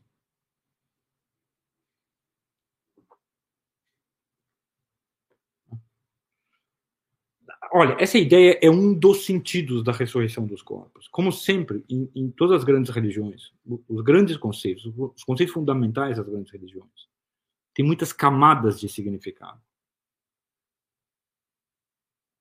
Você entendeu? Tem muitas camadas de significado. Um outro a, a, a significado da, da, da ressurreição dos corpos é mais profundo do que esse, que é a reabsorção das coisas em Deus mesmo.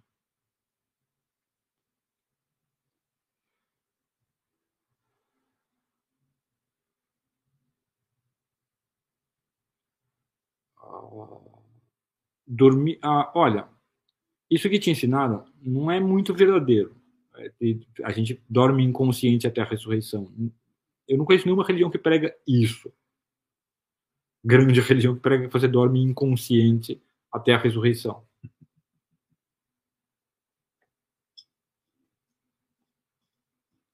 Certo. É, a, a... Os adventistas acham isso, acho. Oi? Eu acho que você... os adventistas é, é acreditam nisso, se não me engano. É, o, o, e isso, isso é, um, isso, é um, um, isso é uma das limitações do protestantismo.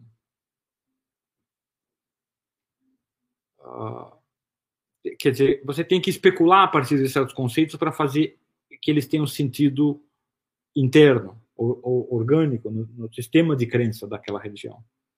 Certo? E, e como o protestantismo descarta a tradição uh, patrística, em grande parte, eles tiveram que reinterpretar o, o que eles leem nas escrituras uh, de acordo com a experiência deles.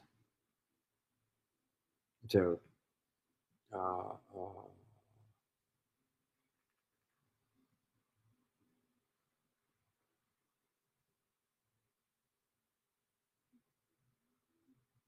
em termos gerais, como Deus avalia um homem bom Nenhum homem é um homem bom se ele não prestou o devido culto a Deus. Como ele pode ser um homem bom se ele não prestou o devido culto a Deus? Então, ele, um homem que não teve religião, ele não vai passar a ter religião depois de morrer. Mas veja bem, sempre lembra que a pessoa pode ter uma religião que Deus deu só para ela. Talvez ele tinha uma religião e Deus deu só para ele. E Deus aceitou aquela religião. E Deus vai julgá-lo de acordo com aquela religião que ele decidiu julgar aquela pessoa. Mas se a pessoa não tinha religião, quer dizer, ela não prestava culto a Deus, devido culto a Deus. Bom, porque ela vai passar a prestar devido culto a Deus depois da morte? Cara, como é que eu vou saber se você pecou contra o Espírito Santo, cara?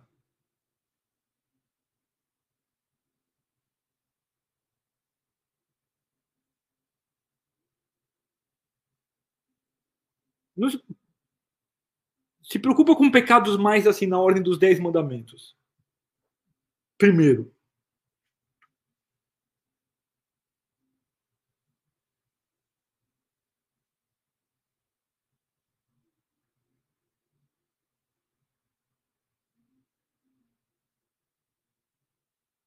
Opa. Tem mais duas que me mandaram aqui. não sei se você quer continuar lendo, quer que eu mande. É, o grande problema hoje e que causa confusão na prática da religião é que as pessoas plantam a semente que deveria ser plantada no firmamento e colocam na terra e vice-versa. Já voltou aqui? Olha,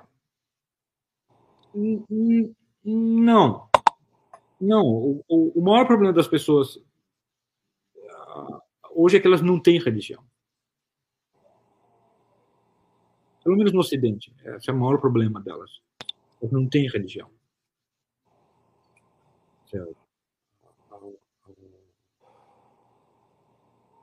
Então, elas, elas sequer chegam a se perceber como aquelas duas sementes. Isso é assim, um, um primeiro estágio da pessoa, se ela, ela quebrou efetivamente a convicção de que era um corpo,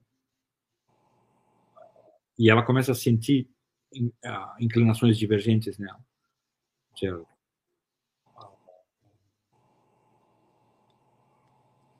Então, eu, não acho que o maior problema delas hoje é isso. Acho que o maior problema delas hoje.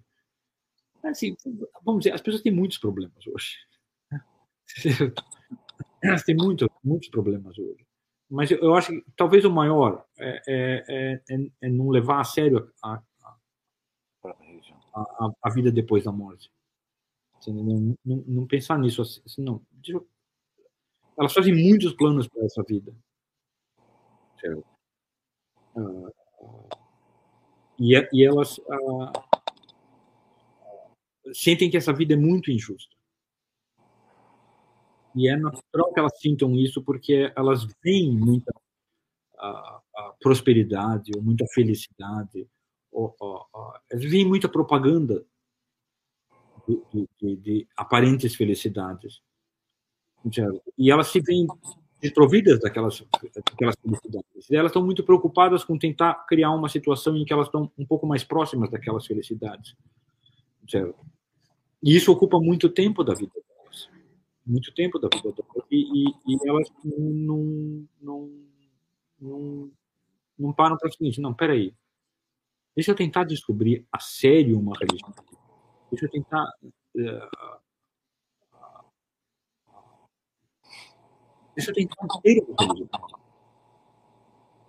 Deixa eu tentar ter uma religião. Eu acho que esse, esse, esse vai problema. Travou.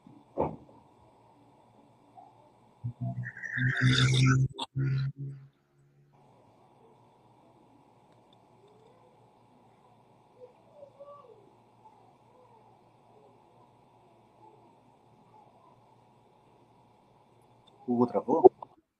Não, para mim não. não?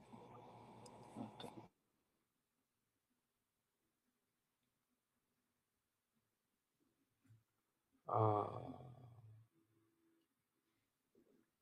E peraí, qual que era a pergunta mesmo? Me perdi aqui no chat. Chat do mal.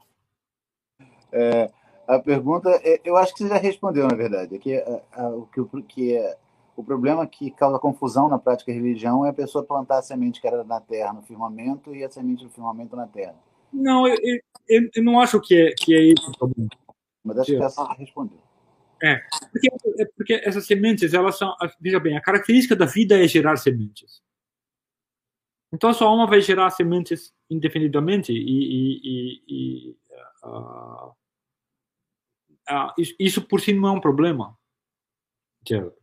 Uh, eu, eu acho que não. Acho que o problema mesmo é as pessoas não, não, não pararem de pensar. Eu vou morrer. Mesmo que eu atinja essas felicidades que eu estou procurando nessa vida aqui, eu vou morrer. O que eu devo fazer com. O que eu vou fazer a, a respeito disso?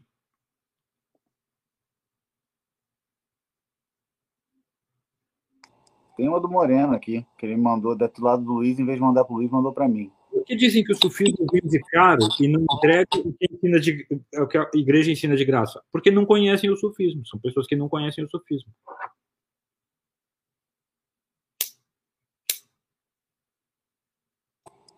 Hugo, as pessoas não terem religião é um problema que sempre existiu? Ele é novo ou é só mais disseminado? Olha, sempre eu não sei, porque eu não conheço a história tão longe. Uh, uh, mas é um problema, é um problema ao mesmo tempo antigo e novo. Né? Quer dizer, é, cada povo teve esse problema uh, em tempos diferentes, certo?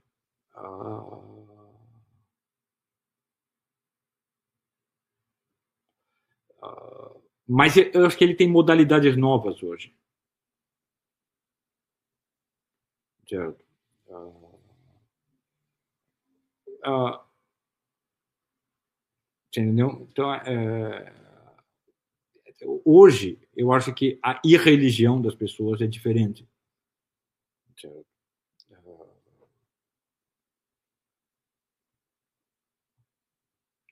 É, é, quer dizer, hoje tem mais níveis de falsidade na religião das pessoas. Quer dizer, antigamente a religião era assim, não, cara, o mundo é ruim, eu não acredito em nenhum Deus.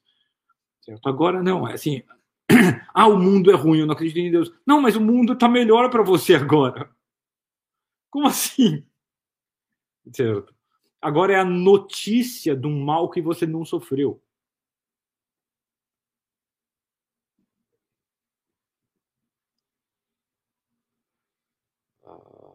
O mundo tá bom, mas não tão bom quanto eu gostaria, né? O mundo tá bom, mas não tão bom quanto eu gostaria, exatamente.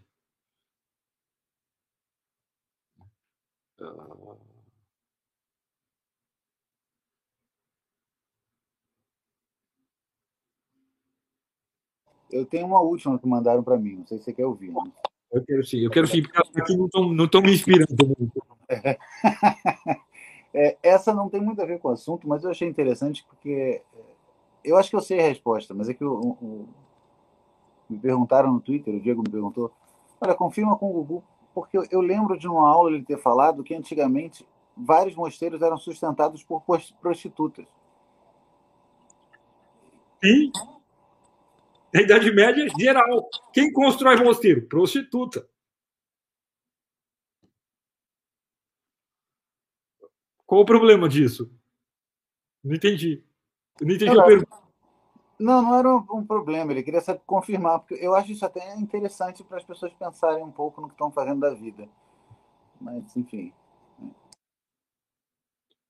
Por que o Olavo diz que os muçulmanos tradicionais são farinhas do mesmo saco que os muçulmanos radicais? Pergunta para ele.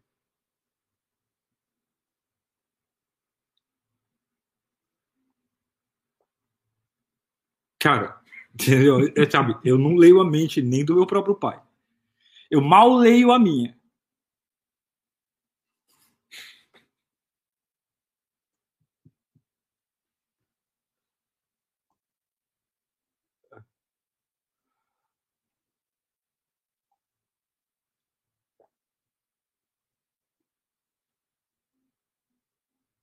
Bom, já que você não está gostando muito das perguntas do, do chat, eu tenho uma minha.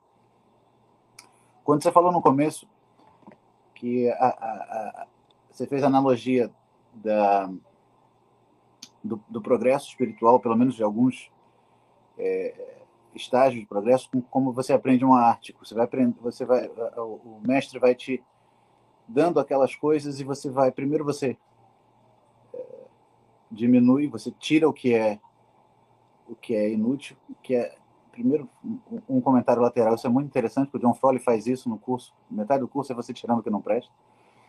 Aí depois você vai ensinando para aumentar a consciência. Dá para dizer, num certo sentido, que é o conhecimento que aumenta a possibilidade do conhecimento? Você aprende uma coisa e o negócio aumenta. Você aprende e o negócio aumenta mais. Dá para dizer que. Sim. Sim, no, no, no, sentido de. Uh, uh, uh, a gente é muito abalado por coisas que, que uh, quebram as nossas convicções, por experiências que quebram as nossas convicções. Certo? Elas, elas são experiências que quebram as nossas convicções são, são muito traumáticas para o ser humano. O ser humano é um bicho muito muito frágil em termos de consciência, certo? Então, a, a, todo conhecimento significativo envolve algum grau de preparação psicológica para ele. E isso vale mesmo para mais, vamos dizer, mais elementar das artes ou técnicas. Certo? Envolve. Eh, para você aprender a andar de bicicleta, você tem que estar preparado para cair. Tá? Não é assim?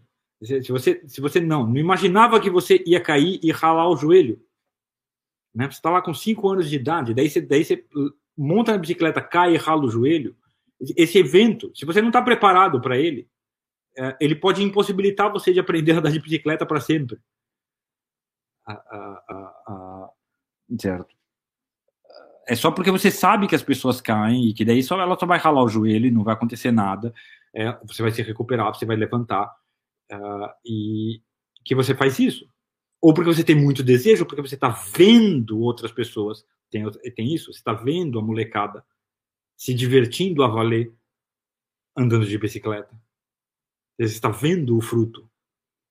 Você está antecipando o fruto. muito claramente. Então você persevera. Certo? Uh, se você não vê o fruto, você só foi noticiado do fruto indiretamente numa leitura, certo? E você passa por um, um, um passo traumático. Você pode desistir daquilo muito fácil e você pode até se fechar completamente para aquilo.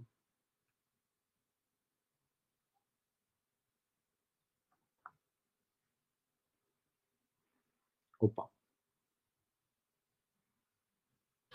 Então, seguindo isso que você está dizendo agora, uh, no caso das artes plásticas, por exemplo, uh, tem uma experiência de, de ateliê, de uh, executar determinada obra e que você detém razoavelmente a técnica. Aos olhos de outro, parece que você está fazendo aquilo sem nenhum esforço.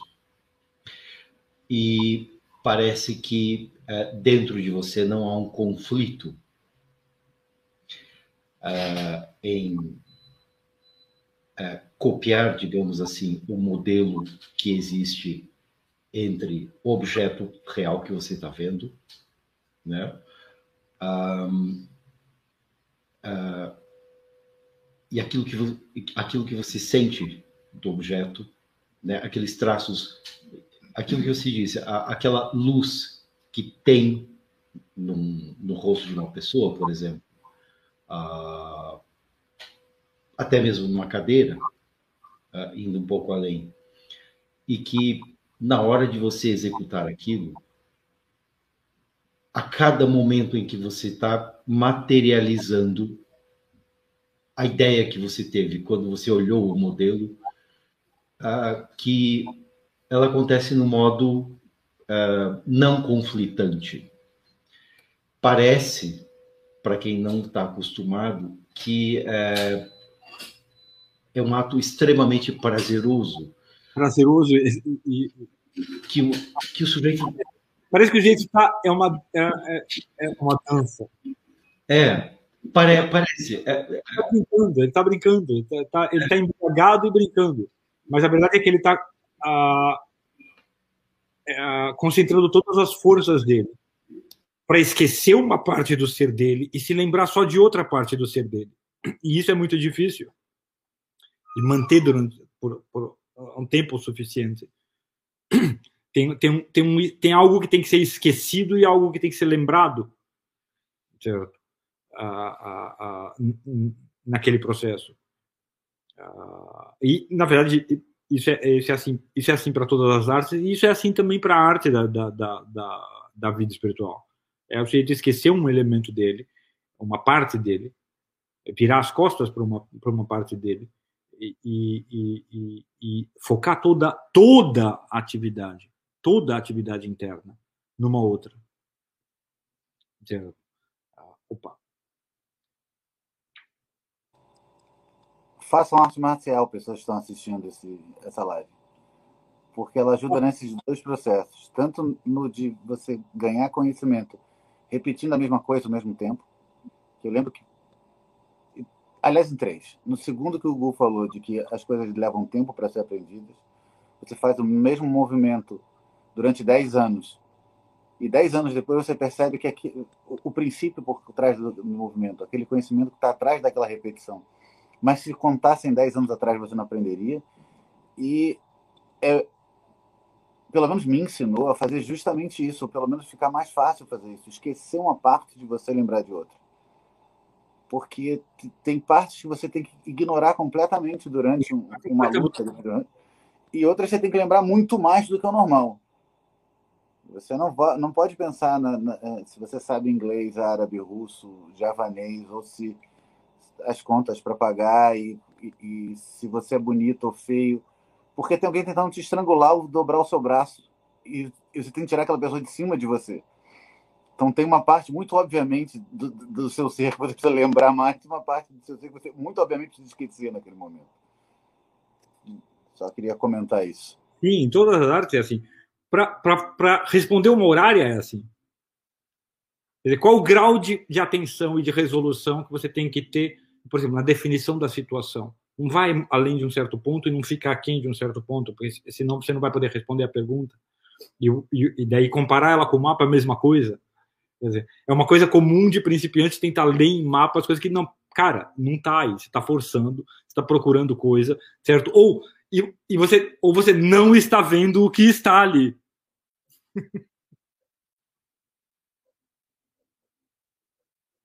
é um princípio que é muito fácil de anunciar. Sim, você tem que dar um. O João fala que você tem que dar um passo para trás e deixar o mapa falar sozinho. Mas é muito fácil de anunciar, mas ele não é nada fácil de você aprender a fazer. É. é. Na hora que... Elias J, você não entende bosta nenhuma de religião nenhuma. Tá? Essa é a resposta para você, para a sua. A santificação no hindu, no sufi, consiste no ímpeto de autoanular. Cara, você não sabe bosta nenhuma, cara. Quantos sufis você conhece? Quantos sannyasis você conhece? Você é um retardado mental. Vai lá ver os caras curar câncer com o seu ímpeto de autoanular-se na divindade, meu. Vai ver os caras multiplicar alimento. Vai lá. Entendeu? Meu, você entende porra nenhuma, você entendeu? Porra nenhuma. Você não tem nenhuma experiência das coisas. Você tá falando assim de. Você leu dois, três livrinhos, e daí você. Não, é o ímpeto de autor. Cara, você se embocou. Meu Deus do céu, isso é muita burrice. É burro e quer ensinar os outros a ser burro. É sério. É sério. Tá, me diz o seguinte: me diz, me diz o nome de cinco grandes mestres sufis contemporâneos que estão vivos e atuando agora. Hã? E qual deles você conhece pessoalmente? Hã? Qual deles você foi lá, entrevistou, pediu para passar dias na záuia dele? Hã? Quais?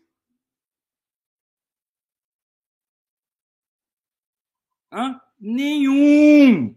Nenhum, você não sabe porcaria nenhuma. Não fui nem pro. Você, você não conhece nem santo cristão, cara. Fala alguma coisa contra o ímpeto de anular-se na divindade para um santo cristão. Ele vai te dar um tapa na cara e falar: é, a gente está aqui para se anular mesmo, seu idiota. O Bernardo falou isso pra gente. Hã? O que que o São Paulo falou? Sou eu que vivo e o Cristo vive em mim. Ele falou: não sou eu que vivo, mas é o Cristo que vive em mim. Essa, é que esse, esse, eu sei, você não sabe ler as escrituras. Você não sabe quando o conceito fala não sou eu que vivo que ele, do que ele está falando. Você não sabe. Sabe por quê? Porque você não conhece nenhum santo. Você não conhece nenhum. Você não conhece muito menos Santo Sufi. Quantos Sufis você já visitou? Quando você conhece, você interagiu.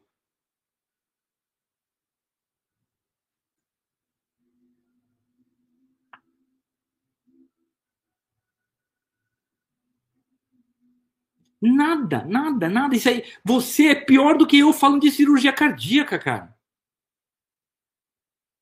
Ah, é? Então, cirurgia cardíaca é isso. É, os caras vão lá e cortam as tripas do cara e daí costura ele. Pronto. É isso. É. Existe Santos Sul? Vai lá e procura. Vai lá e procura. Quer saber? Só tem um jeito de saber as coisas. Não é ouvindo as palavras, as palavras de um cara na internet que você fica sabendo se as coisas existem ou não. É procurando.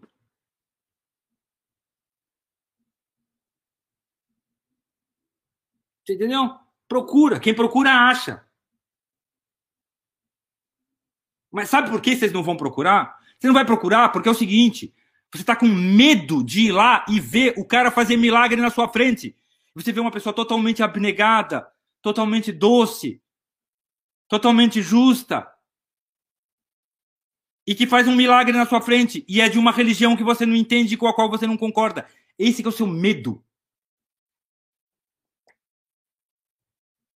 Medo. Cara, cara, você não entende ideias de uma, de uma religião. sem conhecer as pessoas, o Elias Júnior. Tu sabes muito. Eu sei, eu sei muito mais sufismo do que você. Primeiro, eu conheço sufis. Você não. Panteísmo puro. Ai, meu Deus do céu. Ai. Vai lá e procura. Ele quer mostrar que você é herege. Hum? Tá, e você não é. Esses caras são piada. Hum? Procura. Procura. Procura os milagres.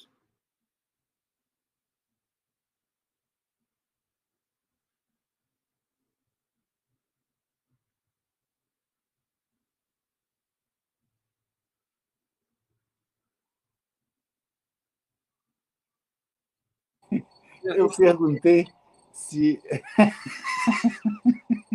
É, eu perguntei se é retoricamente para que saibam que tu és um herege. Ah, meu irmão, foi tomando cu, cara.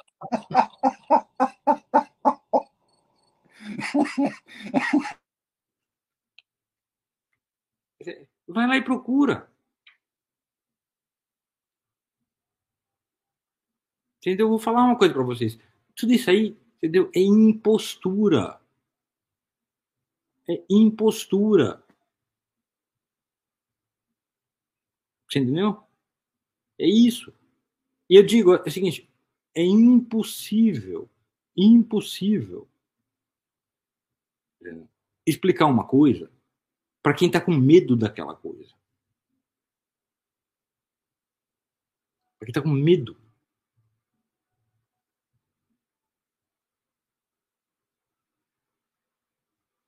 Entendeu? Você nunca vai entender.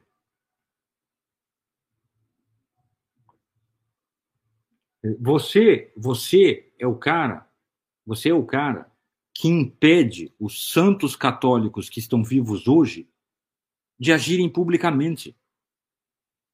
É você.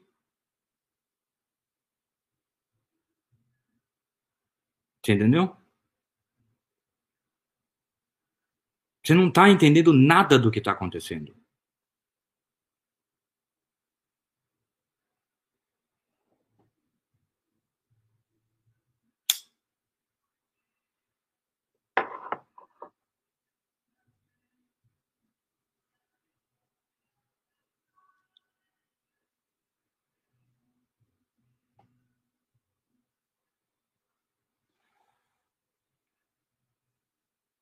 Quer dizer, é assim, você quer reduzir todo um negócio. Não, é, tem um esqueminha mental aqui que ele criou na cabeça dele e que explica todo o sufismo. Ele entendeu, ele compreendeu o sufismo.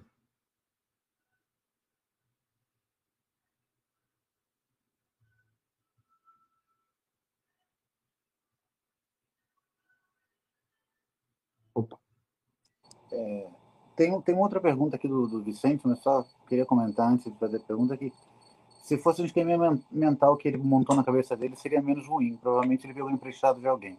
Porque essas coisas vêm repetidas. Pior ainda. Não é nem original. Eu não sei, posso fazer a pergunta do Vicente? Não, não, fala, fala, fala. Pode fazer, pode fazer. Tá, vamos lá. Deixa eu ver se eu acho aqui. Que ele me mandou. É...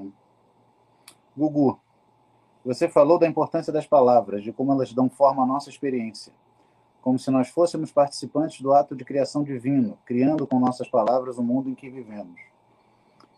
Esse é um dos sentidos da fala do Cristo, vós sois deuses? Essa fala se refere a esse poder de criar o mundo em que vivemos com as palavras que deixamos sair do nosso coração? Peraí, ah, repete de novo. Tá. Ah, Gugu, você falou da importância das palavras, de como elas dão forma à nossa experiência, como se nós fôssemos participantes do ato de criação divino, criando com nossas palavras o mundo em que vivemos. Esse é um dos sentidos da fala do Cristo, vós sois deuses? Essa fala se refere a esse poder de criar o mundo em que vivemos com as palavras que deixamos sair do nosso coração? Talvez. Tal, talvez, talvez esse seja um dos sentidos dessa palavra dele.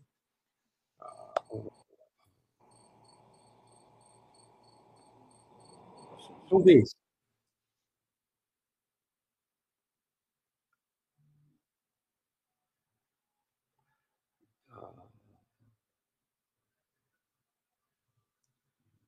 Mas uh, eu, eu acho que não era não era exatamente disso que ele estava falando nesse, nesse contexto.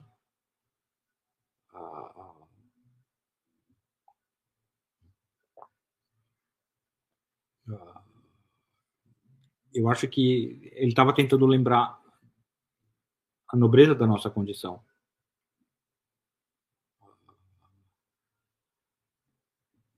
Olha,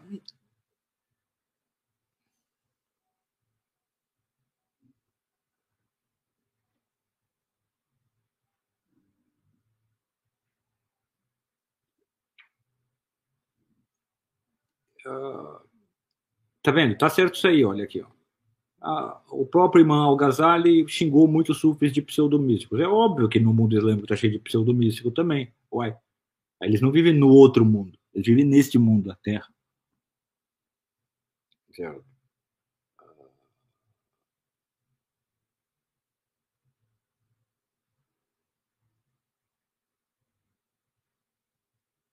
Olha, não, a vocação não é a água tirada da fonte. Oh, não. Olha, como ter mesmo uma religião, estando no Brasil? Depende da religião. Se você é católico, como eu falei, visita muitas igrejas e visita muitos mosteiros. Circula muito. Para você não viciar a sua mentalidade num grupinho de pessoas que passam uma imagem muito parcial e fragmentária do que é a sua religião circula muito, para você começar a adquirir uma visão um pouco mais integral e começar a diferenciar qualitativamente as pessoas ali.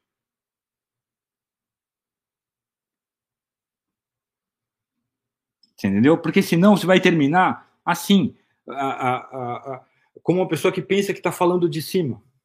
Não, aqui veja bem, que o sufismo é apenas isso aqui, um esforço de autoanulação. É o seguinte, olha, se, se você não circulou bastante no, no, no, no, ambiente de uma religião, você não sabe o que ela é. E ele fala, não, reduzir, uh, que, que, isso é reduzir a, a, a, a, um. restringir o sensorial. Que restringir o sensorial, rapaz?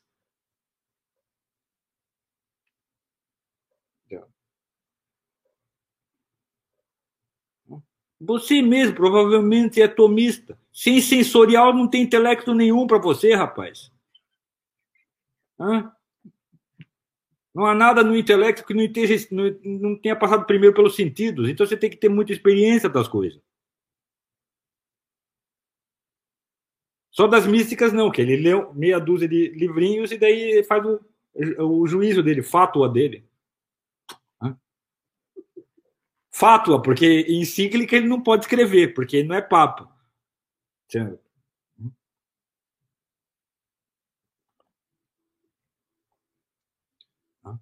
Então você tem que circular muito para você. E eu não estou falando para você ir circular. Eu falei para ele ir circular lá no sufismo, para achar sufi. Para você que é católico aí, eu estou falando o seguinte: você circula tá? nas igrejas.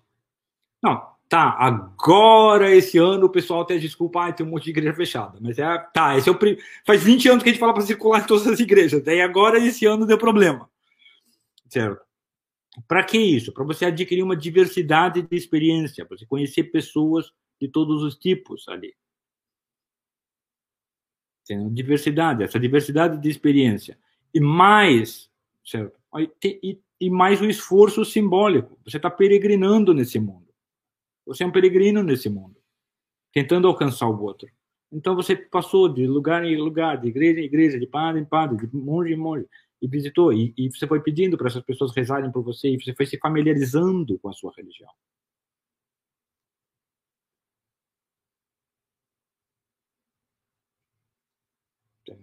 Você foi se familiarizando com a sua religião.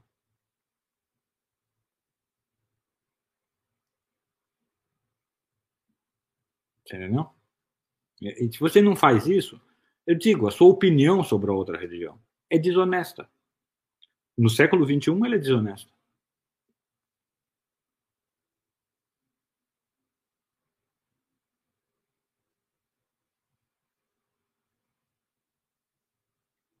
Entendeu? Ela é desonesta, porque, ela é, é, porque é, é me desculpe, mas é ignorância culposa.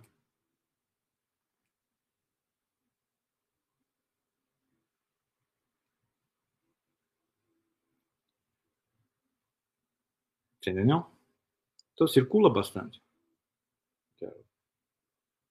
Porque a, pessoa, porque a pessoa fala, ah não, me fala qual que é o, quem é o santo no Brasil, o santo católico no Brasil, que eu posso evitar. Não adianta te falar quem é você, você não está entendendo como as coisas, a situação que as coisas estão, que a, que a, que a, situação, a nossa situação está. Você fala assim, não, vai lá e vai, fulano é o santo, sabe o que vocês vão fazer? Vocês vão lá e vão destruir a vida dele. Não, não, não. Vocês circulem, circulem, circulem, circulem com intenção sincera, pedindo para Deus, cumprindo os mandamentos, participando sem sacrilégio dos sacramentos. E Deus vai te aproximando. É, você entendeu? Deus existe. E ele que ele falou: buscar e encontrareis. Certo? Mas hoje em dia, você fala buscar e encontrareis. E você tentar explicar na prática que, olha, buscar santos católicos, você tem que ir em vários lugares católicos. Mas isso aí parece uma tremenda heresia hoje em dia. Certo? E sabe por que parece uma tremenda heresia? Porque você mencionou também. Olha, se você não quiser buscar em católico, você pode procurar em ortodoxo. Se você não quiser procurar em ortodoxo, você pode procurar em sufi. Se não quiser procurar em sufi, você procura, pode procurar em monge budista. Você pode procurar onde você quiser. Mas em todos esses casos, você vai ter que circular bastante. Vai, entendeu? E se esforçar e ter prática sincera a coisa demanda tempo, esforço, dedicação. Esse tempo, esforço e dedicação vai purificar suas intenções, vai, vai jogar coisas fora da sua alma, entendeu? E você vai ter, se você morrer, você vai ter a desculpa de para Deus, oh meu Deus, eu estava procurando e aí caiu uma pedra na minha cabeça e eu morri. Me perdoa. Você entendeu? Mas se você estava sentado lá na sua casa, certo? Assistindo missa online, tá? tá. Deus é que sabe.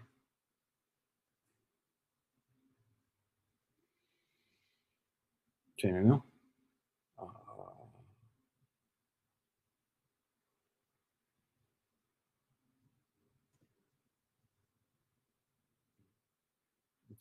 Então, eu sei que? Ah,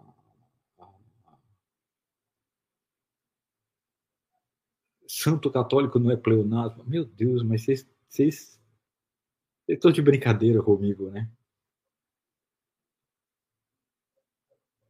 Porque todos sabem, São Serafim de Sarov não era santo. Fenomenologicamente, as coisas que ele fazia eram milagre, mas não era milagre mesmo.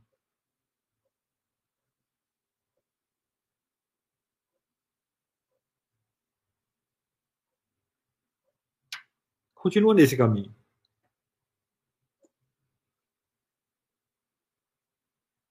Tá? Continua. O problema de, se, da pessoa seguir esse caminho, sabe qual que é? É o seguinte, ela tem, ela tem que fazer um esforço muito grande para dizer que São Serafim de Sarov não é santo. E esse esforço impede ela de reconhecer quem é santo na religião dela. Porque você reconhece uma coisa conhecendo coisas semelhantes. Entendeu?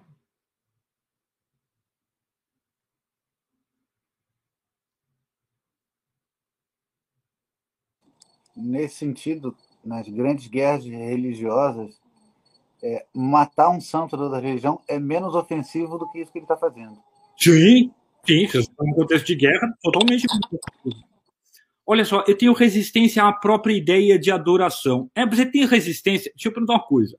Você tem resistência à sua esposa te admirar?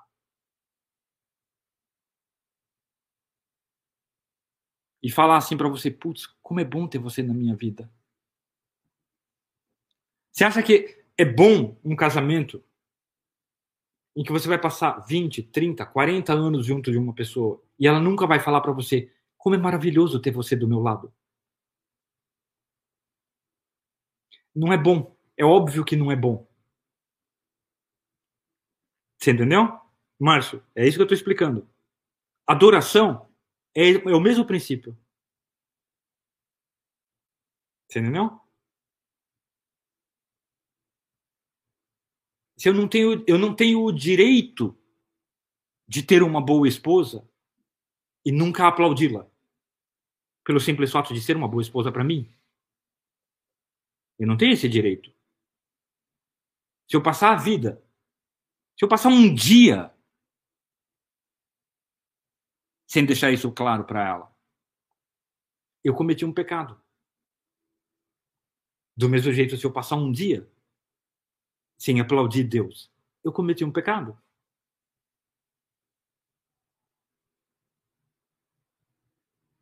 Você entendeu? A, a, ideia de adoração, o princípio da adoração é o mesmo. É o mesmo da gratidão. É o mesmo da admiração. Porque você dizer para sua esposa, naquele momento em que você é tocado por isso, você dizer para ela como é maravilhoso que você está aqui. Não é um ato vazio. Nem para você, nem para ela.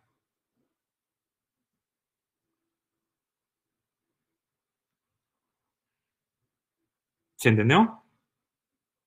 Então, esse é o fundamento da adoração. Adorar a Deus é justamente isso. Como é maravilhoso que o Senhor exista. Como é maravilhoso que o Senhor me criou. É, esse é o mesmo princípio. Tá? Então, se você tem uma. Um, assim, não, eu sou contra a ideia de adoração, você é contra a ideia de admiração, você é contra a ideia de um elogio justo. E se você for contra essa ideia, se você pensa bem, se você nunca, hein, pensa bem, se um vizinho, se você sai de casa de manhã e um vizinho sorri e te dá um bom dia, você deve a ele um sorriso e um bom dia. Você deve a ele isso. Você entendeu? Deus te deu a existência, então você deve a ele isso.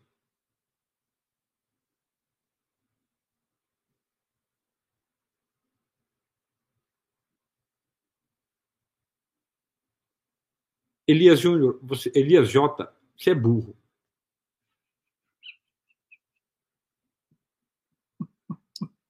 Me desculpe, cara, mas você é burro. Senão, a mera experiência sensorial. Eu não, falei, eu não falei nada. Você leu isso aí porque você é doido. Você é doido. Entendeu? Não bate aí os pinos.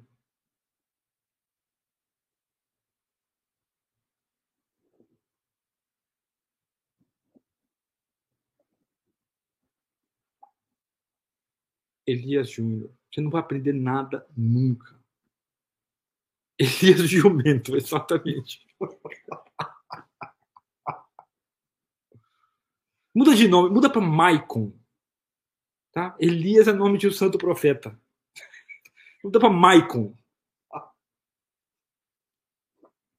Não é, não é ah, não, não, não é santo. Não foi declarado. Não é, não é santo. Não foi canonizado. É só, é, só, só, só na igreja ortodoxa que é santo, mas na igreja ortodoxa não vale.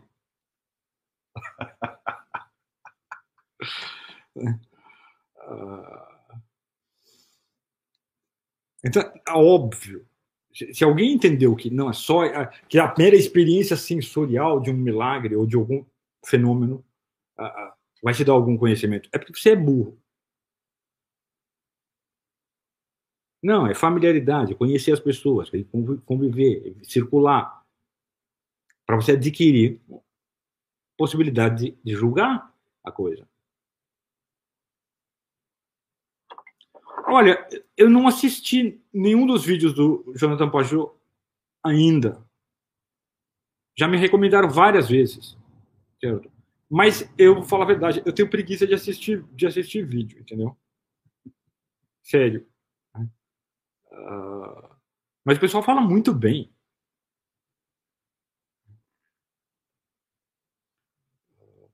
Elias Gnose.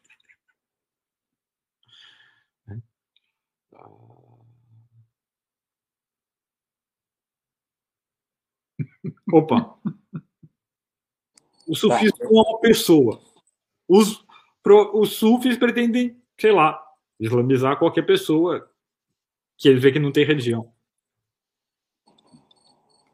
É, é, a última pergunta que eu vou fazer, por favor, não me mandem mais, porque fica aparecendo em todas as minhas redes sociais a gente me pedindo para falar perguntas.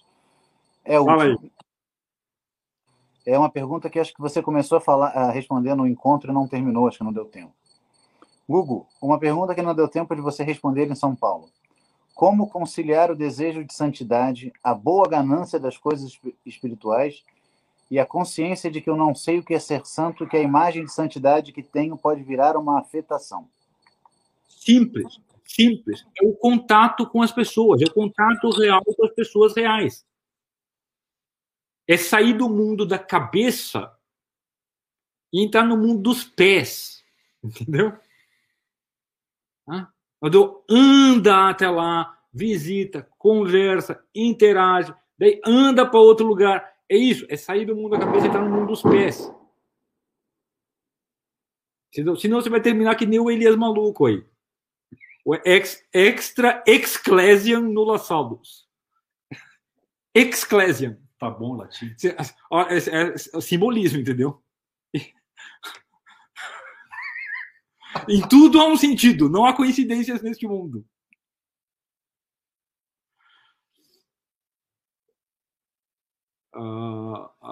Tem dicas úteis para tirar proveito da leitura da Divina Comédia? Hum, não. leia. É, é, primeiro, leia, leia várias vezes.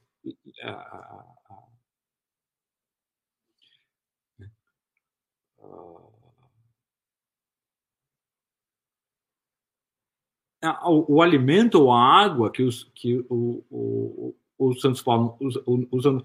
É, a água aqui é da terminologia de Santa Teresa, especificamente, ela falando de você cavar a água, você, você recolher água. Num, né?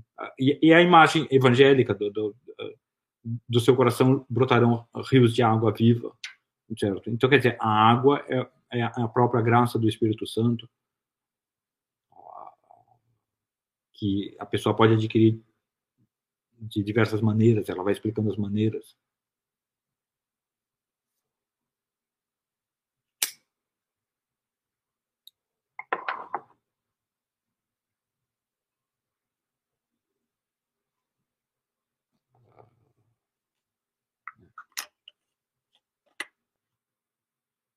Olha, você está falando aí, eu vejo, vendo as pessoas adorando a Deus, eu sinto que estão todas fingindo.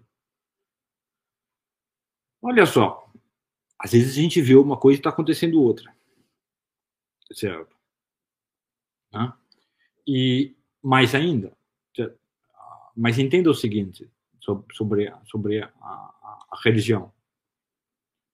A religião, muitas vezes, ela não. E para a imensa maioria das pessoas. Não é exatamente. Estou falando das. Tem as pessoas que estão fingindo só, hipócritas, que estão lá fingindo que estão fazendo uma coisa. Tá? Não estou falando dessas aí. Estou falando das pessoas que têm religião. Elas não estão fingindo, mas elas estão como uma criança, elas estão imitando. Elas estão imitando algo que elas não compreendem. Certo? E essa imitação é sincera, como a, como a imitação da criança é sincera. Certo? E talvez seja o fato de você ter visto muitas vezes atos que são essa imitação, sem a pessoa ter a consciência de que aquilo é só uma imitação, então dá uma impressão de, de, de, de, de ter algum falseamento, ou alguma falsidade, ou alguma artificialidade. Certo? Porque a pessoa, muitas vezes, ela está praticando a religião e só o que ela conhece da religião é aquela imitação de adoração. Certo? que é um exercício para adquirir a adoração verdadeira. Certo? Uh, e ela pensa que é, é, esse aqui é, é isso, adorar a Deus é isso, certo? E isso é um, é um, é um engano inocente. Por que eu digo que é um engano inocente? É um engano inocente porque quer dizer que a pessoa, em termos de religião, ainda é uma criança ali. Então ela tem a responsabilidade de uma criança. Certo? E Deus provavelmente vai julgá-la segundo a responsabilidade de criança em relação àquilo. Não tem consciência, mas não, não é um fingimento.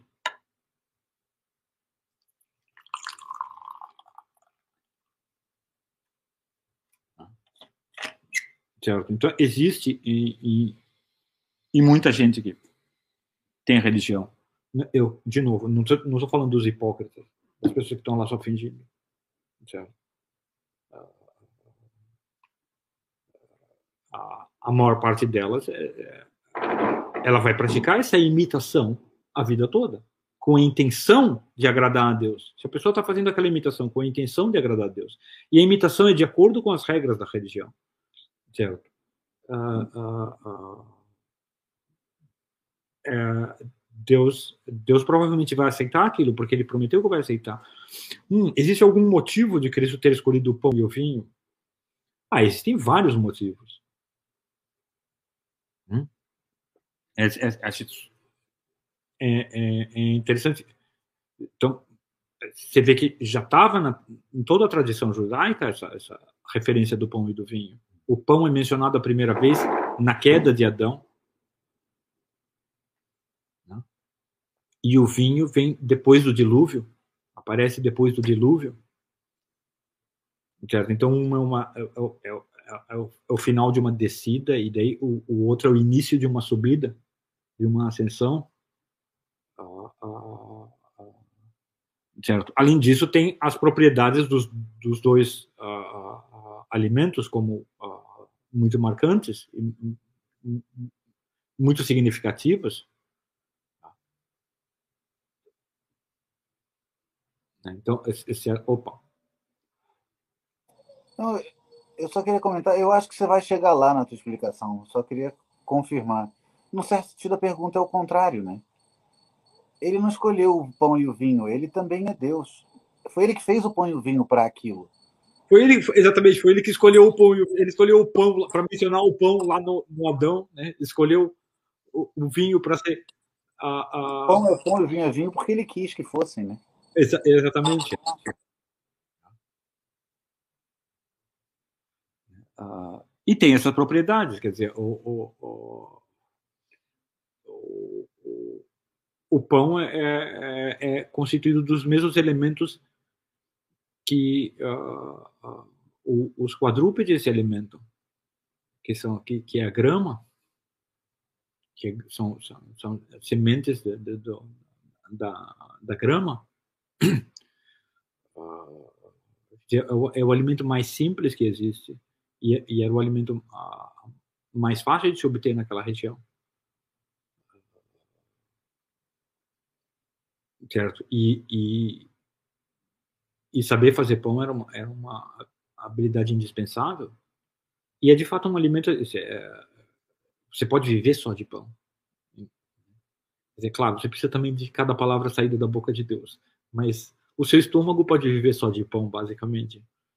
Certo? E, e, as propriedades do vinho também. É, o vinho também era extremamente útil como alimento. E o fato de um deles ser, ser duro e tem que ser mastigado, certo? E, e, e limpar a boca. Né? Limpar a boca. É uma coisa que provadores dos mais diversos alimentos muitas vezes usam pão para limpar, tirar o sabor da, da boca e, e, comer alguma outra coisa e daí provar e, e então é, ele deixa ele aperfeiçoa o paladar e a mesma coisa? A, a verdade é essa. Olha só, por exemplo, as pessoas perguntam, sem, sem maldade, para o rapaz que estava perguntando sobre adoração e sobre fingimento, é, é, é, o seu paladar não, não, não, acerca da piedade não é, não é bom. Porque se você conhecesse pessoas piedosas em número suficiente, ah, você ia perceber que, não, quando eu sou movido por elas no convívio. Meu paladar é limpo.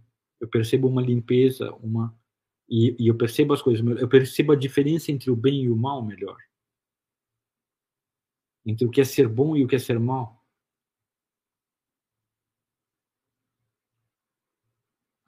Veja bem, isso não é a diferença do bem e, o mal nos atos que você percebe melhor, mas na personalidade, na pessoa. Todos nós temos por padrão, nós somos uma boa pessoa. Mas como é que a gente avalia isso? Como você avalia se você é uma boa pessoa? Certo? E a verdade é que quando você interage com boas pessoas, quando você quando você age, o efeito na sua personalidade é como se você estivesse se alimentando como alimento, como bebê dentro do útero. Você não sabe o gosto daqueles, daquelas coisas. Você não sabe o efeito que elas têm na sua personalidade. Quando você interage com pessoas que são piedosas, você sente o sabor da personalidade delas. E daí, se você limpa bastante o seu sabor, ah, o seu paladar, ah, você percebe que, nossa, é melhor ser assim do que ser daquele outro jeito. Não é uma questão de é melhor fazer assim. Não seja melhor ser assim. Certo? É,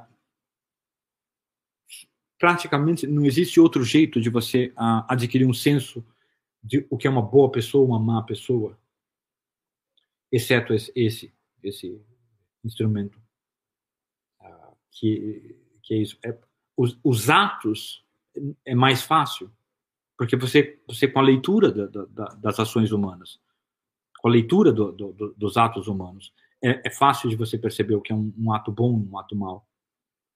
Mas um, um um, a, a, própria pessoa, a, na própria personalidade, a, é melhor pessoas vivas, é muito melhor pessoas vivas do que do que a ficção, do que a leitura. Quando você interage com as pessoas, você percebe isso, você percebe e aí você percebe que elas têm exatamente as pessoas que são consistentemente piedosas, elas têm exatamente as car características análogas ao pão. Voltando para a pergunta da confraria tomista, você percebe que elas têm aquelas características. De, de, elas, elas são um alimento sólido, são um alimento suficiente, né? não é, não é excessivo em sabor, certo? não é excessivo em sabor, então é um, é um alimento que não te induz ao excesso. Né? Os alimentos que são excessivos em sabor, ah, comer uma picanha, eles te induzem ao excesso. Não é isso? O pão não te induz ao excesso. Certo? Eu sei que ah, também é difícil aí, certo? Talvez vocês tenham que fazer um pouco de pesquisa para fazer receitas de pão, porque o pão no Brasil é muito ruim. Ele dá azia. Certo? E, e nos lugares que tradicionalmente as pessoas vivem de pão, ah, Sim, essa característica combina com a, com a explicação. Da, a aula do pão é sobre isso, é, é para ter esse efeito. Então, ela não te induz ao excesso, ela é suficiente, ela te fortalece, ela é consistente. Tá? E, e, e, e a, a, a sensação é como da pessoa bem nutrida, mas não enfastiada. O convívio com a interação, quando você passa uma tarde com uma pessoa piedosa, é, é como se estivesse bem nutrido, mas sem estar enfastiado. Você entendeu? E daí você percebe, nossa, esse, esse estado é melhor. Certo? E aí, não é que você necessariamente vai sentir ele com as suas próprias ações, mas você sabe que é o seguinte: o efeito, a, a o fruto é como a árvore. O fruto é, é, é, é como a árvore. Então, se essas pessoas são assim, e elas causam esse efeito, esse é o fruto delas em mim. Então eu tenho que eu vou imitar a árvore. Eu vou imitar a piedade delas, certo? Na intenção de fazer como elas.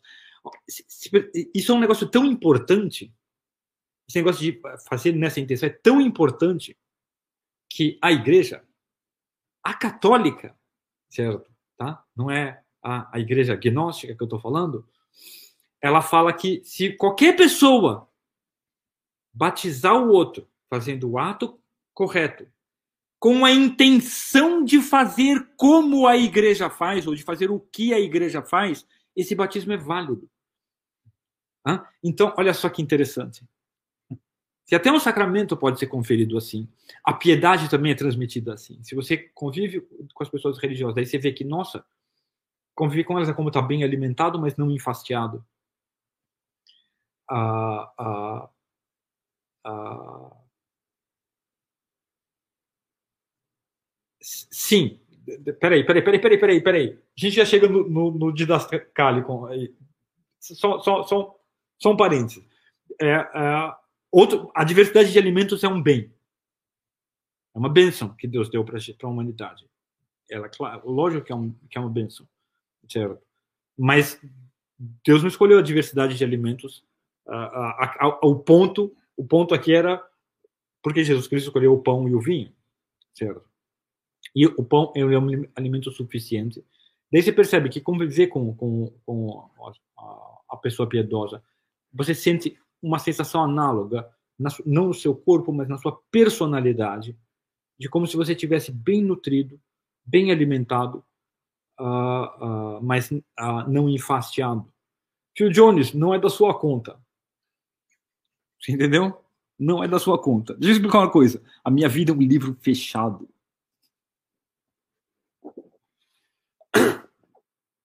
Ah? Uh, e aí você sente esse efeito. Aí você sente esse efeito, o que, que você faz? Você começa a imitar os comportamentos piedosos delas, com a intenção de realizar o mesmo que elas realizam. Certo? E você vai provavelmente se tornar uma delas. Vai demorar tempo. E você não vai sentir dos seus atos de piedade o que você sente dos atos de piedade dela, porque você está. Os seus atos, eles são um alimento intrauterino para você.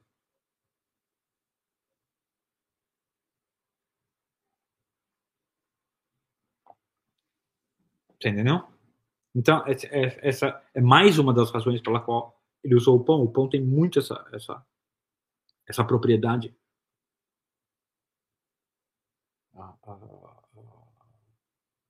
De ser suficiente para a nutrição. Certo? Mas ele tem essa característica de, um, limpar o paladar e de não inclinar de modo algum ao excesso. E a pessoa verdadeiramente piedosa é aquela que você vê que, cara, o cara faz muito mais do que você. Mas ele não, não mas ele não é inclinado ao excesso. Você vê que não tem é, fastio de, de oração, fastio de coisa assim. A pessoa, a, a pessoa sabe, você, você, vê que ela assim, ela vai lá, você faz uma vigília com ela dela, daí você fica duas horas, às vezes, você fica rezando. E daí, quando aquilo está chegando no limite, eles param, e daí senta, vai conversar, olha, olha o céu, pergunta como está a sua família. Você vê, você vê, tem essa, essa medida, as pessoas piedosas.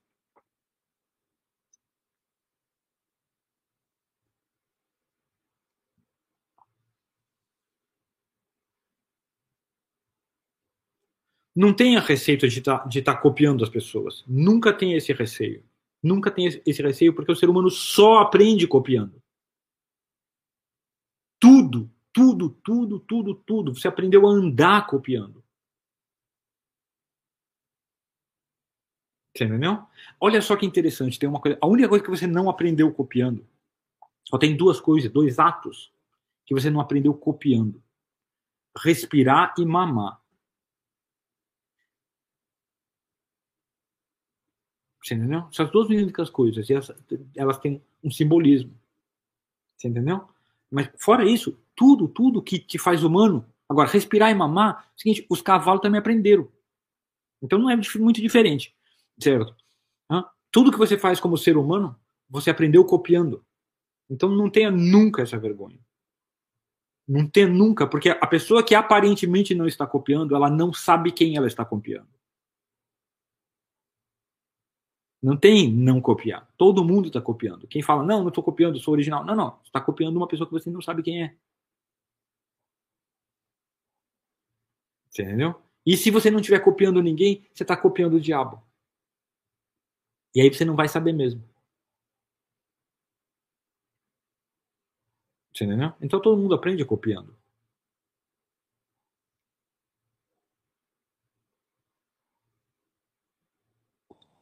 para o pessoal piedoso que gosta sempre de botar o pai contra o filho, esse é um conselho do Olavo para aprender a escrever.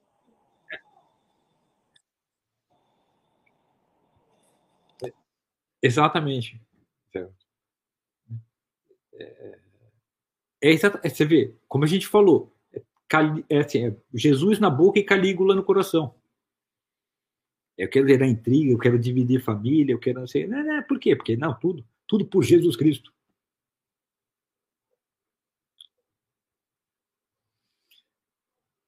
Menos cumprir os mandamentos de Jesus Cristo. Isso, isso não se faz por Jesus Cristo. Isso né, não precisa. Não precisa, confessa.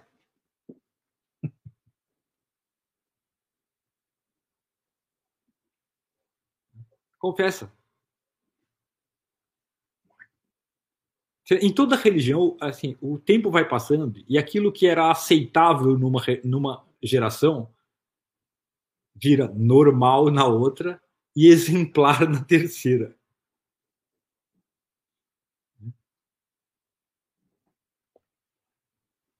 E daí vai baixando, vai baixando o nível em geral. Quando a gente não sabe rezar, a gente copia as orações dos, dos santos, vai. copia as orações tradicionais. Você pode até, você pode até, olha, eu vou te dizer, se uma pessoa soubesse que é o seguinte, mesmo que ela falar, olha, eu não acredito em Deus. Então faça o seguinte, você vai lá, ajoelha e fala, meu Deus, eu não acredito em você, mas eu vou fazer essa oração só para garantir. E faz isso consistentemente. E vamos ver se Deus não te ajuda a descobrir e a acreditar nele.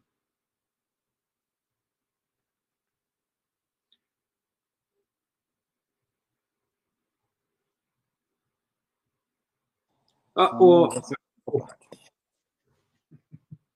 Não, olha, deixa eu falar uma coisa, presta atenção. O ICLS é tudo para benefício próprio. Não é que ele usa o benefício, ele usa o ICLS. Não, o ICLS é para o nosso benefício próprio. Claro, o jeito de fazer é, não, deixa, vamos dar umas aulas que seja benefício para vocês, certo? Hum? Mas assim, ah, e o dinheiro? O dinheiro é todo para o benefício próprio. Tá? Nenhum centavo. Certo? A gente tem fé, a gente tem devoção, mas nenhum centavo vai para a causa da islamização. Todo o dinheiro vai para o benefício próprio. A causa da, a, a, para a causa da islamização, a gente faz que nem. Lembra a piada do rabino? E o dinheiro? Hã? O rabino, o, pa, o pastor e o padre? Hã? Todo mundo conhece essa piada, né? Jogo para cima. O que Deus pegar é dele. O que cair de volta é meu. Certo? Então, DCLS também. A gente joga para cima. Entendeu? Hã? Ou que os sufis pegarem é deles. Certo? O que cair de volta é nosso.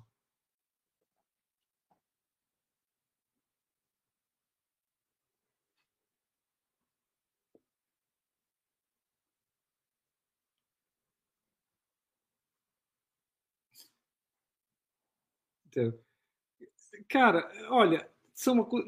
Que acusação séria, cara. Pelo amor de Deus, mano. Tudo isso aí é o seguinte. Presta atenção. Você queria dormir com a moça. O Thales propôs casamento para a moça. A moça não casou com o Thales não dormiu com você. Daí você, daí você passou sete anos criando uma conspiração na sua cabeça. E o Thales na semana seguinte esqueceu que você existia. E eu nem sabia que você existia. É isso. Entendeu? Qual a explicação para tudo isso aí. Ah, então tem que ser uma imensa conspiração sufi. É, é isso. Entendeu? É, assim, é, é miudeza, entendeu? O brasileiro vive de miudeza.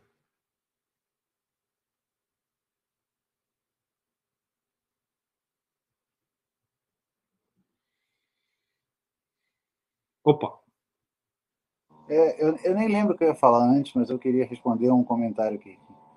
O, o mesmo moço do comentário falou: o senhor só tergiversou. Não. Ele está mandando você tomar no cu de uma forma educada. Não está tergiversando, não. Só não quer. Meu irmão. É, cara. Uma hora, uma e meia da manhã, cara. Pelo não, amor não, de Deus, cara. Não, olha, isso aí é o seguinte: se isso aí te preocupa, se esse dossiê te preocupa, te, te, te perturba, seguinte, cara, foge, entendeu? Se você leu aquele, aquele documento lá e falou, nossa, isso é um negócio muito sério e profundo, cara, eu não posso te ajudar. Entendeu? Eu não posso te ajudar. Te ajudar é um desrespeito para com qualquer pessoa decente.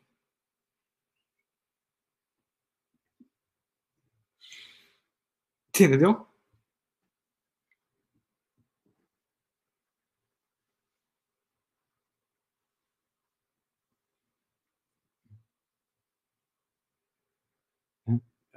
Então, assim, cara, isso aí, isso aí é,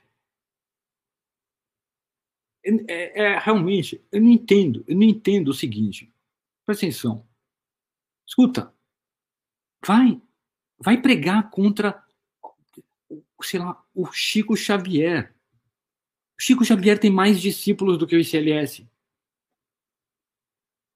Entendeu? O Henrique Cristo tem mais discípulos que o ICLS. Por que você está preocupado com o ICLS?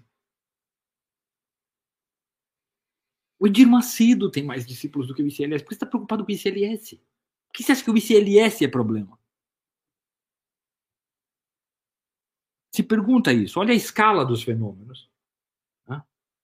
Então, você está preocupado com esse aqui? Por quê?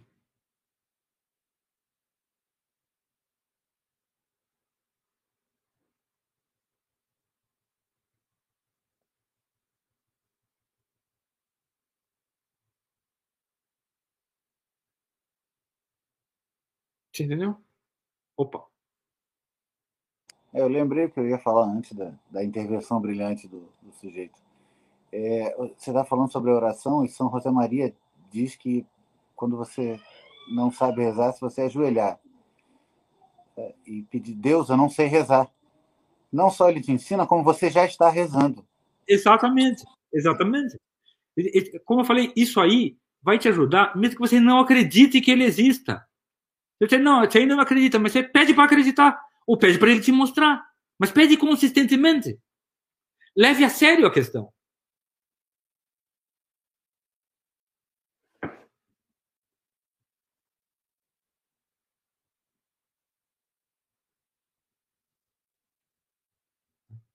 Ah, ah. Tá, olha só, a gente escolheu assim, a imagem do buraco de agulha é uma imagem evangélica. É disso que ele estava falando, certo? Uh, e o problema de é, esse esse esse, uh, esse foi talvez um dos motivos que mais uh, me fez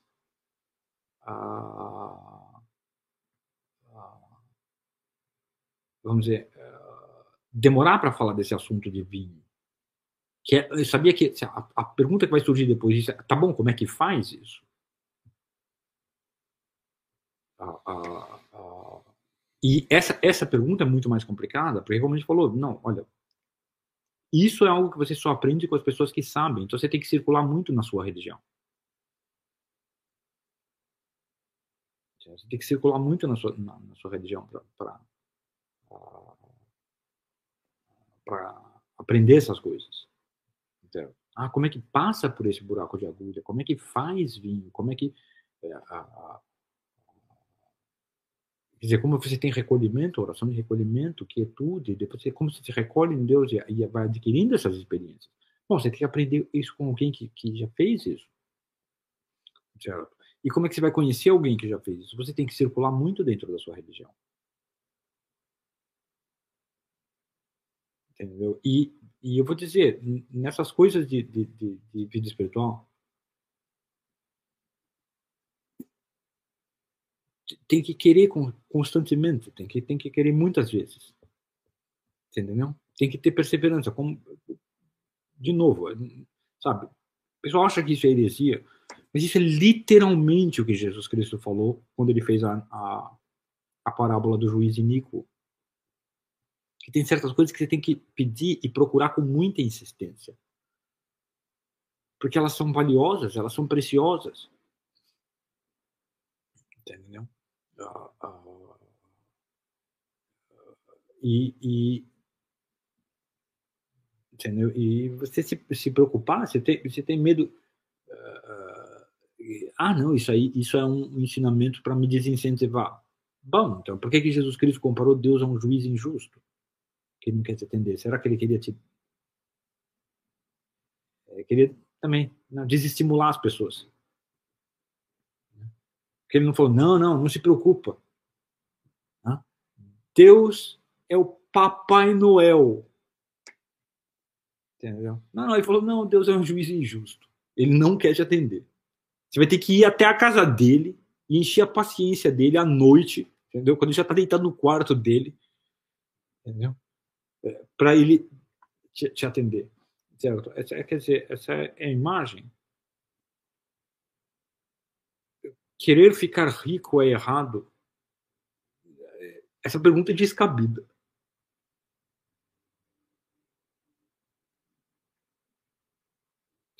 Não é que querer ficar rico é errado. É que assim, o que é ficar rico?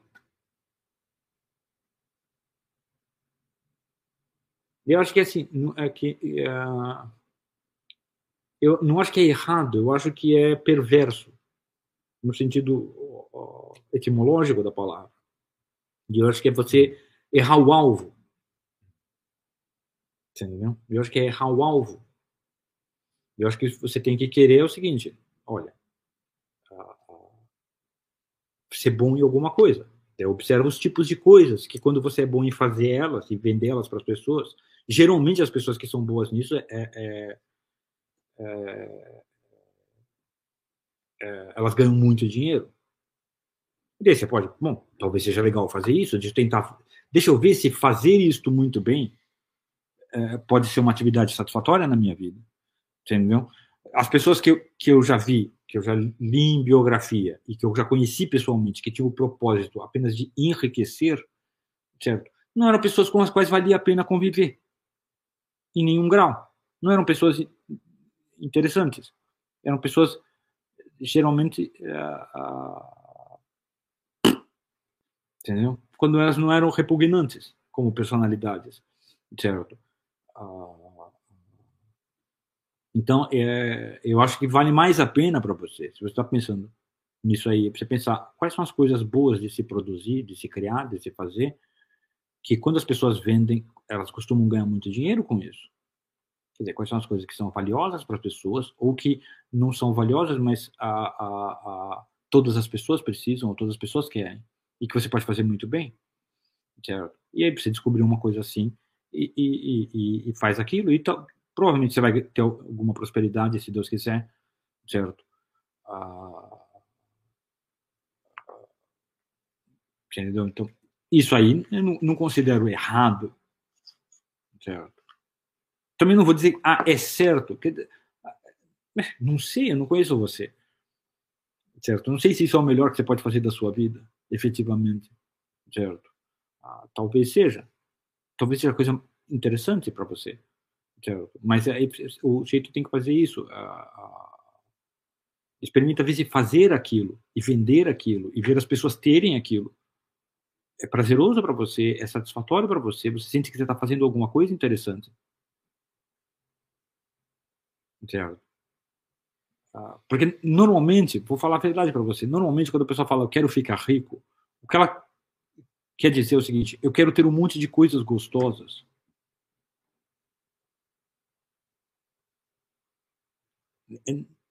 Pensa bem, eu quero ter uma mansão maravilhosa, ou várias mansões, eu quero ter um iate, ou eu quero ter pessoas trabalhando para mim, servindo e limpando a casa. E... Então, você está falando de ter coisas gostosas, certo? E se você olhar tá? Não pergunta para mim. Pergunta para os santos. O que eles acham de ter como objetivo na vida ter muitas coisas gostosas. Eles vão dizer é a ruína da sua alma, é a ruína da sua existência. Isso não é um objetivo para o ser humano. Não é salutar para o ser humano ter esse objetivo. Entendeu? Então, não, não me parece uh, um, um, objetivo digno, porque é só ter coisas gostosas. Olha, você tem o objetivo de. Não, eu quero. A... É, exatamente, é só, só, só um apego excessivo a esse mundo. Não, não, e, e, e, mais ainda, pensa bem, o que, o, que qualifica a pessoa que tem mais coisas?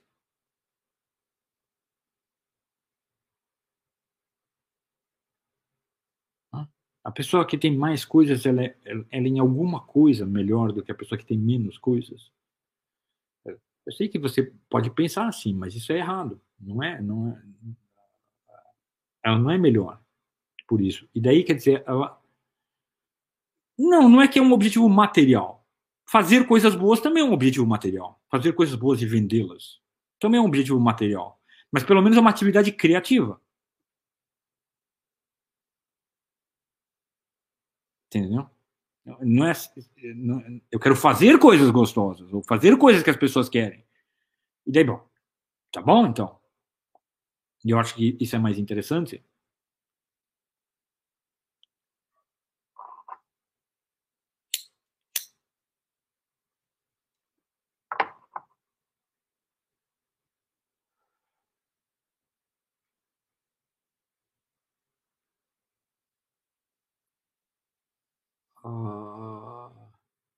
Cara, Patrick Gobb, eu li algumas, algumas seleções do, do, do, das locuções interiores dele muitos anos atrás, mais de 30 anos atrás.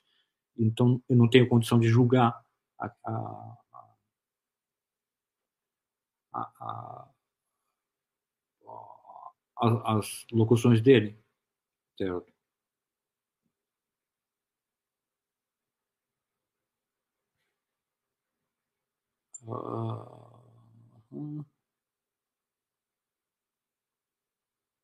Caramba, cara. Não sei como vocês imaginam que é possível responder a maior parte dessas perguntas. A maior parte dessas, das perguntas de vocês é, é, assim, é irrespondível.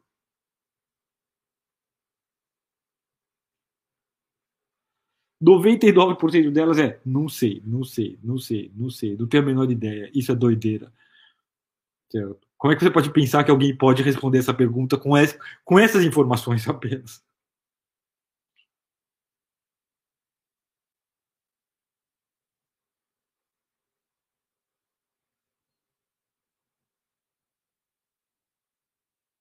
O simbolismo do gafanhoto é bem legal, mas hoje, hoje eu já não teria possibilidade.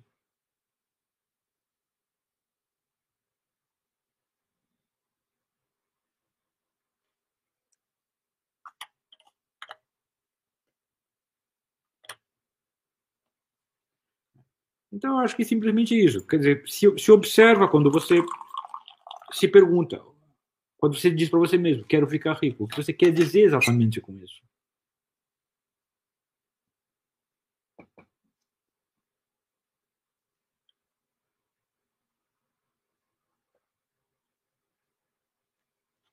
Sim, olha só, a diversidade de alimentos é uma bênção dada por Deus para a gente conhecer inúmeras qualidades das coisas. Certo? Mas o, o, o, próprio, se eu não me engano, o próprio Hugo de São Vitor fala, o único é, que é essencial ali naquele contexto é o pão. Ele fala, dá para viver só de pão. Você não pode viver só dos outros alimentos. Certo? Mas você pode viver só de pão. Nisso, então, ele tem uma característica mais ou menos única. Certo? Claro, não é universalmente única, também tem aqueles monges que vivem só de arroz, né? Lá no, Extremo Oriente, certo? Uh, mas no, no, Oriente Médio e no Ocidente, o, o, pão era o único alimento que permitia isso. Você pode viver só dele.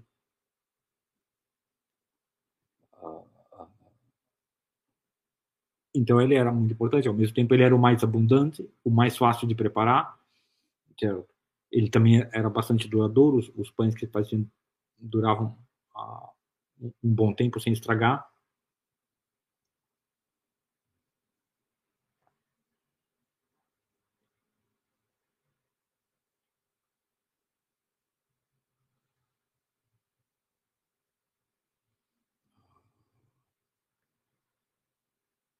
É, de repente a gente fala sobre o simbolismo do gafanhoto no encontro de Curitiba. Não sei se vai dar, mas.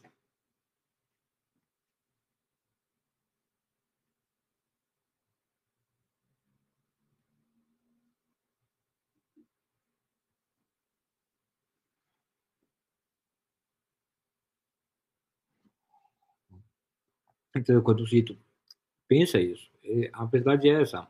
Eu conheci muito poucas pessoas que queriam ficar ricas. Para falar a verdade, eu conheci uma pessoa só. E, obviamente, a pessoa ficou, certo? Mas o foco mental dela não estava em ter coisas boas, mas estava em adquirir a capacidade de fazer coisas boas e a capacidade e adquirir também a capacidade de vender essas coisas boas. Porque precisa ter a capacidade de vendê-las também. Certo? Ou, talvez se associar a alguém que tenha a capacidade de vendê-las, mas não é um bom começo.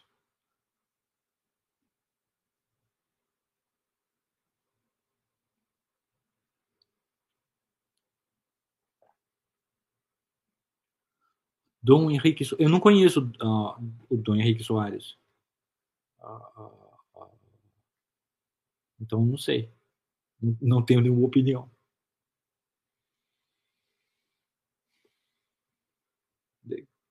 O que o senhor acha de Santa Gertrudes ou de Santa Hildegarda? É santo, tá bom. É santo, eu aprovo.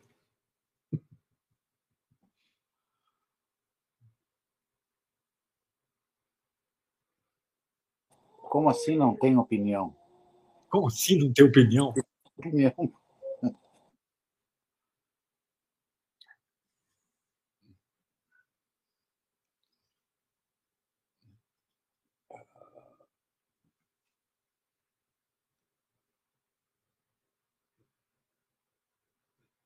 Caramba, o que você acha do Mahabharata? Sei lá, a mesma coisa que eu, como o que eu acho da Divina Comédia. Leia, é bom.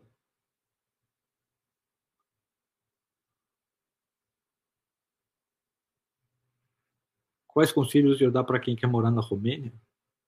Aprenda romeno.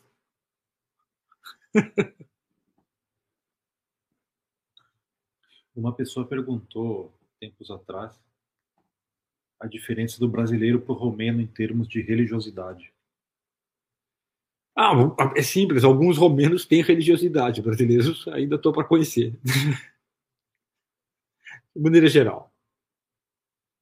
Esse, esse, em muitas coisas eles são o contrário do brasileiro na religião. O brasileiro adora aparecer, parecer uma coisa que ele não é, e o romeno não gosta de parecer mais do que ele é. Ele gosta de parecer menos do que ele é. Ele não faz questão de, de parecer piedoso para as pessoas que estão fora do círculo deles.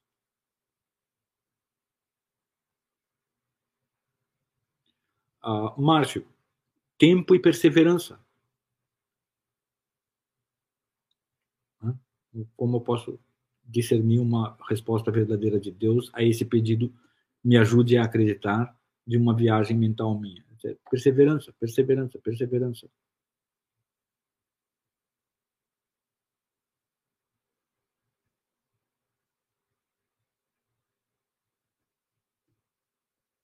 Também não sei quem é o pastor Caio Fábio. Cara,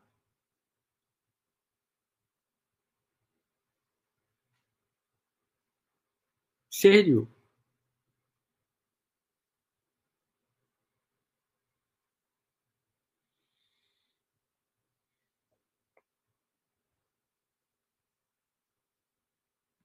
É, já me falaram desse documentário sobre o Osho, mas eu não preciso ver, não. Eu já sei que não presta o Osho. Então.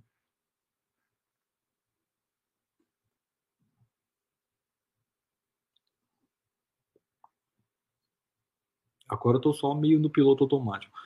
O, o, que é, o que é ter uma religião? Bom, depende da religião. Depende da religião. Se você. Vamos supor que você tem uma dessas grandes religiões, tá? Como eu falei, circula bastante. É possível ter duas religiões? É, olha, hoje em dia é praticamente impossível ter uma. Certo? Então, duas, eu acho que nem sonhando.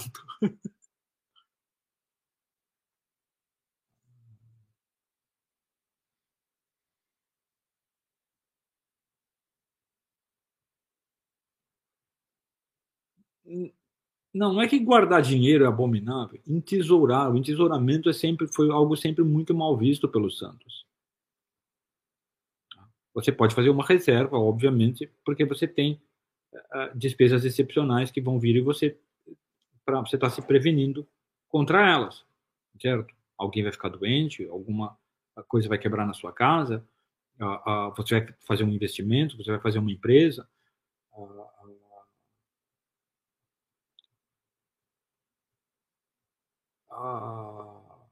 Algum conselho para quem tem mentalidade saturnina marcial e queira ser um bom católico?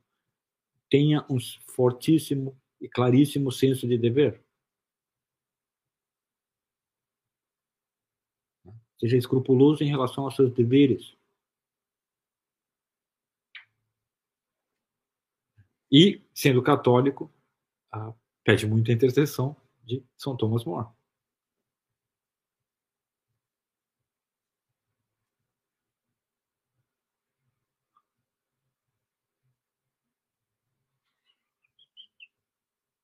Viu? Caramba, eu não sei o que, que vocês bebem, viu?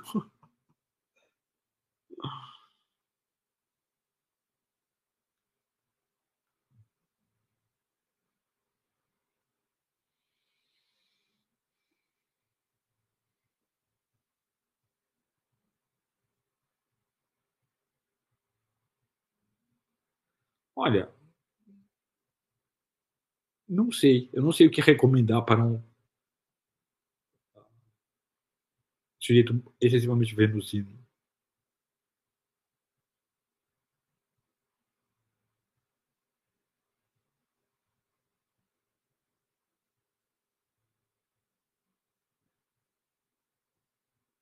Porque muitas vezes queremos mudar, mas não conseguimos. Ah, essa é uma boa pergunta. Normalmente é porque você não sabe na, exatamente na direção do que você quer mudar. E, e, e, e uh, por exemplo, olha só, o jeito, ah, não, eu fico vendo pornografia, ou sei lá, eu fico, eu, eu cometo fornicação, ou eu cometo adultério, certo? Uh, qual a lição mais preciosa que você aprendeu com seu pai? Seja você mesmo e, e pare de impostura. Não seja um fingido. Não seja um fingido. Não seja uma coisa de mentira. Certo? E então, olha só, normalmente o sujeito não sabe para onde ele quer. Ah, para onde ele quer chegar, onde ele quer chegar. Ele quer, ah, tá bom, eu quero, então eu quero, ah, se é pecados de ordem sexual, ele fala, eu quero ter pureza sexual na minha alma. Bom, o que, que é esse estado de pureza? Como que ele é? O que, que é pureza? E ele não sabe o que, que é esse estado. E ele não tem uma referência daquele estado. Certo? Ah, então, ele não. É, é, ele tá. É como uma pessoa que está fugindo de um lugar para um outro lugar aleatório. Ela não sabe onde ela vai cair quando ela chegar naquele outro lugar. Ela não está indo numa direção. Ah, consciente. Eu tinha uma outra pergunta que era interessante.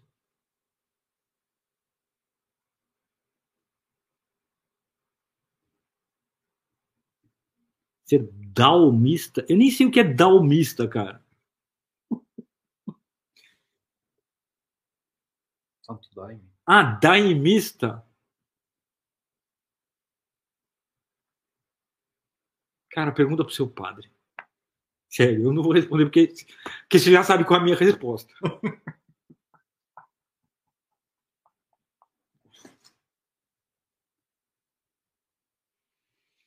Duração autômata.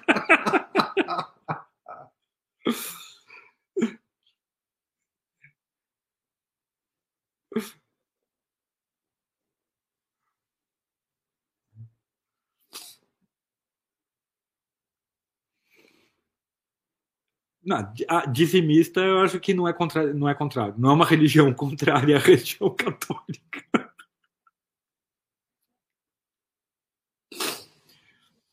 Então, a maior parte das vezes que a gente não consegue mudar é porque a gente não sabe exatamente o alvo. É que nem quando o sujeito fala, ah, eu quero ficar rico. Bom, tá bom, então em que direção que você anda para ficar rico? Certo. É, na verdade, o que está querendo dizer é o seguinte: eu não quero ser pobre. uh, uh, então, você não sabe aquele alvo, certo? Uh, e se você não sabe o alvo, muito menos você vai saber quais são os impedimentos reais. Certo? Então, o, o, o, o, a, me, a melhor coisa, se você está lidando com os vícios, é persevera na prática da religião. Entendeu? Persevera. E como a gente falou, circula para você ter contato com boas pessoas, até você chegar a ter muito contato com boas pessoas diferentes, de lugares diferentes. Entendeu? Ah, e vai muito nas relíquias dos santos. Entendeu? Vai muito nas relíquias. Como criar filhos religiosos? Seja religioso. Seus filhos vão ser como você.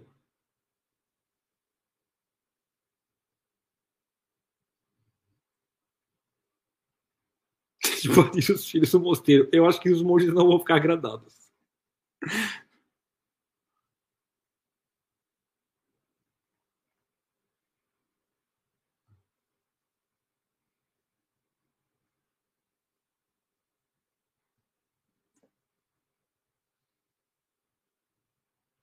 Os santos estão no céu. Ah, peraí.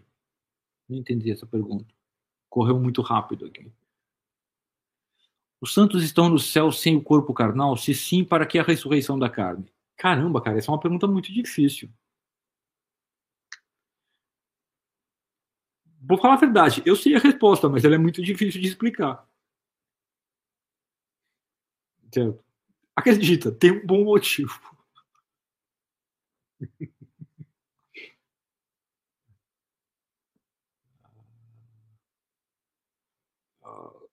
Qual o sentido da devoção a um ícone?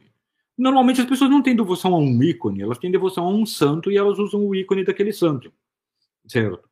Mas tem alguns ícones que, ícones que já, ah, vamos dizer, adquiriram quase o status de relíquia porque eles são muito milagrosos, certo? E aí é, é a relíquia, certo?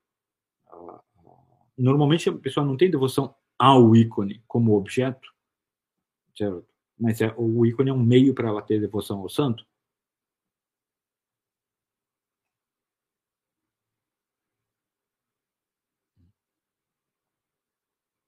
Certo. E, bom, o sentido é. Ah, caramba, os carismas nos tempos de hoje são reais. Caramba, vocês complicam a minha vida. Você não, você não acha que essa pergunta é um pouco geral demais? É.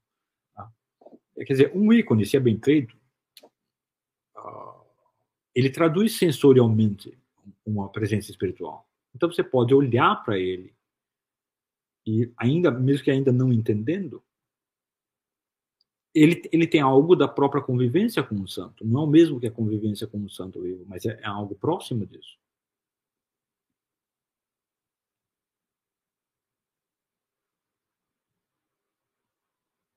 Por que o kardecismo é especialmente atraente para a psicologia do brasileiro? Sei lá, porque ele é tipo uma macumba light. Uma macumba para pessoas boazinhas.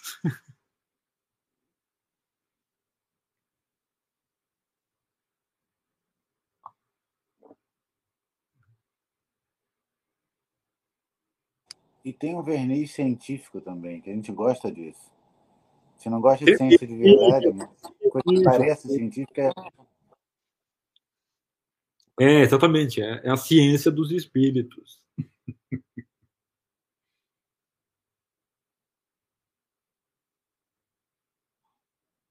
ah, por que o macumbeiro vai à missa? Pergunta para ele. Por que o católico vai ao terreiro? Pergunta para ele.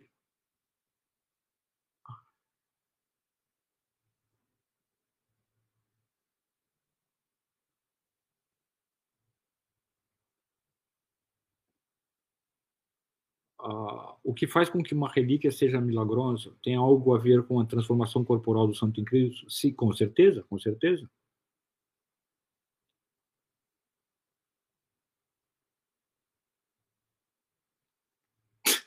Catecismo é macumba, protestante é macumba.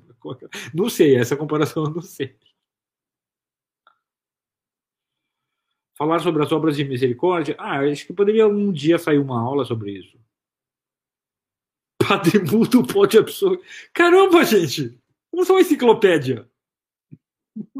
Eu não sei.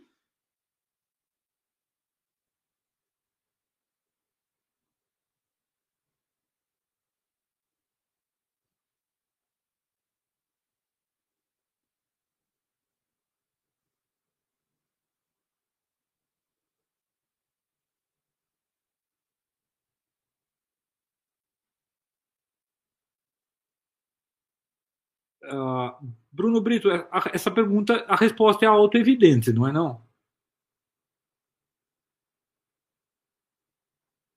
Quer dizer, ok, Jesus ressuscitou com as chagas. Santa Joana d'Arc ressuscitará com as queimaduras. As queimaduras de São Joana d'Arc são necessárias como fator comprobatório da fé cristã? Não.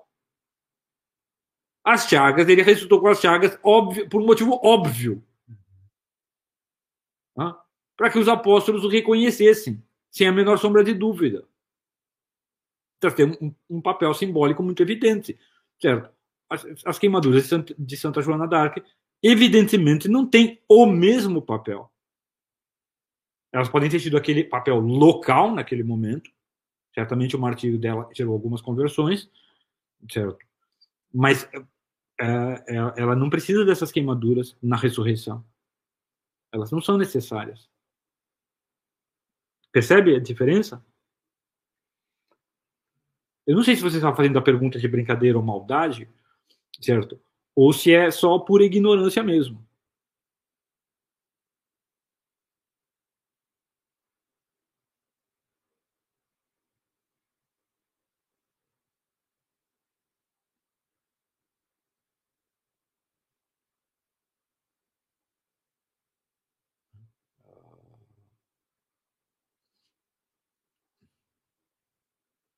Como reconhecer um santo ou alguém piedoso? Conhecendo muita gente da sua religião.